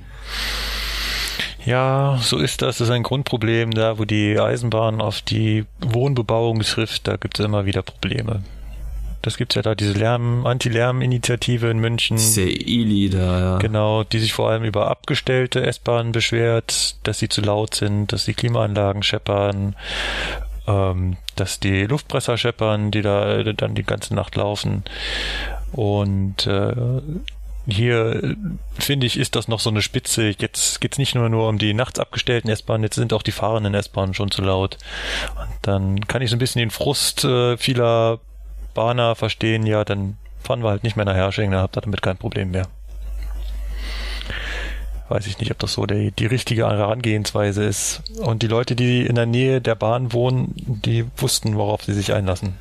Und, und, für die Leute, die auch immer einen Bahnübergang befahren, weil der ist ja stark befahren, muss man auch noch dazu sagen, also praktisch der Abschnitt, wo man am Bahnsteig losfährt, eben wo das Ausfahrsignal ist, da ist direkt ein Bahnübergang dahinter. Und wenn ich jetzt mit 50 rausschleiche und meistens haben wir da noch Langzüge, also Züge, die 200 Meter sind, nachmittags auf der S8 und vormittags, dann ist natürlich klar, dass es auch für die Autofahrer oder Fußgänger, die gerade rüber wollen, auch schlechter ist und die sollen ja auch froh sein, eigentlich wenn sie dann einen Zug haben, der mit 90 km/h rausfährt. Ja, also hat ja auch nicht nur Nachteile für die und die Pünktlichkeit ist ja auch für die Fahrgäste wiederum gut. Ja. Es geht nur um diesen Lärm halt, der mit 90 da anscheinend zu laut ist. Ich habe es mir von außen auch nie angehört. Wenn dann bin ich innen im Zug und fahre den und stehe nicht außen. Also ich sag's mal so, Einbildung ist auch eine Bildung. Und wenn man nach Fehlern sucht und man unbedingt Fehler auch hören will, in dem Fall die Lautstärke, dann findet man auch welche. Aber naja, also da kann man sich jetzt drüber streiten, ob das wirklich so. Sie werden einen Kompromiss finden und wir fahren ab sofort mit 75 aus. Vielleicht, genau. ja. Ach ja. Es wird nicht besser mit der S-Bahn München, schreibt wiederum die Süddeutsche Zeitung. Sie titelt Kaum Hoffnung auf Besserung, Stopp der S-Bahn-Ausschreibung. Ja, über das Ausschreibungssystem haben wir schon berichtet, immer mal wieder. Wir werden auch noch eine wir werden auch noch eine getrennte Folge dazu machen, wie Ausschreibungen im Regionalverkehr funktionieren. Auch die S-Bahn gehört hier zum Regionalverkehr.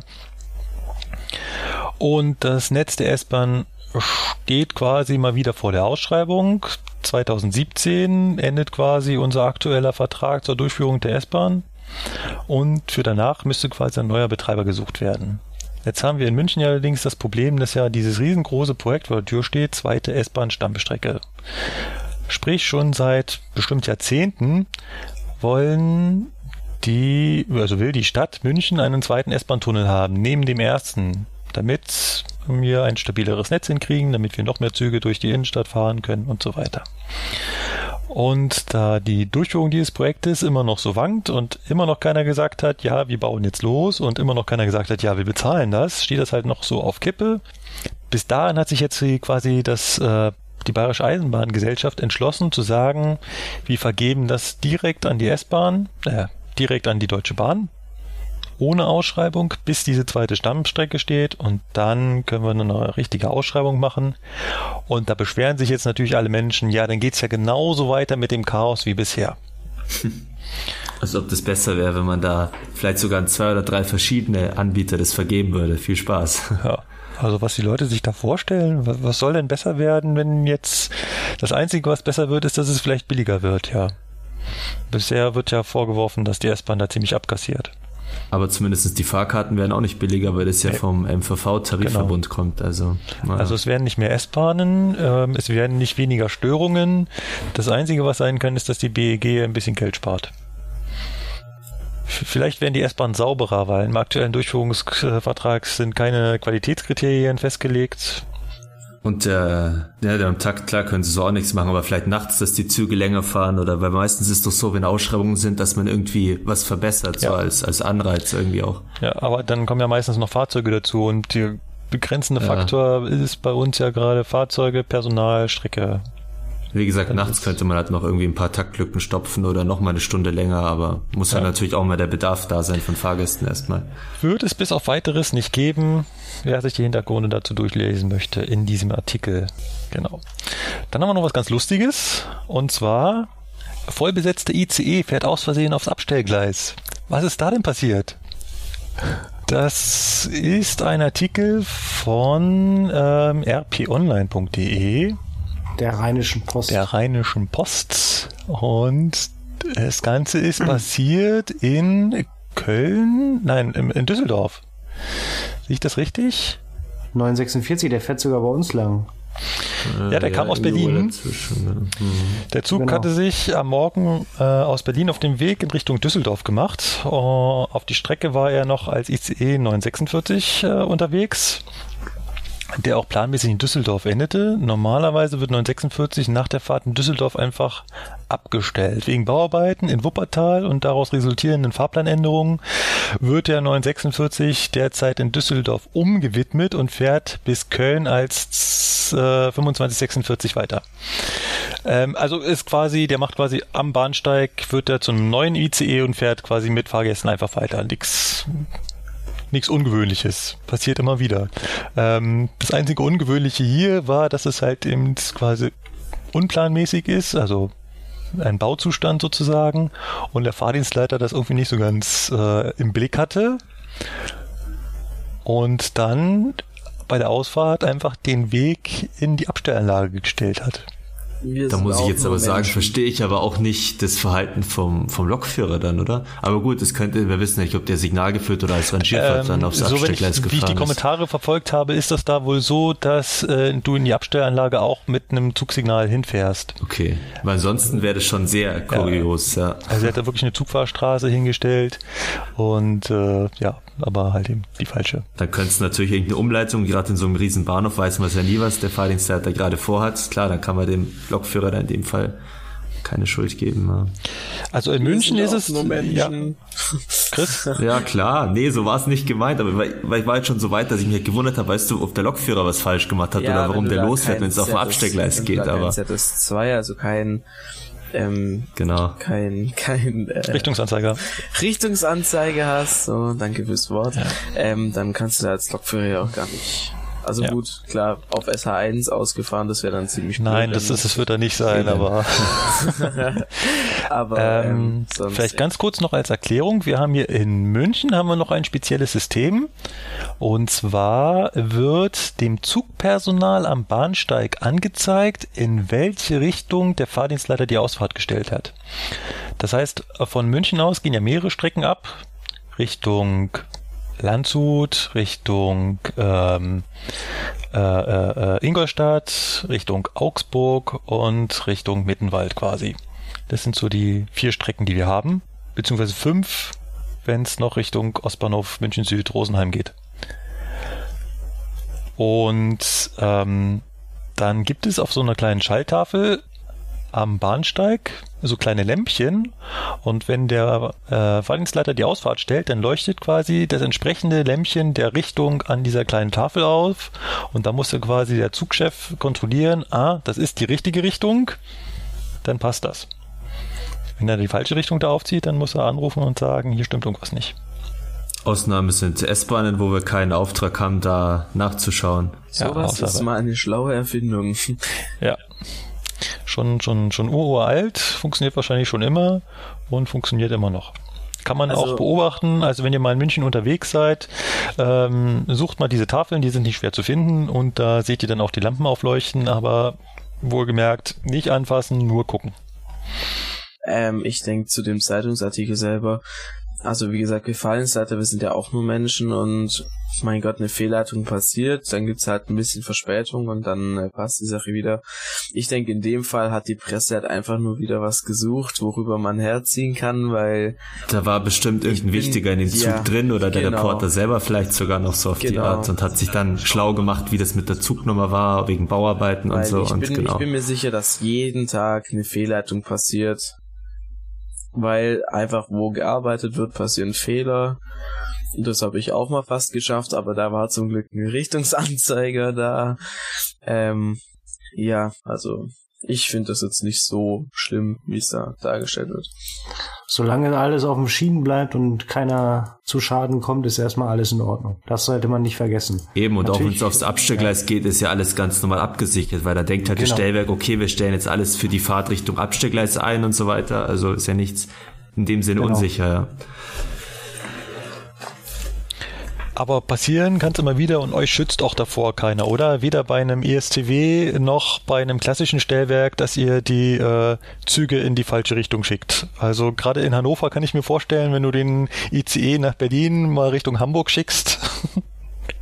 Ja gut, also das ist schon äh, dadurch, dass wir halt so äh, vier Fahrdienstleiter erstmal schon da sitzen haben und wenn da einer eine falsche Ausfahrt stellt, sage ich mal zu 99 Prozent fällt es einem auf, weil ähm, jeder guckt auf die Monitore und die, äh, wenn, also wenn ich einen nach Berlin fahre und einen nach Hamburg fahre, sind zwei unterschiedliche Fahrdienstleiter, die dafür zuständig sind. Das heißt, der eine würde mitkriegen, wenn der eine seinen Zug anfasst.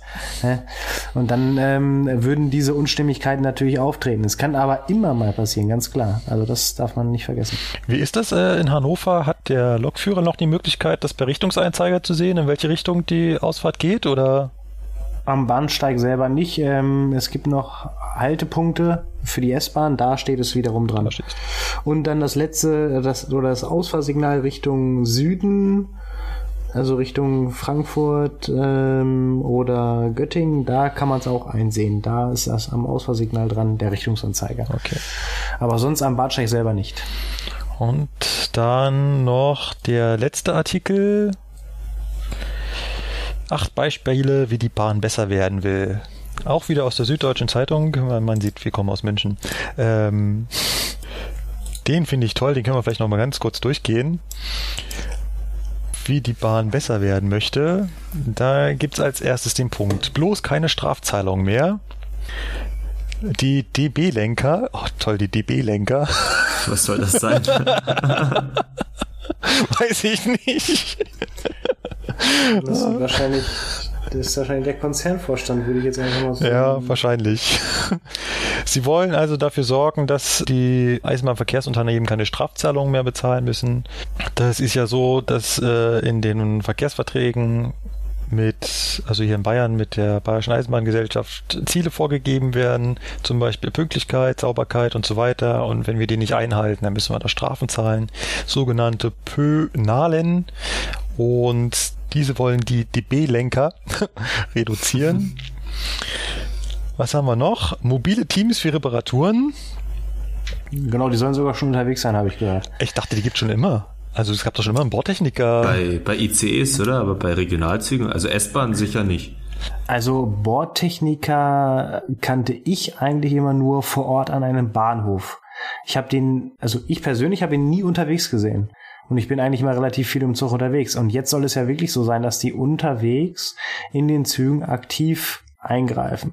Also am Bahnsteig habe ich auch schon welche gesehen, da kam ein Zug bei strömendem Regen ähm, ohne, also der Scheibenmischer war abgeknickt und dann standen die Jungs schon mit dem neuen Scheibenmischer unterm Arm da und Zug hält an, die ins Gleis, Scheibenmischer, also Scheibenmischer ausgetauscht und ab ging's weiter. Aber so, dass sie jetzt unterwegs mitfahren oder so, habe ich auch. Also was ich noch weiß, ist bei, bei neuen Zügen, gerade Bombardier, wenn noch Probleme hatte mit 430ern oder den Talent 2 anfangs, da hatten sie ja immer dann so eigene Bombardier Techniker mitgeschickt für ein paar Monate, bis halt die Probleme behoben waren.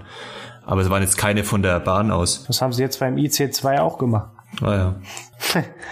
Und das Lustige war, dass sie selber nicht mehr wussten, was dann letztendlich heile war die und was nicht heile war. Bombardier immer schön weiterschicken. Erstmal 442, 430, jetzt IC2, dann kommt bestimmt die nächste Baureihe, da können sie dann wieder ihren Einsatz haben, die Bordtechniker. Genau. Braucht die Bahn keine eigenen ein anstellen. Genau. Nächster Punkt, mehr Reparaturen in der Nacht. Das finde ich sehr interessant. Ähm, damit die Fernverkehrszüge am Morgen wieder pünktlich bereitstehen, sollen nachts mehr Züge repariert werden. Und zwar soll die Entstörkapazität in der Nacht von ca. 60 auf über 120 ICEs mehr als verdoppelt werden. Das meinen die aber nicht pro Werk, oder? Das ist so insgesamt Gesamtdeutschland, hoffe ich. Boah, ich kann, also Werk geht gar nicht. Ja. Also ich, Also das ist, das wird ähm, aber auch so sehr Also es hört sich jetzt erstmal wenig an, aber es ist äh, äh, wirklich schon eine, eine hohe Anzahl. Hängt natürlich auch damit zusammen, dass neue ICE-Werke gebaut werden. In Köln-Nipp ist es ja, glaube ich, das beste Beispiel, dass sie da gerade wieder eins äh, aus dem Boden stampfen wollen. Das was ich mich aber ja. frage, dass sie ähm, aus dem Papier Zukunft Bahn, was hier ja äh, zitiert wird, da wird unter anderem auch gesagt, dass die ICEs in der Nacht sowieso häufiger fahren sollen. Das heißt, das ist die, weil es wird ja darüber spekuliert, ob die Nachtzüge nun wegkommen oder ob sie nicht wegkommen. Und ähm, darüber hat man dann eben entschieden, dass in der Nacht mehr ICEs fahren sollen. Also, ich weiß, ICE bei Nacht heißt es, glaube ich. Ähm, wenn ich mich recht entsinne. Ich habe das pa äh, Papier ja durchgelesen und da äh, steht wirklich drin, ICE bei Nacht soll verkehren, ich weiß gar nicht wie oft, aber auf jeden Fall mehr. Und dann frage ich mich aber, wenn die 120 ICEs äh, nun jetzt im Werk da behandeln wollen, welche ICE sollen denn dann nachts fahren? Vielleicht ist es mit dem Nachtsfahren noch so ein bisschen auf der langen Bank, oder? Dass man sagt, die nächsten Jahre, dass das dauert, oder gibt es da schon so einen konkreteren Plan? Also ich weiß es nicht aus dem Kopf mehr, ob da ein Datum drin stand, aber ich, das hat sich sehr, sehr, sag ich mal, nah angehört, so Okay. wie sie es da geschrieben haben. Ähm, das nächste Problem, was ich daran sehe, ist, dass, also ich kenne es nur von der FIBA Ulm, ähm, die Werkstatt ist ziemlich stark unterbesetzt und ich glaube, das ist in anderen Werkstätten von uns nicht anders. Also weniger Personal, mehr Züge unterwegs und gleichzeitig noch mehr Züge warten. Also wie diese Kombination funktionieren soll, ja, kann man abwarten. Ja. Dann äh, der Vorschlag oder das Ziel, mehr Ersatzteile ins Lager, um die Aufenthaltszeiten der Züge zu reduzieren. Und dann steht hier bei der Anschaffung äh, gleich die Lieferung von Ersatzteilen über den gesamten Lebenszyklus des Fahrzeugs stärker berücksichtigen. 30 Jahre oder 40 Jahre, hm, ob das so einfach geht. Ja, aber also wenn ich so ein, wenn ich so ein Neufahrzeug anschaffe, dann denke ich doch äh, auch darüber nach, wie lange ich an Ersatzteile komme, oder? Aber das ist ja wohl auch bei den 420ern so ein Problem mit den Ersatzteilen gewesen. Deswegen haben die ja zum Teil dann schon andere Zielanzeigen oder was auch immer verbaut, um da einfach ähm, noch irgendwas geliefert zu kriegen. Okay, die sind jetzt. Weil irgendwann natürlich die Hersteller auch, weißt du, nicht mehr existieren. In 30, 40 Jahren, ob es da Bombardier noch gibt zum Beispiel, weiß ja auch keiner. Das ist immer so eine Sache, ja, genau. Fahrzeuge, die Eisenbahnfahrzeuge sind so für 30 Jahre ausgelegt ungefähr. 30 Jahre sind ein ganz schöner Zeitraum. Hm. Und in der Zeit muss natürlich auch äh, die Ersatzteile jederzeit. Und dann sind es ja oft noch unterschiedliche Hersteller, die Zielanzeigen, die Türdrücke ja. alleine schon, ja. die Türen selber ja. und so weiter. Alles verschiedene aus dem Katalog, die dann alle zusammengesucht werden müssen, so ungefähr. Durch kürzere Instandhaltungszeiten sollen mehr Züge zur Verfügung stehen. Ja, okay, das ähm, das schließt sich quasi daraus. Ganz interessant genau. finde ich ein Pannendienst auf Schienen. Wenn Lokomotiven oder Triebzüge ausfallen und Strecken oder Bahnhöfe blockieren, will der Konzern künftig schneller reagieren. Nach dem Vorbild des ADAC Pannendienst soll ein Schlepp Logdienst entstehen, der auch von DB-Konkurrenten angefordert werden kann. Äh, das ist natürlich, eine ist natürlich eine Beschreibung, ja, da kann man wirklich nur eigentlich drüber lachen. Ja. Also das Ganze gibt es heute wirklich an größeren Bahnhöfen schon, gibt es schon. Das gab es immer. Und das gab es früher nur mehr und heute ist es weniger, nur es soll jetzt wieder mehr werden. Ähm, ja, ich find's gut, und ich sage auch, dass es heute deutlich zu wenig ist. Wir haben eine Ersatzlok bei uns rumstehen, eine einzige. Die wird wahrscheinlich auch zwei Monate nicht benutzt werden, aber dann kommt es halt auch mal drauf an, wenn sie eben da ist, dann kann sie auch mal gut bestimmt, äh, weiß ich, wie viele Minuten Verspätung, ja, sag ich mal, minimieren. Also wenn sie nicht da wäre, würde es halt Verspätung geben. Wenn sie da ist, ähm, ja, dann minimiert sich die Verspätung. Ja. Und deswegen sollte sowas öfter eingesetzt werden. Und äh, auch egal, wenn die da zwei Monate rumsteht. Völlig egal. Muss da ja, sein. Aber das habe ich auch gehört, dass sowas hier für, für den Bereich Bayern äh, geplant ist, dass irgendwie eine Lok, also S-Bahn und äh, DB Regio auf jeden Fall irgendwie so eine Notfalllok praktisch da bekommt von Regio her und ja, wie jetzt da steht, DB-Konkurrenten, wäre natürlich auch eine lukrative Sache, weil allzu oft, muss man ja echt sagen, kommt es ja nicht vor, dass irgendwelche Züge liegen bleiben. Und wenn man sagt, man kann damit auch schnell mal einen Alex, eine Bob oder einen Meridianzug äh, abschleppen, warum sollte man es nicht machen? Für die Bahn hätte es ja eigentlich nur Vorteile. Auf jeden Fall, aber der, der Artikel klingt schon sehr lustig. Also. Das ist ja richtig. Aber so wie es halt gemeint ist, ist es schon nah an der Realität dran, was sie schreiben wollen. Aber die Schreibart ist komisch, ja. Gerade für die Süddeutsche genau. Zeitung ungewöhnlich. Ja, dann möchte die Bahn noch mehr Fernbusse auf die Straße bringen. Ich glaube, da müssen wir nicht lange drüber reden, dass wir das alle nicht so toll finden. Ich finde, die Bahn gehört auf die Schiene und nicht auf die Straße. Auch wenn die Bahn ja schon der größte Busanbieter in Deutschland ist, das weiß nur kaum einer, aber die Bahn betreibt am meisten Busse in Deutschland. Oder die Bahn betreibt die meisten Busse in Deutschland. Ja, auch Regionalbusse haben sie ja auch genug, die rot lackierten und so. Ja, natürlich, ja, riesige Regionalbusnetze. Also nicht Fernbusse, sondern alle Busse zusammen und mit den ganzen Regionalnetzen sind wir da ganz weit vorne. Ja, und vorne dabei bei der Qualität, da bei jeglichen Qualitätsrankings der Länder schneiden die DB-Unternehmen leider nicht ganz so gut ab.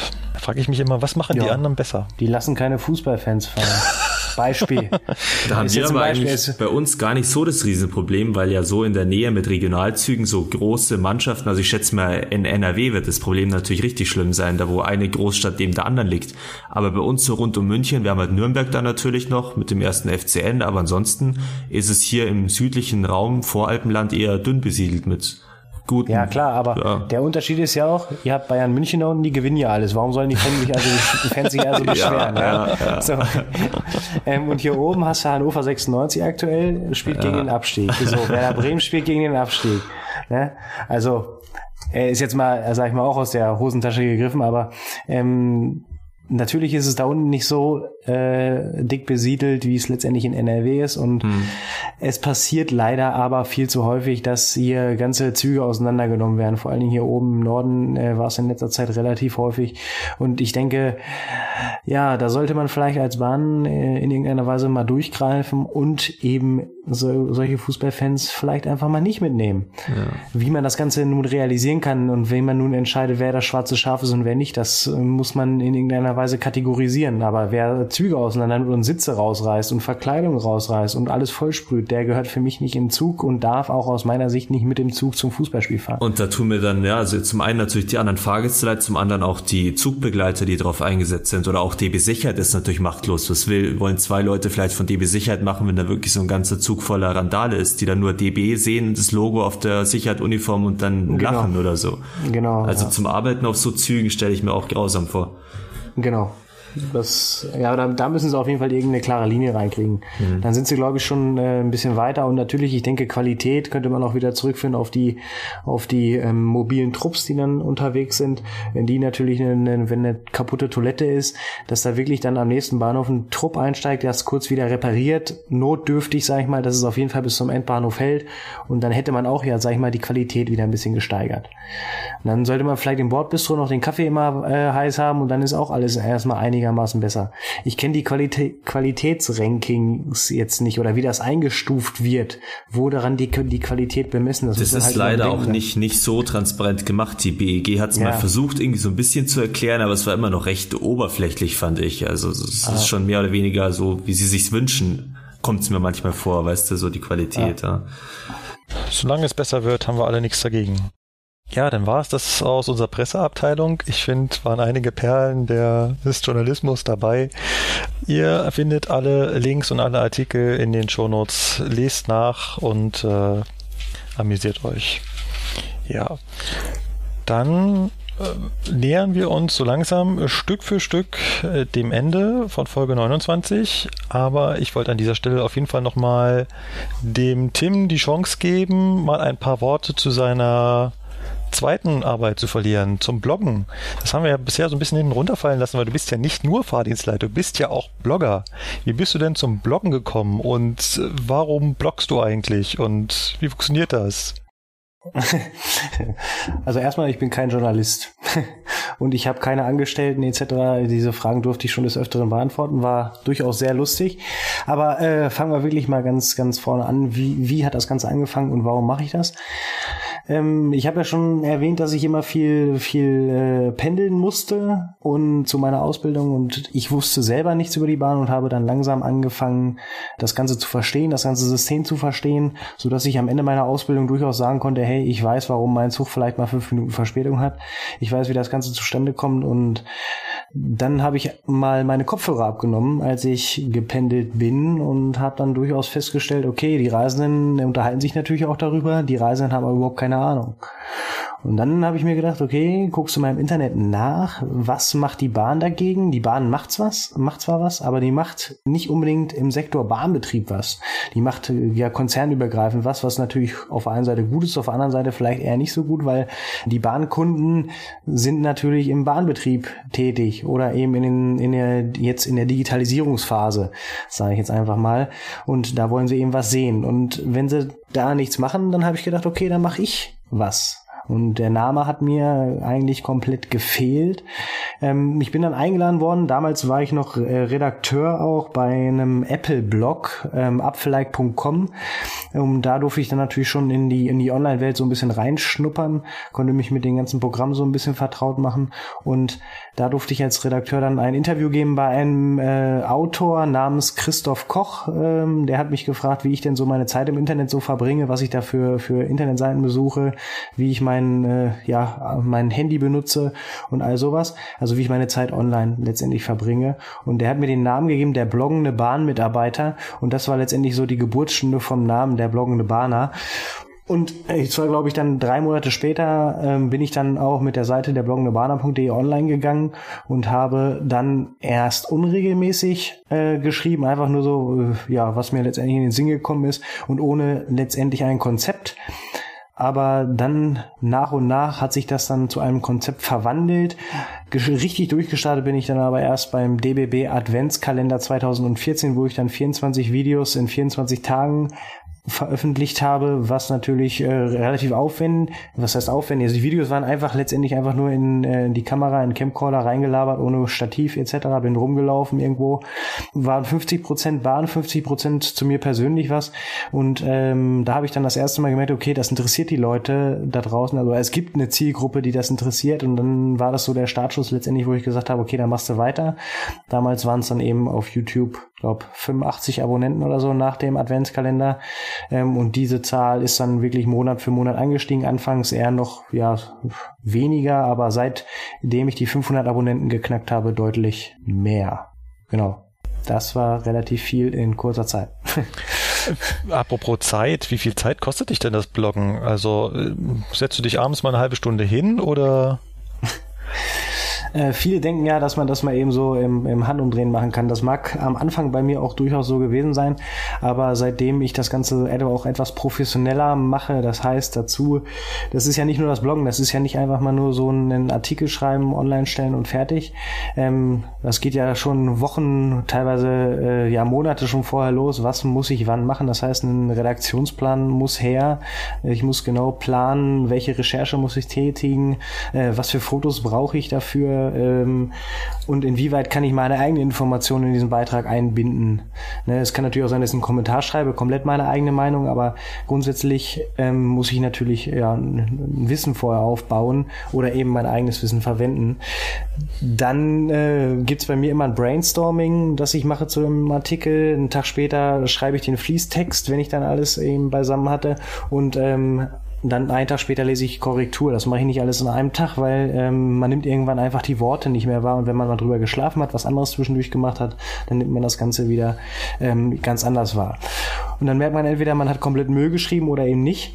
Und ähm, das ist eigentlich so das Prozedere für einen Blogartikel. Dann gibt's aber, wie gesagt, auch noch Social Media, was du machen musst. Facebook, Twitter, Instagram, ähm, wo du deine äh, Community letztendlich ähm, ja, mit versorgen sollst, was du als Plattform auch nutzen kannst, um deine Artikel eben online zu stellen.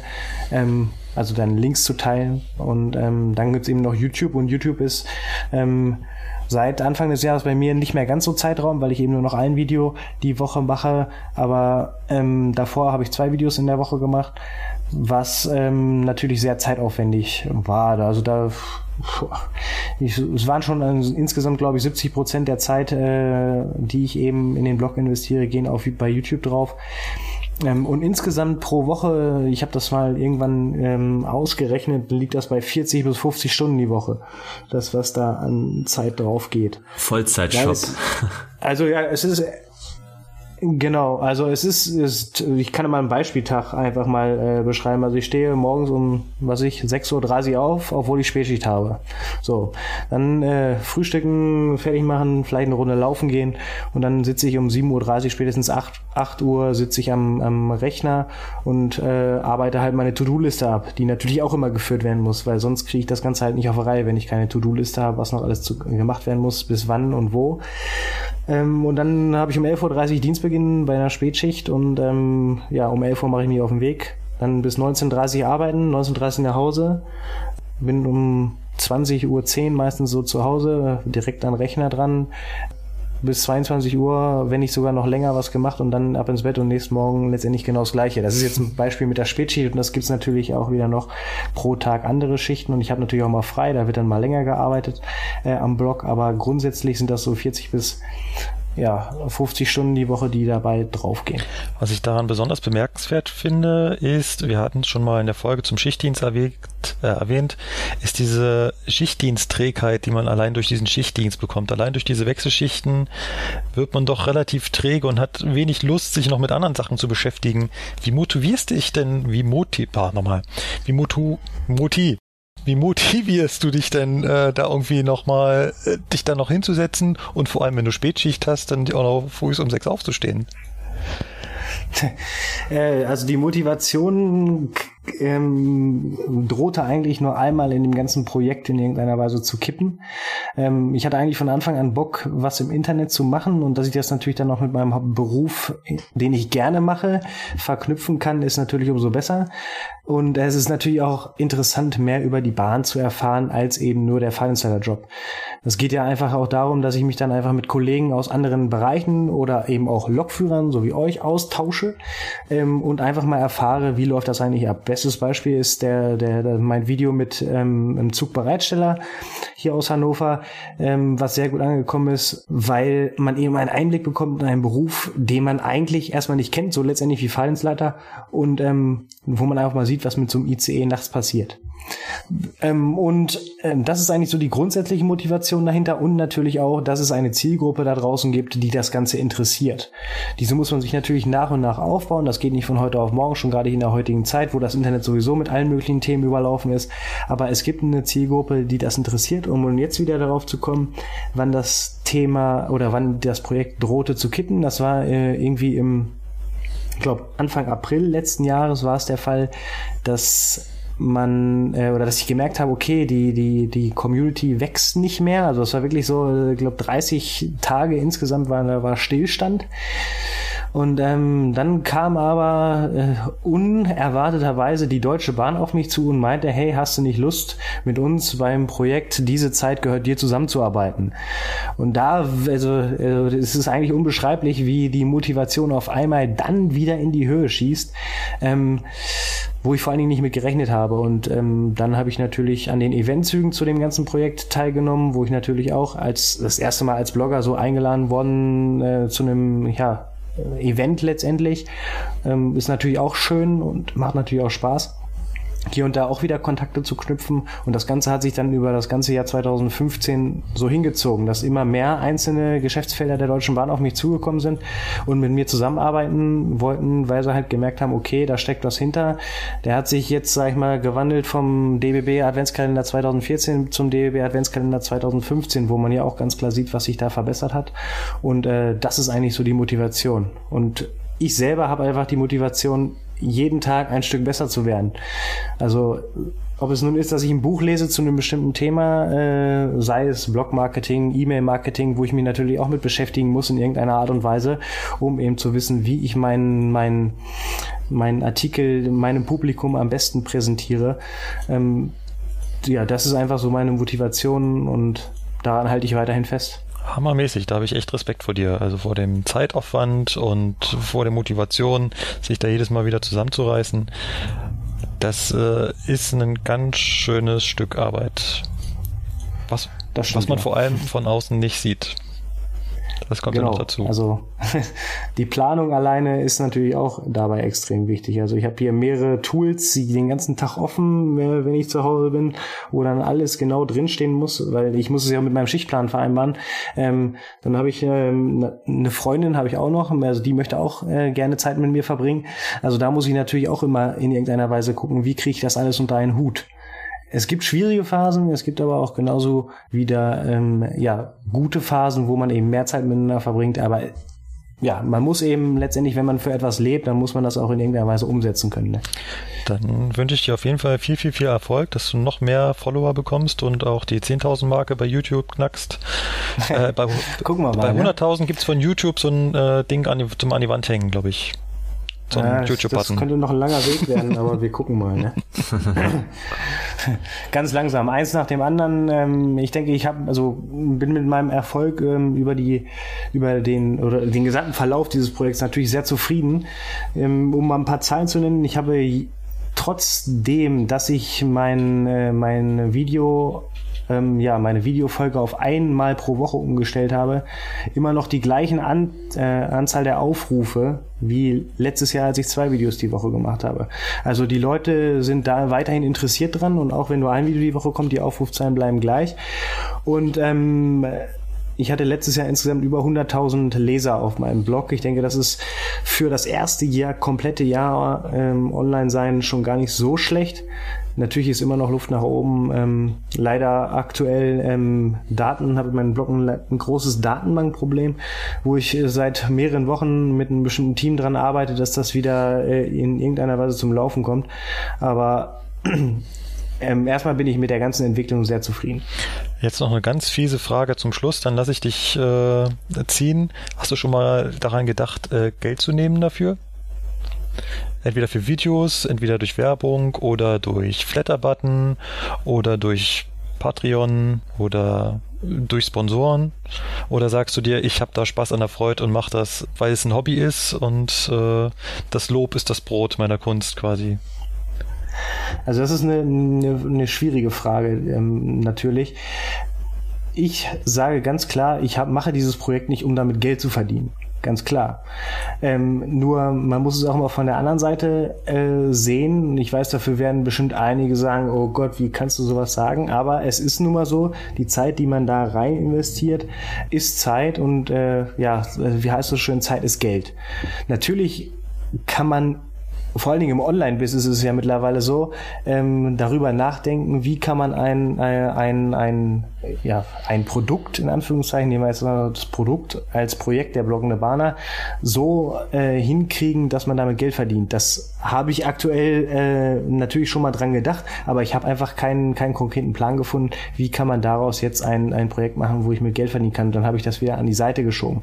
Natürlich, wie gesagt, habe ich dran gedacht, aber erstmal ist es mir extrem wichtig, dass die Leute, wenn sie meine Videos, meine Blogbeiträge sehen, wenn sie da rausgehen und sagen, hey, das wollte ich wissen, das habe ich jetzt gelernt daraus und das kann ich äh, anwenden in irgendeiner Art und Weise. Ob das nun Bahnkunde ist, der weiß alles klar, darum entstehen bei mir zwei Minuten Verspätung jeden Tag oder darum äh, entstehen bei mir fünf Minuten oder ob das ein ähm, Bahnmitarbeiter aus einem anderen Geschäftsfeld ist, der sagt, ey, toller Einblick, den ich hier bekommen habe, jetzt weiß ich auch, wie das funktioniert. Also das ist für mich eigentlich die primäre, äh, das primäre Ziel dahinter, dass Leute mit dem äh, Mehrwert aus meinen Videos, aus meinen Beiträgen rausgehen und ähm, auf YouTube werde ich kein Millionär dadurch, weil ich da äh, ja mein ein Video in der Woche veröffentliche bei 1300 und ein paar Abonnenten. Und äh, auf meinem Blog wird definitiv niemals Werbung kommen. Das kann ich so klipp und klar sagen. Ähm, in irgendeiner Art und Weise Kooperationen mit der Bahn wurde ich auch noch nicht bezahlt dafür und möchte ich eigentlich auch gar nicht, weil ich ja ganz normaler Arbeitnehmer über den Fahrdienst, als Fahrdienstleiter bin.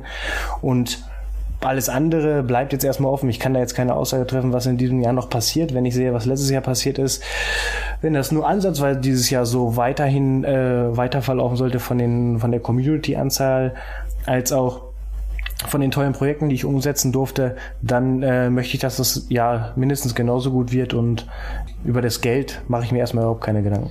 Gut. Dann würde ich sagen, belassen wir es dabei und wir kommen zum Hörerservice. Florian, dein Job. Jetzt habe ich mir immer noch nicht rausgeschrieben, wie wir heißen. also ihr könnt uns anschreiben bei Facebook über Ipes on Air. Bei YouTube heißt der Kanal auch Ipes on Air. Und die Website auch ipesonair.de war es, gell Markus? Ja.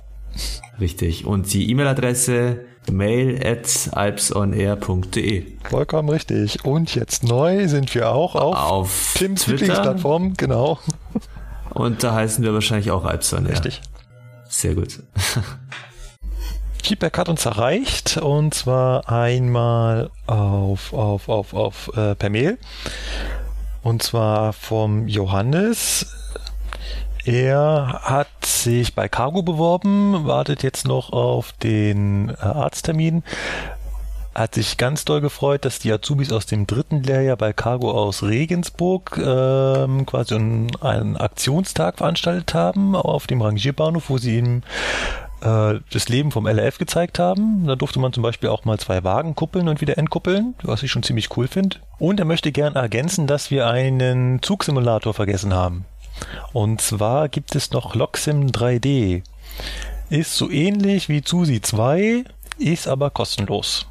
Also, wer sich den mal anschauen möchte, wir verlinken ihn. Und an dieser Stelle können wir auch gleich noch darauf hinweisen, wo wir jetzt schon gerade bei Susi sind. In den letzten Tagen kam tatsächlich die finale Version von Susi 3 raus. Man kann sie jetzt ganz offiziell bestellen. Dann haben wir noch einen Kommentar auf ipsonair.de gehabt und zwar von Martin und er weist darauf hin, beziehungsweise gibt den kleinen Tipp, wer alte Programme nutzen will, die nicht mehr auf 64-Bit die nicht mehr auf 64-Bit Betriebssystemen laufen, der kann eine sogenannte virtuelle Maschine installieren könnt ihr euch mal durchlesen. Klickt einfach auf Folge 28. Da hat er das auch verlinkt, wie das funktioniert.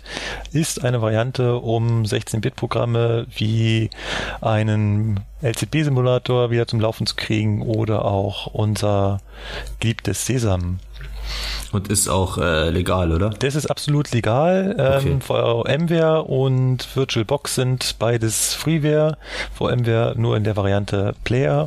Also normalerweise kostet das Geld, aber VMware Player ist die kostenlose Variante und VirtualBox ist sowieso Freeware. Du brauchst halt nur die Lizenz für das Gastbetriebssystem. Mhm. Und da brauchst du halt eine zweite, wenn man es genau nimmt. Also wenn du dein Florian, wenn du dein Vista jetzt nimmst, dann darfst du nicht nochmal dasselbe Vista in der virtuellen Maschine laufen lassen. Als glaube haarig, dann brauchst du noch eine zweite. Aber irgendein altes XP haben die meisten ja noch rumliegen. Und dann haben wir noch äh, auf Twitter, da geht's natürlich immer fröhlich hin und her, aber einen Tweet fand ich ganz lustig und zwar hat da jemand gefragt und zwar der Only Aki an die Kollegen von Regio und Fernverkehr, was denn die Vortemperierungsprüfung ist. Und zwar stand das auf so einer Zwischenprüfungsfrage. Und dann äh, haben die Leute natürlich sofort an Ipson R gedacht und gesagt, die hatten da doch mal was.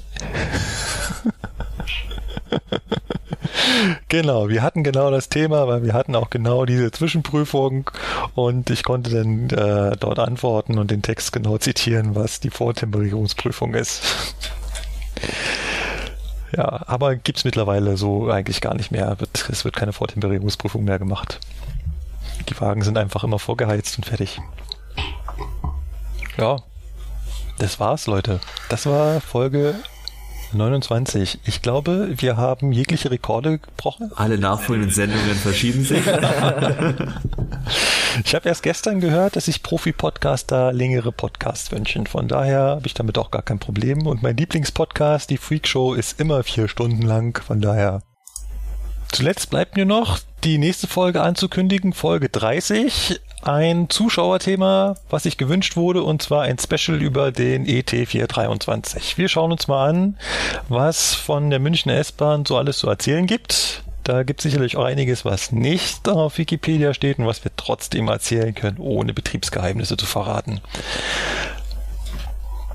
Ja, dann war's das. Ich bedanke mich vor allem bei Tim dafür, dass er hier als Stargast aufgetreten ist.